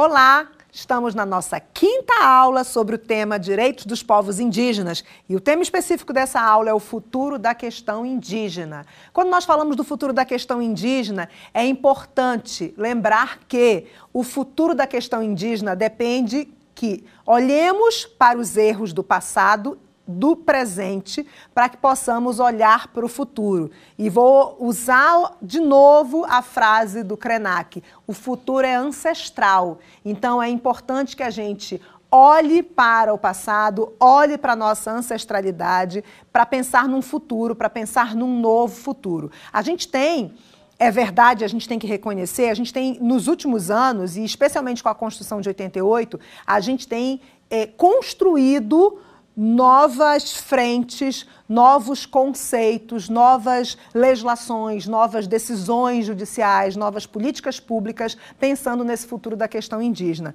Mas esse futuro da questão indígena ainda é um futuro é, temeroso, ainda é um futuro complicado, ainda é um futuro complexo e ainda é um futuro que não está adequado para o que a gente quer para o futuro da, da, do, do povo brasileiro, da humanidade ou dos povos indígenas. Então, quando a gente fala da, do futuro da questão indígena, alguns pontos devem ser destacados, alguns pontos negativos, inclusive. É, a questão da demarcação da, da, das terras indígenas, da efetiva demarcação das terras indígenas, é necessária. Quando a gente fala de demarcação de terras indígenas, não basta uma legislação é, disciplinando. Não basta uma decisão da Corte Suprema Brasileira é, se posicionando no aspecto jurisdicional sobre a questão do marco temporal, a superação do marco temporal. Não basta isso. É necessário a atuação efetiva do Estado. E quando a gente fala de atuação efetiva do Estado, a gente precisa de políticas públicas, a gente precisa da união, da presença do Estado e neste caso é a União que é competente, fazendo a demarcação e estando presente no local dessas demarcações. Nós temos diversos povos indígenas aguardando a atuação do, da União, certo? A gente tem a União em alguns momentos é, omissa, e outros momentos ela atua, mas não atua suficientemente, certo? E enquanto que a gente não tem demarcação efetiva das terras indígenas e atuação e presença do Estado nessas demarcações, nesses locais demarcados, a gente tem as invasões ilegais de terras indígenas, a exploração ilegal de terras indígenas, a gente tem queimadas a gente, ilegais, a gente tem garimpo ilegal, a gente tem o uso dos nossos recursos naturais de forma irregular, não controlada, a gente tem destruição do nosso patrimônio genético, então temos muitos problemas a resolver e esses problemas eles não são de agora, eles são ancestrais também, certo? Eles são desde a origem do Brasil, eles são desde o nascimento do Brasil para a história é, da humanidade, desde o início da história do Brasil. E aí eu vou pontuar algumas questões com você. E quando a gente fala de pontuar algumas questões com você, a primeira delas é justamente pontuar é, a questão da ocupação irregular, da invasão irregular das terras indígenas, ok? Eu trago para você aqui alguns pontos, tá? Eu até anotei alguns pontos é, importantes. A invasão ilegal das terras indígenas. E a gente vai falar, sim, da terra Yanomami, certo? É importante que a gente, nessa nossa aula 5, fale do problema da terra Yanomami, a terra indígena Yanomami, que em janeiro de 2023 é, foi decretada uma crise, né, formalmente uma crise é, é, humanitária na terra indígena Yanomami, uma terra que tem mais de 30 mil indígenas, mais de 350 comunidades indígenas, porque quando você fala da terra Yanomami, não tem só uma etnia ali, você tem uma diversidade de povos indígenas, você tem uma área gigante, uma área com muitos recursos naturais, uma área de difícil acesso e uma área que ao longo dos tempos, ao longo da história, foi ocupada por é, garimpeiros, ocupada por ações ilegais, certo? Especialmente do garimpo, mas não somente do garimpo, e que com a contaminação dos rios, a, a, a devastação da mata, é, afugenta a, a fauna, mata a flora, é, destrói o meio ambiente, inclusive a água, que é fonte de bebida dos animais e dos, dos indígenas que vivem lá, e vem dizimando os povos indígenas no, nos últimos tempos. Então, quando a gente fala de é, ocupação criminosa e de é, é, ambição e de atuação mercantil sobre os povos indígenas e a gente olha para o passado e eu volto para você para a primeira aula em que eu falei da chegada do português de forma é, é, devastadora na, na, na, nas comunidades indígenas brasileiras, a gente vê a história se repetindo na terra Yanomami, certo? Só que agora a história se repete a, é, a revelia e omissão do Estado, ok? Se num passado recente agora, a gente teve certa omissão do Estado com cortes de recursos para a saúde indígena. A saúde indígena teve cortes de recursos nos últimos anos. É, agora, nesse momento, a gente está num período em que Ministério da Saúde, o, o, Ministério dos Povos Indígenas e ministérios ligados à segurança pública e outros ministérios relacionados estão numa ação conjunta, porque foi decretada a crise humanitária é, na terra indígena Yanomami. Mas o, pro, o problema encontrado na terra Yanomami em janeiro de 2023 ainda está longe de ser resolvido. É, seis meses depois de ser, de ser decretado ou a, ser decretada a crise Yanomami, os povos indígenas daquela região se reuniram num fórum e eles divulgaram uma carta. Essa carta você encontra é, no meu, no meu, nas minhas redes sociais, eu vou deixar disponível para vocês, ou vocês podem pesquisar é, na internet, certo? E em, em que eles é, pleiteiam do governo federal pleiteiam da União uma ação mais efetiva, mais contundente para a proteção dos povos indígenas ali afetados. Karina, mas então, é, seis meses depois, nesse momento que eu estou gravando a aula para você, já passou de seis meses, tá? É porque a gente não tem esses dados atualizados diariamente. Então, eu tenho dados atualizados pelas comunidades indígenas com seis meses de atuação do Estado. A, a União não está atuando ali? Está. Só que o, a questão, o problema da, da ocupação criminosa e irregular das terras da, da, terra Yanomami, da terra indígena Yanomami, é muito mais complexa do que a gente pode falar aqui numa aula, certo? A gente tem ali uma crise sanitária, uma crise de saúde, de saúde indígena, combinada com uma crise de segurança pública. É uma, uma, uma área extensa, uma área de difícil acesso, uma área que depende sim de, de muitos recursos, e a gente fala de recursos materiais e recursos humanos, ok? Que, segundo as comunidades afetadas, as comunidades indígenas afetadas, esses recursos não foram suficientes ainda para dar uma solução é, que resolvessem o problema, ok?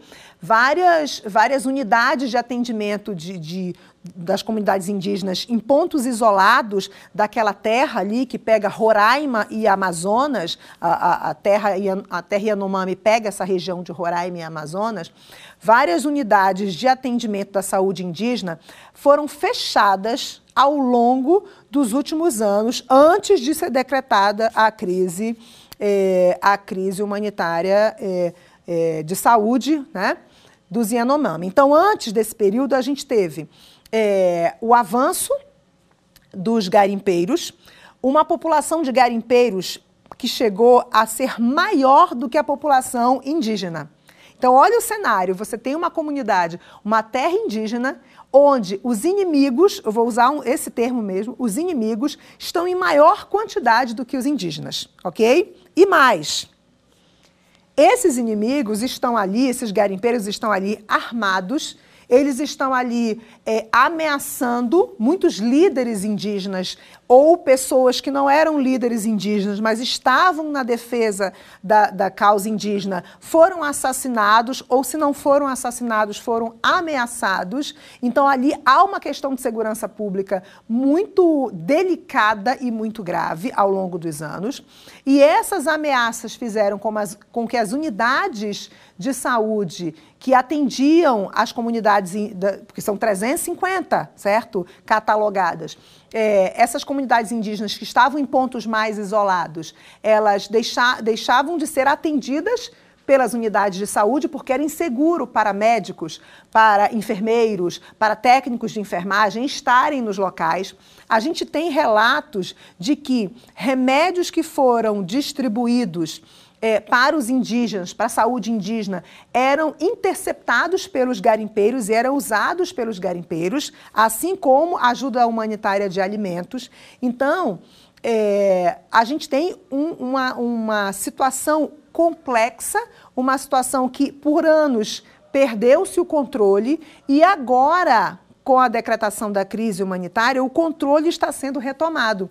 Mas anos de descaso, omissão e até conveniência, certo? Com a ação predatória dos garimpeiros, ele às vezes não é solucionado, muitas vezes, e dessa vez não é solucionado em seis meses. Então, a gente tem relatos é, de que é, os índices de malária e outras doenças foram, os percentuais aumentaram, inclusive, nesse ano de 2023. É, relatos é, desse aumento é por conta agora da verificação, porque agora você tem estatísticas, então você tem uma última estatística que faz muito tempo e quando e você tem um lapso temporal onde a União não fazia esse acompanhamento e quando você tem esse acompanhamento você tem certo uma, um percentual crescendo muito. A mortalidade das crianças, certo, que foi altíssima nos anos é, é, anteriores a 2023, ela vem caindo, mas ainda ocorre e quando a gente fala da, do, do, mercúrio que contamina a água, ele contamina o solo, ele contamina os peixes, e, e essa água ela é usada para banho, para beber, certo? Para cozinhar. E a saúde desses indígenas ela é afetada pelo consumo de água contaminada por mercúrio e afeta principalmente as crianças e os idosos. Então, a gente ainda tem um índice alto de mortalidade dessas crianças e desses idosos e uma grande reclamação das comunidades indígenas até nos dias atuais é a falta de segurança que ainda algumas comunidades têm por existirem garimpeiros ainda atuando na região. Então, a, a atividade do garimpo vem sendo é, é, coibida, mas ainda é atuante, é muito garimpeiro nessa região. É, ameaçando tanto os indígenas que lá moram quanto é, as ações de, de controle dessa, dessa questão. Quando a gente fala da questão indígena, então, com os Yanomamis, a gente tem é, segundo eles, e aí eu vou falar aqui sobre os depoimentos do, deles, que a gente precisa de uma atuação mais coordenada, certo? Uma atuação da União, dos diversos órgãos da União envolvidos de forma mais coordenada e também coordenada com especialmente os Estados-membros e municípios onde essa, essa, essa terra indígena alcança os estados de Roraima e Amazonas, com os respectivos municípios que envolvem essa região. Ok? Então, é, é uma constatação que a gente faz, certo? Que a gente gostaria de dizer que seis meses depois, oito meses depois, nove meses depois, dez meses depois é, dessa, dessa, desse início da ação, tudo ficou resolvido, mas a gente sabe que o problema é muito maior e ele precisa de tempo para ser resolvido e de ações mais efetivas. Portanto, quando a gente fala da invasão de, ilegal de terras indígenas e da necessidade de demarcação, não basta só demarcar. É necessário demarcar e ter uma presença efetiva do Estado. E não é uma presença por um mês, por seis meses. É uma presença perene, ok? Então, que que, que nós tenhamos um efetivo maior de servidores, de agentes do Estado para atuar nesta área, para atender essa necessidade de proteção das terras indígenas, não só pelos direitos dos indígenas, porque o, o, os direitos deles, que já são importantes por si só, eles também refletem na, na, nossa soberania, refletem no nosso patrimônio genético e outros fatores. Ainda falando sobre esse tema, eu quero comentar com você é, sobre a, outros tipos de extrativismo, outros tipos de exploração, além do garimpo ilegal. O garimpo ilegal é uma das atividades mais devastadoras é, que é, se, se apresenta dentro dos territórios indígenas. Mas, além deste garimpo ilegal, a gente tem também extrativismo ilegal. A gente tem, por exemplo, é, extrativismo de madeira, madeira selecionada, madeira que hoje, por exemplo, é, a, a, a, legislação proíbe o corte. Madeira, por exemplo, que é considerada como que a gente chama de madeira de lei, certo? Os, os, os nativos dessas regiões chamam de madeira de lei.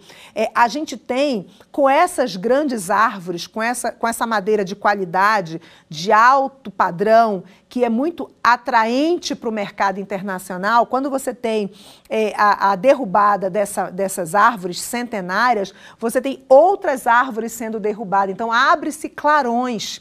Esses clarões são abertos para esse extrativismo da madeira, mas eles também são abertos para outras finalidades secundárias. Por exemplo, o próprio garimpo, que às vezes precisa abrir clarões na mata para poder esses, esses, esses garimpeiros instalarem as máquinas, certo? São máquinas enormes, são máquinas que ficam funcionando 24 horas por dia. Eu li relatos de comunidades indígenas que essas máquinas ficam funcionando 24 horas por dia. Então, esse, essa derrubada da madeira, ela é uma derrubada que é, visa não só a comercialização dessa madeira, mas também para é, abrir clarões, clareiras para a, o garimpo ilegal, abrir espaços, abrir clareiras para a pastagem. A, a agropecuária, a pecuária predatória também é um fator é, de violação, de ameaça a essas terras indígenas e seus recursos naturais, ok? Quanto a essa, a essa atuação predatória para a, a, pecuária, a gente tem, além da derrubada das árvores, a gente tem queimadas. Queimadas ilegais. É outro, é outro crime ambiental. Se você, se você observa, eu estou citando aqui vários crimes ambientais que a Lei 9605 de 98, a Lei de Crimes Ambientais, disciplina. Eu não estou falando aqui é, de condutas que são é, alheias à lei. A lei de crimes ambientais tipifica essa lista de crimes que eu estou falando aqui para vocês. Tipifica essa lista de condutas ilícitas, de condutas típicas previstas na legislação. Tá? Então, as queimadas também são uma prática nociva é, aos povos indígenas, às terras indígenas. E aí, quando a gente fala de queimada, a queimada ela pode ser, só para analisar um pouco aqui o contexto da queimada, ela pode ser para pastagem, certo? Para abrir, certo? De forma ilegal áreas de pastagem. Já há regulamentação sobre isso, mas a gente tem essa conduta predatória dos, do, de alguns pecuaristas, não todos, tá?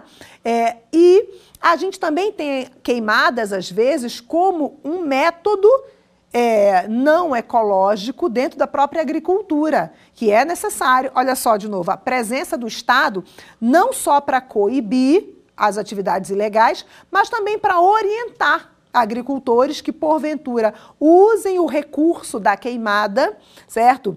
É, destruindo o solo, destruindo nutrientes, causando riscos de incêndios florestais em épocas de pouca chuva, e a gente está num período de aquecimento, de calores, é, é, é, de, de, temperaturas mais altas no Brasil inteiro, certo? E com poucas chuvas. Locais que, por exemplo, tinham períodos de chuva com mais chuvas, a gente tem percebido uma diminuição dessas chuvas, e se a prática de queimadas já causa um, um risco de, de, incêndios florestais, imagine nesse período de, de, de estiagem. Então, a atuação do Estado, a presença do Estado, não só coibindo, mas educando esses agricultores que, que, que têm uma conduta predatória, mas que poderiam ser melhor orientados e ter uma conduta ecologicamente correta, ela é também necessária, ok?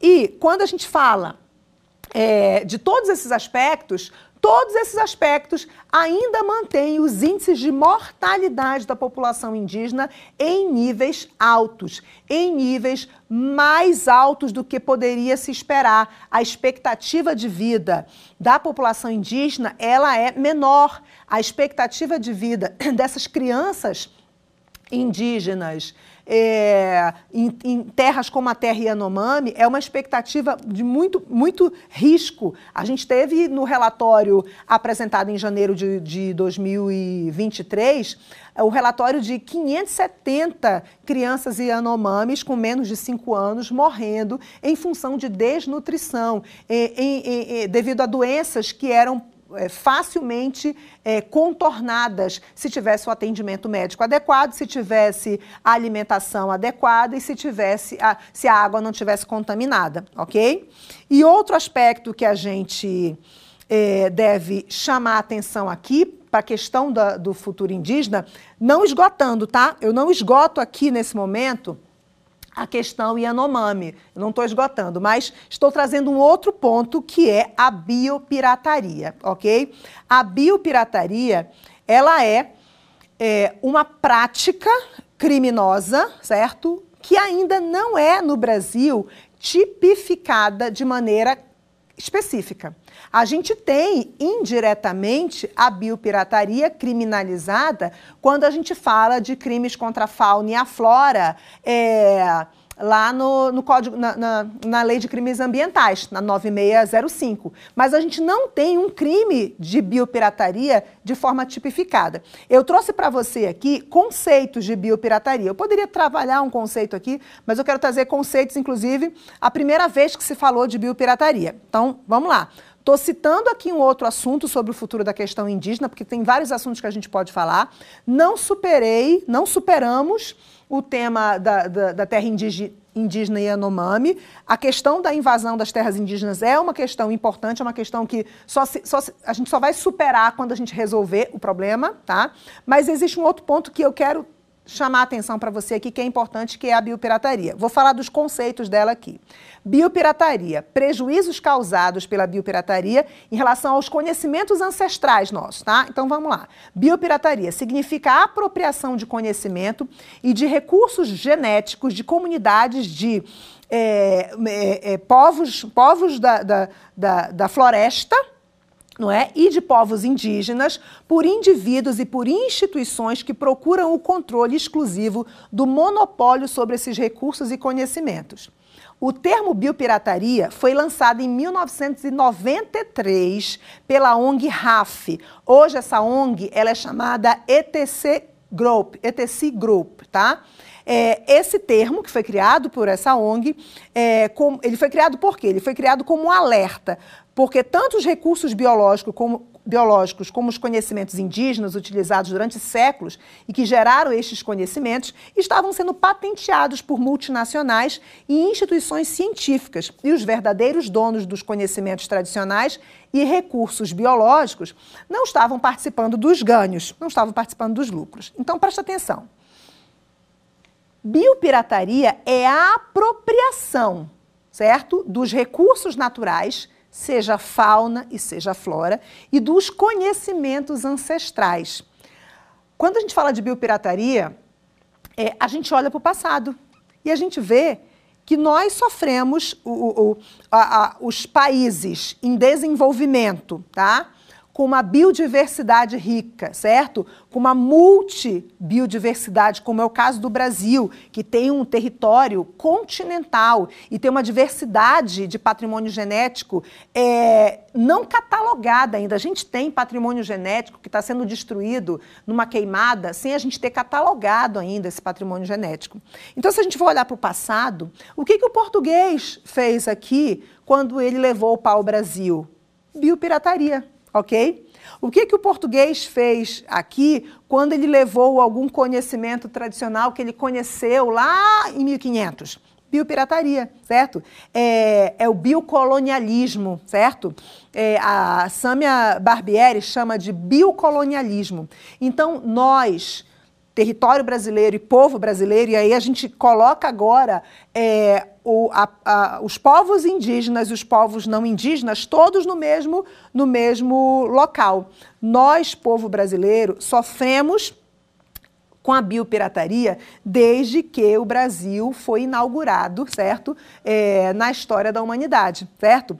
É, essa biopirataria leva dos países em desenvolvimento. Por que, que eu chamo países em desenvolvimento? Porque a gente não te, detém é, recursos e o domínio tecnológico, e aí eu posso falar não na época de Portugal chegando aqui, mas na época de hoje. Eu posso falar em biotecnologia. Então, nós não, não somos o país que detém todos as, as a, a, a, o avanço da biotecnologia. Mas nós, como outros países em desenvolvimento, temos uma diversidade de fauna e flora interessante, importante para essa biotecnologia. E quando você junta o, o, a, o acervo, o patrimônio genético, fauna e flora, com conhecimentos ancestrais, as multinacionais, especialmente da, da, da, da, da área de farmacologia, cosmética, medicina, certo? Remédios e, e, e, e, e anestésicos e demais fórmulas. Quando essas multinacionais olham para esses países que detêm patrimônio genético com conhecimento tradicional, eles têm uma economia na ordem de bilhões de euros, porque eles não precisam explorar a natureza, descobrir é, princípios ativos na fauna e na flora e pesquisar durante 10, 20 anos para descobrir que aquele princípio ativo é um anestésico, que aquele princípio ativo é um relaxante muscular, que aquele princípio ativo é, é, é, é pode ser usado como, como remédio para hipertensão, certo? A gente tem, por exemplo, só para ilustrar, eu acho que é captopril, já que eu falei de iPhone numa outra aula e deixaram eu falar, vou falar de uma outra marca que eu acho que é um remédio para pressão, que eu acho que é Captopril. Ele é, é, é a, a, o princípio ativo é o veneno da jararaca, ok? Então, a, a, ciência, a multinacional, o laboratório do remédio, ele não precisou é, pesquisar na natureza vários princípios ativos de fauna e flora para achar esse princípio ativo e pesquisar durante 10, 20 anos para chegar na fórmula. Não. Ele, no conhecimento ancestral de determinada comunidade indígena que usava o remédio, esse, esse veneno, para um ritual, para algum, alguma situação de, de, de indígenas doentes, e esse indígena. É, é, curava, eles. Vamos observar esse conhecimento ancestral. Vocês estão entendendo a, a, a, a complexidade da coisa? Vou, a, a, multinacional chega aqui, é, investe em pesquisadores que vêm para a Amazônia, que vêm para a Mata Atlântica, que ficam inseridos na comunidade. Às vezes, gente, esse pesquisador é até um brasileiro. É até um brasileiro que tem conhecimento científico, certo? Não teve reconhecimento no, do seu trabalho por uma empresa brasileira e ele é assediado por uma empresa estrangeira para se inserir nessas comunidades, nesses povos da floresta e, interagindo com eles, tomar conhecimento desse, de, desses, desse, dessa ciência ancestral. Vou, vou, usar aqui uma expressão, dessa, desse conhecimento ancestral que pode ser capturado roubado, tá? Vou usar um termo que é do direito penal, mas furtado, certo? Porque às vezes é levado pela confiança e não pela violência, certo? E é patenteado lá fora. Então a gente tem inúmeras, inúmeras, inúmeros casos de patenteamento de nomes, substâncias, princípios ativos, remédios e etc., cosméticos, utilizando é, conhecimento ancestral sobre recursos naturais nossos, da, das nossas florestas, e que são patenteados lá fora e que muitas vezes impedem da nossa, a nossa indústria brasileira de continuar o desenvolvimento de pesquisas sobre coisas, sobre, sobre princípios que já foram patenteados por essas empresas estrangeiras, ok? Isso causa um prejuízo enorme para a nossa economia, porque é, tem, por exemplo, pesquisas da Embrapa que já foram interrompidas, porque enquanto a Embrapa estava pesquisando um princípio ativo nosso, brasileiro, de recurso natural e brasileiro de conhecimento ancestral da população indígena, tinha uma Novartis da vida, tinha um laboratório de, de, de, de fármaco é, é, estrangeiro, multinacional, que estava registrando, patenteando, e essa patente impede, porque passa a ter exclusividade aquele laboratório, e, e mais, além de impedir o desenvolvimento de pesquisa aqui, a gente ainda passa a ser obrigado a pagar royalties se a gente é, é é, conclui uma pesquisa de algum, de algum fármaco usando o mesmo princípio, usando o mesmo princípio que já foi patenteado, através do furto desse conhecimento ancestral. Então, é, é, é uma questão tão simples e tão complexa ao mesmo tempo, ok? Proteger esse conhecimento ancestral e esse, esse patrimônio genético é de suma importância para a nossa economia, ok? Eu vou citar aqui vários exemplos para você, inclusive no nosso quiz eu, eu trago um exemplo é, para a gente compreender a importância. Se a gente tiver a presença do Estado, de novo, é a presença do Estado, tá? E quando eu digo a presença do Estado, é o Estado, é, no, que, no que tange ao poder executivo, estar presente nas comunidades indígenas, ser a FUNAI, ter um efetivo maior para tutelar mesmo essa proteção indígena. É o nosso legislativo é, legislando sobre a biopirataria. A gente não tem uma legislação específica sobre a biopirataria. E é o nosso judiciário julgando as demandas quando elas vêm a ele, porque o judiciário é, vigora o princípio da inércia, então ele precisa ser provocado nessas demandas e é necessário que a gente tenha um arcabouço legislativo que fundamente. Hoje a gente não tem um arcabouço legislativo que fundamenta, certo? Que a gente não tem uma legislação específica sobre a biopirataria. A gente tem uma convenção sobre a biodiversidade, a gente tem a lei de crimes ambientais, mas a gente não tem uma legislação específica sobre a biopirataria. Então, essa presença do Estado e esses investimentos fariam com que a gente tivesse ganhos econômicos, que a gente tivesse o desenvolvimento de pesquisas científicas no Brasil. Só para ter, é, só para a gente acrescentar aqui nessa discussão, é, a própria Constituição ela tem um capítulo que fala da ciência, tecnologia e inovação. Esse capítulo está dentro da ordem social. O mesmo, o mesmo título que fala também dos direitos dos povos indígenas. E está dito lá que a gente busca essa, essa, essa, esse investimento de, sobre investimento em ciência, tecnologia e inovação para que a gente tenha autonomia tecnológica, certo? O Brasil quer autonomia tecnológica. Mas para isso a gente tem que é, ter esse conjunto de ações para é, estimular a produção científica no Brasil, estimular o, a, a, o conhecimento, que esse conhecimento ancestral seja é, colocado em pesquisa brasileira, ok? E além da pesquisa brasileira, é, a gente tenha é, um disciplinamento da lei para retornar ganhos, retornar royalties para aquela comunidade indígena dona do conhecimento ancestral, ok? E aí eu vou citar alguns para você aqui. Um deles, certo? E aí eu já vou adiantar que esse está no quiz, né? Um deles é o caso do cupuaçu. Cupuaçu é um fruto da Amazônia, certo? Que tem um sabor exótico.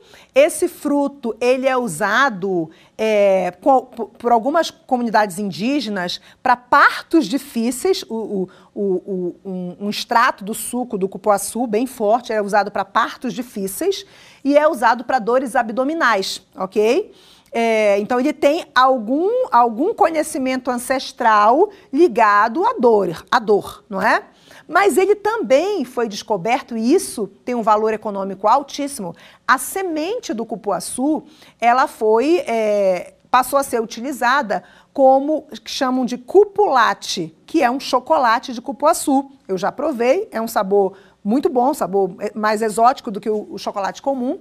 E é, a Europa e o Japão começaram a comprar sementes de cupuaçu do Brasil e a plantar árvores de cupuaçu é, fora, né? Em, em, é, fora do Brasil. É, a gente não tem, para vocês terem uma ideia, a gente não, da demanda mundial de cupuaçu, cupuaçu dá de, a, o fruto, né, de janeiro a abril. A gente não tem, é, a, as árvores que são plantadas no mundo, elas não dão conta da demanda, certo? Árvores que são originárias daqui, que foram... É, que foram contrabandeadas as sementes para fora e que foram plantadas em, outras, em outros países, a produção, certo, desse, dessas sementes não atende à demanda mundial. Então, quando a gente tem lei da oferta e da procura, quando a gente tem é, uma procura maior do que a oferta, a gente tem aumento dos preços, certo? E o Japão só para usar esse exemplo do cupuaçu, patenteou tanto o cupulate quanto a gordura do cupuaçu, registrou cupuaçu como marca, enfim, ele tem vários registros sobre, sobre os, os produtos e subprodutos do cupuaçu, certo? E a gente, o Brasil teve que travar uma, uma, uma guerra judicial internacional nos organismos de proteção quanto à propriedade industrial para que a gente pudesse ter é, a renúncia do Japão em relação a essa patente do cupuaçu. Então, isso é só um exemplo, certo? Só um exemplo é, de o, o quão a gente tem é, vulneráveis os nossos recursos naturais, os nossos conhecimentos tradicionais. Mas outros exemplos eu posso usar para você: copaíba, óleo da copaíba e óleo de andiroba. Esses dois óleos, também de árvores. É, é, é da Amazônia, especialmente da Amazônia, é, inclusive a copaíba é uma árvore que está em, a árvore da copaíba ela está em, em processo de extinção. São óleos que têm vários, vários é, é, conhecimentos tradicionais de povos indígenas e de povos da floresta associados a efeitos anti-inflamatórios, é, doenças de pele, é, eles são usados como relaxante muscular e a indústria vem pesquisando e já tem produtos é, com base na andiroba e na copaíba é, e registrados esses, patenteados esses produtos, é, como se fossem conhecimento é, pesquisado inventado, é, é, é, pesquisado e registrado por essas empresas multinacionais. No caso de Copaíba e Andiroba, a gente tem, inclusive, um caso da Natura, que é uma empresa brasileira, certo? A Natura sofreu uma ação judicial e foi condenada, inclusive na época. A Natura, ela obteve conhecimentos ancestrais dos povos da Amazônia, certo? E dos povos indígenas que são que, que também estão na Amazônia e lançou uma linha de cosméticos com base nesses nesses produtos que já eram utilizados. Então, o conhecimento não era originário da Natura, era dos povos indígenas.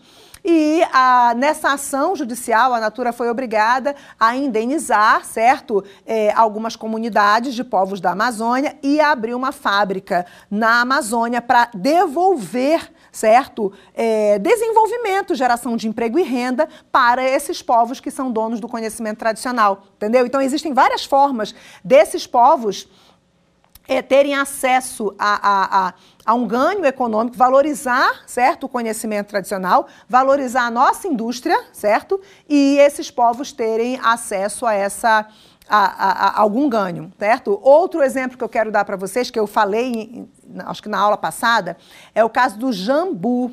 Jambu é uma, é uma, é uma planta certo? Ela tem um efeito anestésico, certo? Quando você é, morde a planta e a flor, especialmente a flor crua. Quem, Karina, quem é que vai comer a, a flor crua? Dá para colocar em salada, tá? É, ela, ela, ela, quando você come ela crua ou só um pouco aferventada, quando você ferve um pouco mais a folha do jambu, ela perde esse efeito anestésico. Então, quando você morde, a língua fica é, é, dormente, como se fosse um anestésico odontológico. Acho que todo mundo aqui que está assistindo já foi ao dentista alguma vez e já usou anestésico odontológico, que a língua fica meio adormecida. Ela tem esse efeito essa folha. E ela vem sendo pesquisada pela indústria farmacológica como anestésico e vem já sendo usado o princípio ativo dela como anestésico para fins odontológicos e fins estéticos. Quem faz, por exemplo, harmonização facial, por exemplo, que usa e usa, usa pequenos anestesias em pequenas áreas, esse princípio ativo é usado para esse tipo de anestésico. E já há pesquisa do princípio ativo do jambu, tem um nome científico, tá? É, para substituição do Botox, certo? Para relaxamento muscular, por exemplo, é usado na, é usado na odontologia, tá? O Botox não é usado só é, para efeitos estéticos, tá? Ele é usado na dermatologia, dermatologia para efeitos médicos. Quem tem, por exemplo, sudorese nas mãos, que fica com as mãos suadas, o botox ele, ele, ele tira essa sudorese, certo? É, é usado também para fins é, odontológicos, tá? E é usado para fins estéticos. Então, o jambu vem sendo pesquisado é, e já tem patente, ok? Todas as que eu citei já tem patente de multinacionais, todas é, furtadas do, do conhecimento tradicional é, para é, substituição do Botox, é muito, é muito mais, é muito menos nociva à saúde, esse princípio ativo do, do jambu em relação ao botox e também como antirrugas, porque como ele é, dá uma, uma anestesia, ele pode anestesiar músculos pequenos, por exemplo, da face. Então, gente, vocês imaginem os ganhos econômicos que as indústrias que patenteiam, eu tenho uma lista, inclusive, certo? Essa lista você, você também encontra na internet, mas se você quiser, eu, eu vou disponibilizar para vocês no, nas minhas redes sociais. Existe uma lista, tem, tem, tem é, princípio ativo de, de, de item de fauna e flora brasileiro que tem mais de 70 patentes na Europa, Japão, é, Estados Unidos. Então é muito é muito furto, ok, do nosso conhecimento genético. Aí você me perguntaria assim, Karina, a patente é o furto? Não. A patente é o registro. O que é o furto é chegar em território alheio, sem a licença do Estado, sem a anuência do Estado, sem a anuência dos povos tradicionais que detêm esse conhecimento e ter acesso a esse conhecimento, ou pela confiança dos povos indígenas, ou por observação, enfim, e levar esse conhecimento, registrar e sem e sem devolver para o Estado brasileiro e para os povos do conhecimento tradicional nenhum ganho econômico. É, esse, é, é, é, essa que é a conduta, certo? Que no momento só é disciplinada como crime ambiental, genérico, e não biopirataria. Tá bom? Mas vamos falar de mais um ponto, tá? Porque biopirataria, por exemplo, é um tema super vasto. Vamos falar de mais outros pontos aqui que é a devastação da floresta sem catalogar nosso patrimônio genético. Eu já, eu já comentei isso com você. Então, também é uma crítica que a gente faz ao Estado. O Estado tem que ter uma atuação mais eficiente para coibir queimadas, para coibir é, é, é, derrubadas de vegetação, certo? Para coibir toda e qualquer atuação em ecossistemas em que a gente não tem ainda é, o mapeamento da biodiversidade que tem na, nesse, nesse ecossistema. Um exemplo que a gente pode dar é, é o da Mata Atlântica, Mata Atlântica que foi a mata mais devastada na época da colonização brasileira e que muitos é, muitos é, micro-organismos a gente não catalogou, a gente não tem noção, certo, é, do que se perdeu por conta é, da devastação da Mata Atlântica, ou a gente descobre hoje mi, é, é resquícios desses micro-organismos, dessa fauna, dessa flora, porque ainda tem pequenas amostras ainda nos pequenos trechos de Mata Atlântica que ainda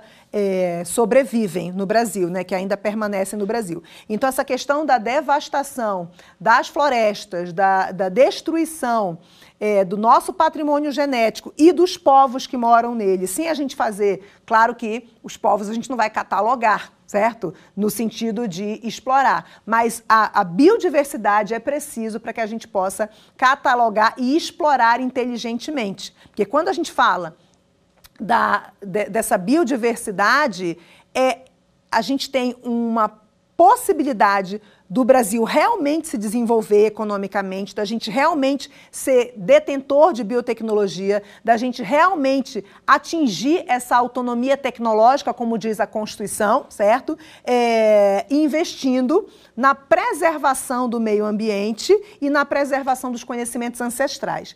E aí, falando de conhecimentos ancestrais, um outro ponto do futuro da questão indígena que eu quero trabalhar com você é a necessidade de proteção do patrimônio histórico e cultural indígena. A gente precisa, na verdade, entender que esse multiculturalismo é, brasileiro é a realidade do Brasil e é não um ponto fraco, mas um ponto forte. Essa nossa diversidade cultural. Vamos olhar o Brasil, sem olhar especificamente para os povos indígenas, vamos olhar o Brasil como um todo. A gente tem uma diversidade de sotaques, uma diversidade de costumes, de gírias, de, de modos de pensar e de viver, certo? E que são, resulta são resultantes, sim, da teia de povos indígenas que existiam na origem no nosso território, da chegada dos europeus, não só portugueses, certo? E da chegada dos povos africanos, ok? Diversos também que chegaram aqui escravizados, ok? Essa miscelânea, certo, de contato com violência, sem violência, gerou essa nossa diversidade. E valorizar essa nossa diversidade cultural com os conhecimentos ancestrais indígenas é valorizar o nosso passado e olhar para o nosso futuro, ok? E aí eu vou encerrar essa, essa nossa aula falando que a gente tem que ter uma consciência de que a manutenção é, da biodiversidade, do meio ambiente, da, da, nossa saúde qualidade de vida depende da proteção de todos esses aspectos que a gente trabalhou até agora, certo? E que preservar todos esses aspectos é preservar a vida, preservar os povos indígenas e é, preparar o Brasil para o futuro. Não, é, não há uma contradição entre a preservação da, dos nossos ecossistemas, da nossa biodiversidade e dos nossos povos indígenas com o progresso. Pelo contrário, o progresso ele vai realmente existir quando a gente preservar. O futuro ele vai realmente ser é, tangível e real e satisfatório quando a gente preservar o nosso ancestral, ok? E aí eu encerro essa nossa aula 5 e chamo você para o quiz para a gente trabalhar as nossas questões da aula 5. Vamos lá?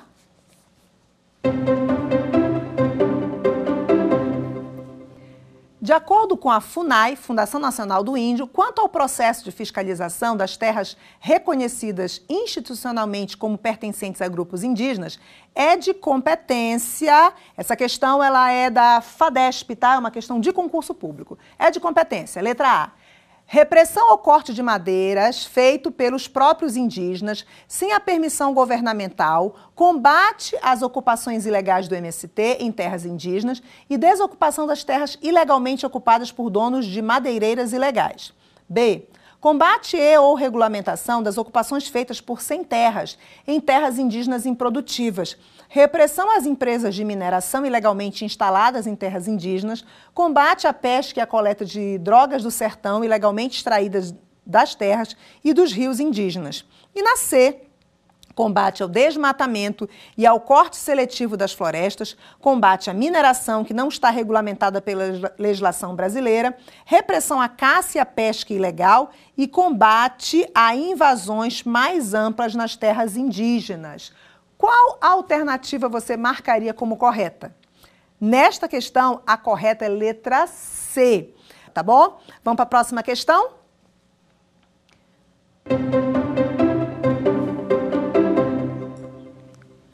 Biopirataria é o nome dado à exploração e à utilização de recursos naturais ou do conhecimento tradicional a respeito desses recursos de forma ilegal. Com referência a esse assunto, assinale a opção correta. Essa questão foi aplicada pela banca Sebrasp, antiga CESP, né, num concurso público. Vamos lá para as alternativas. A. A utilização do conhecimento das populações indígenas sem autorização do Estado não se enquadra como bio biopirataria. B. A biopirataria caracteriza-se somente pela apropriação de seres da fauna ou da flora.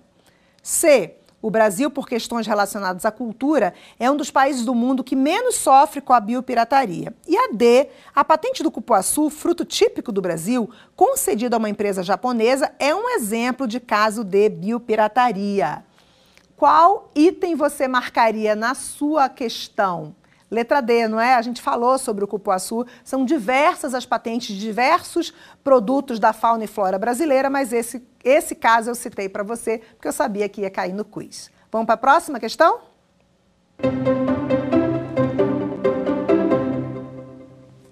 O garimpo ilegal em terras indígenas na região norte do Brasil aumentou mais de oito vezes entre 2016 e 2022, apontam dados do Instituto Nacional de Pesquisas Espaciais.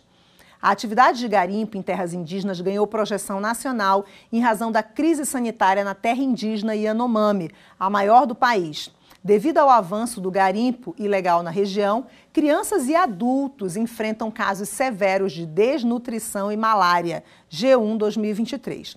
No que se refere aos impactos sociais e ambientais decorrentes do garimpo ilegal em terra indígena, TI é terra indígena, tá? Assinale a alternativa incorreta. Essa questão foi da banca IBFC, prova de concurso público também, tá? A gente quer a incorreta. O impacto negativo do garimpo ocorre diretamente sobre os solos, os rios, a fauna e a flora, além de comprometer as condições sanitárias das populações indígenas e ribeirinhas. Na B, o garimpo é comumente acompanhado de supressão de florestas, muitas vezes em áreas isoladas e com matas nativas. E a C, O polônio 210 serve de ímã para unir os pedaços menores de ouro, sendo usado pelos garimpeiros ilegais e causando inúmeros impactos ambientais. Qual item você marcaria como incorreta? Letra C, não é? A gente não fala de polônio, de polônio 210, a gente fala de mercúrio. É o mercúrio que tem esse efeito de unir os metais, de, os pedacinhos de ouro para poder, na garimpagem, os garimpeiros terem, terem, vi, é, terem acesso a, esse, a esses materiais e poderem comercializar. E isso contamina os rios, os animais, os peixes e a população ribeirinha e indígena. É letra C. Essa questão ela tinha mais alternativas e a gente, se você quiser ter acesso às questões completas, você vai ter acesso já já que eu vou já falar das minhas redes sociais, tá bom? Fechamos o nosso quiz e agora a gente vai se despedir Fechamos a nossa aula 5 falando sobre os direitos dos povos indígenas. A nossa proposta dessa, dessa aula, desse tema no Saber Direito, é a gente estimular mais discussão sobre os direitos dos povos indígenas. Vocês viram que nessa, nessas aulas a gente tem muito mais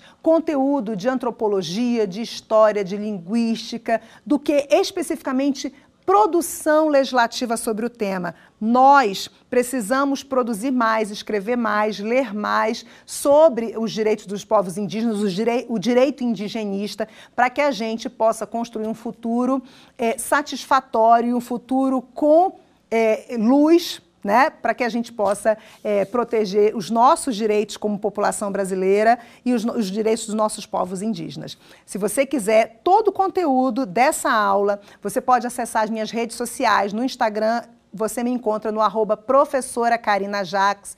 Você me encontra também no YouTube como professora Karina Jax. E você pode encontrar, me encontrar também no site www.carinajax.com.br. No Instagram, eu vou deixar no link da bio um material, um acesso gratuito, onde vai estar escrito Direitos dos Povos Indígenas. Você baixa todo esse material, bibliografia, indicação e pode ter contato comigo. Eu agradeço a sua audiência, a sua participação. E a gente encerra o nosso programa de hoje. Obrigada. Quer dar alguma sugestão de tema para os cursos do Saber Direito? Então mande um e-mail para a gente, saberdireito.stf.jus.br. Você também pode estudar pela internet. Acesse o nosso site radioetvjustiça.jus.br ou pode rever as aulas no canal do YouTube, arroba Rádio e TV Justiça. Thank you.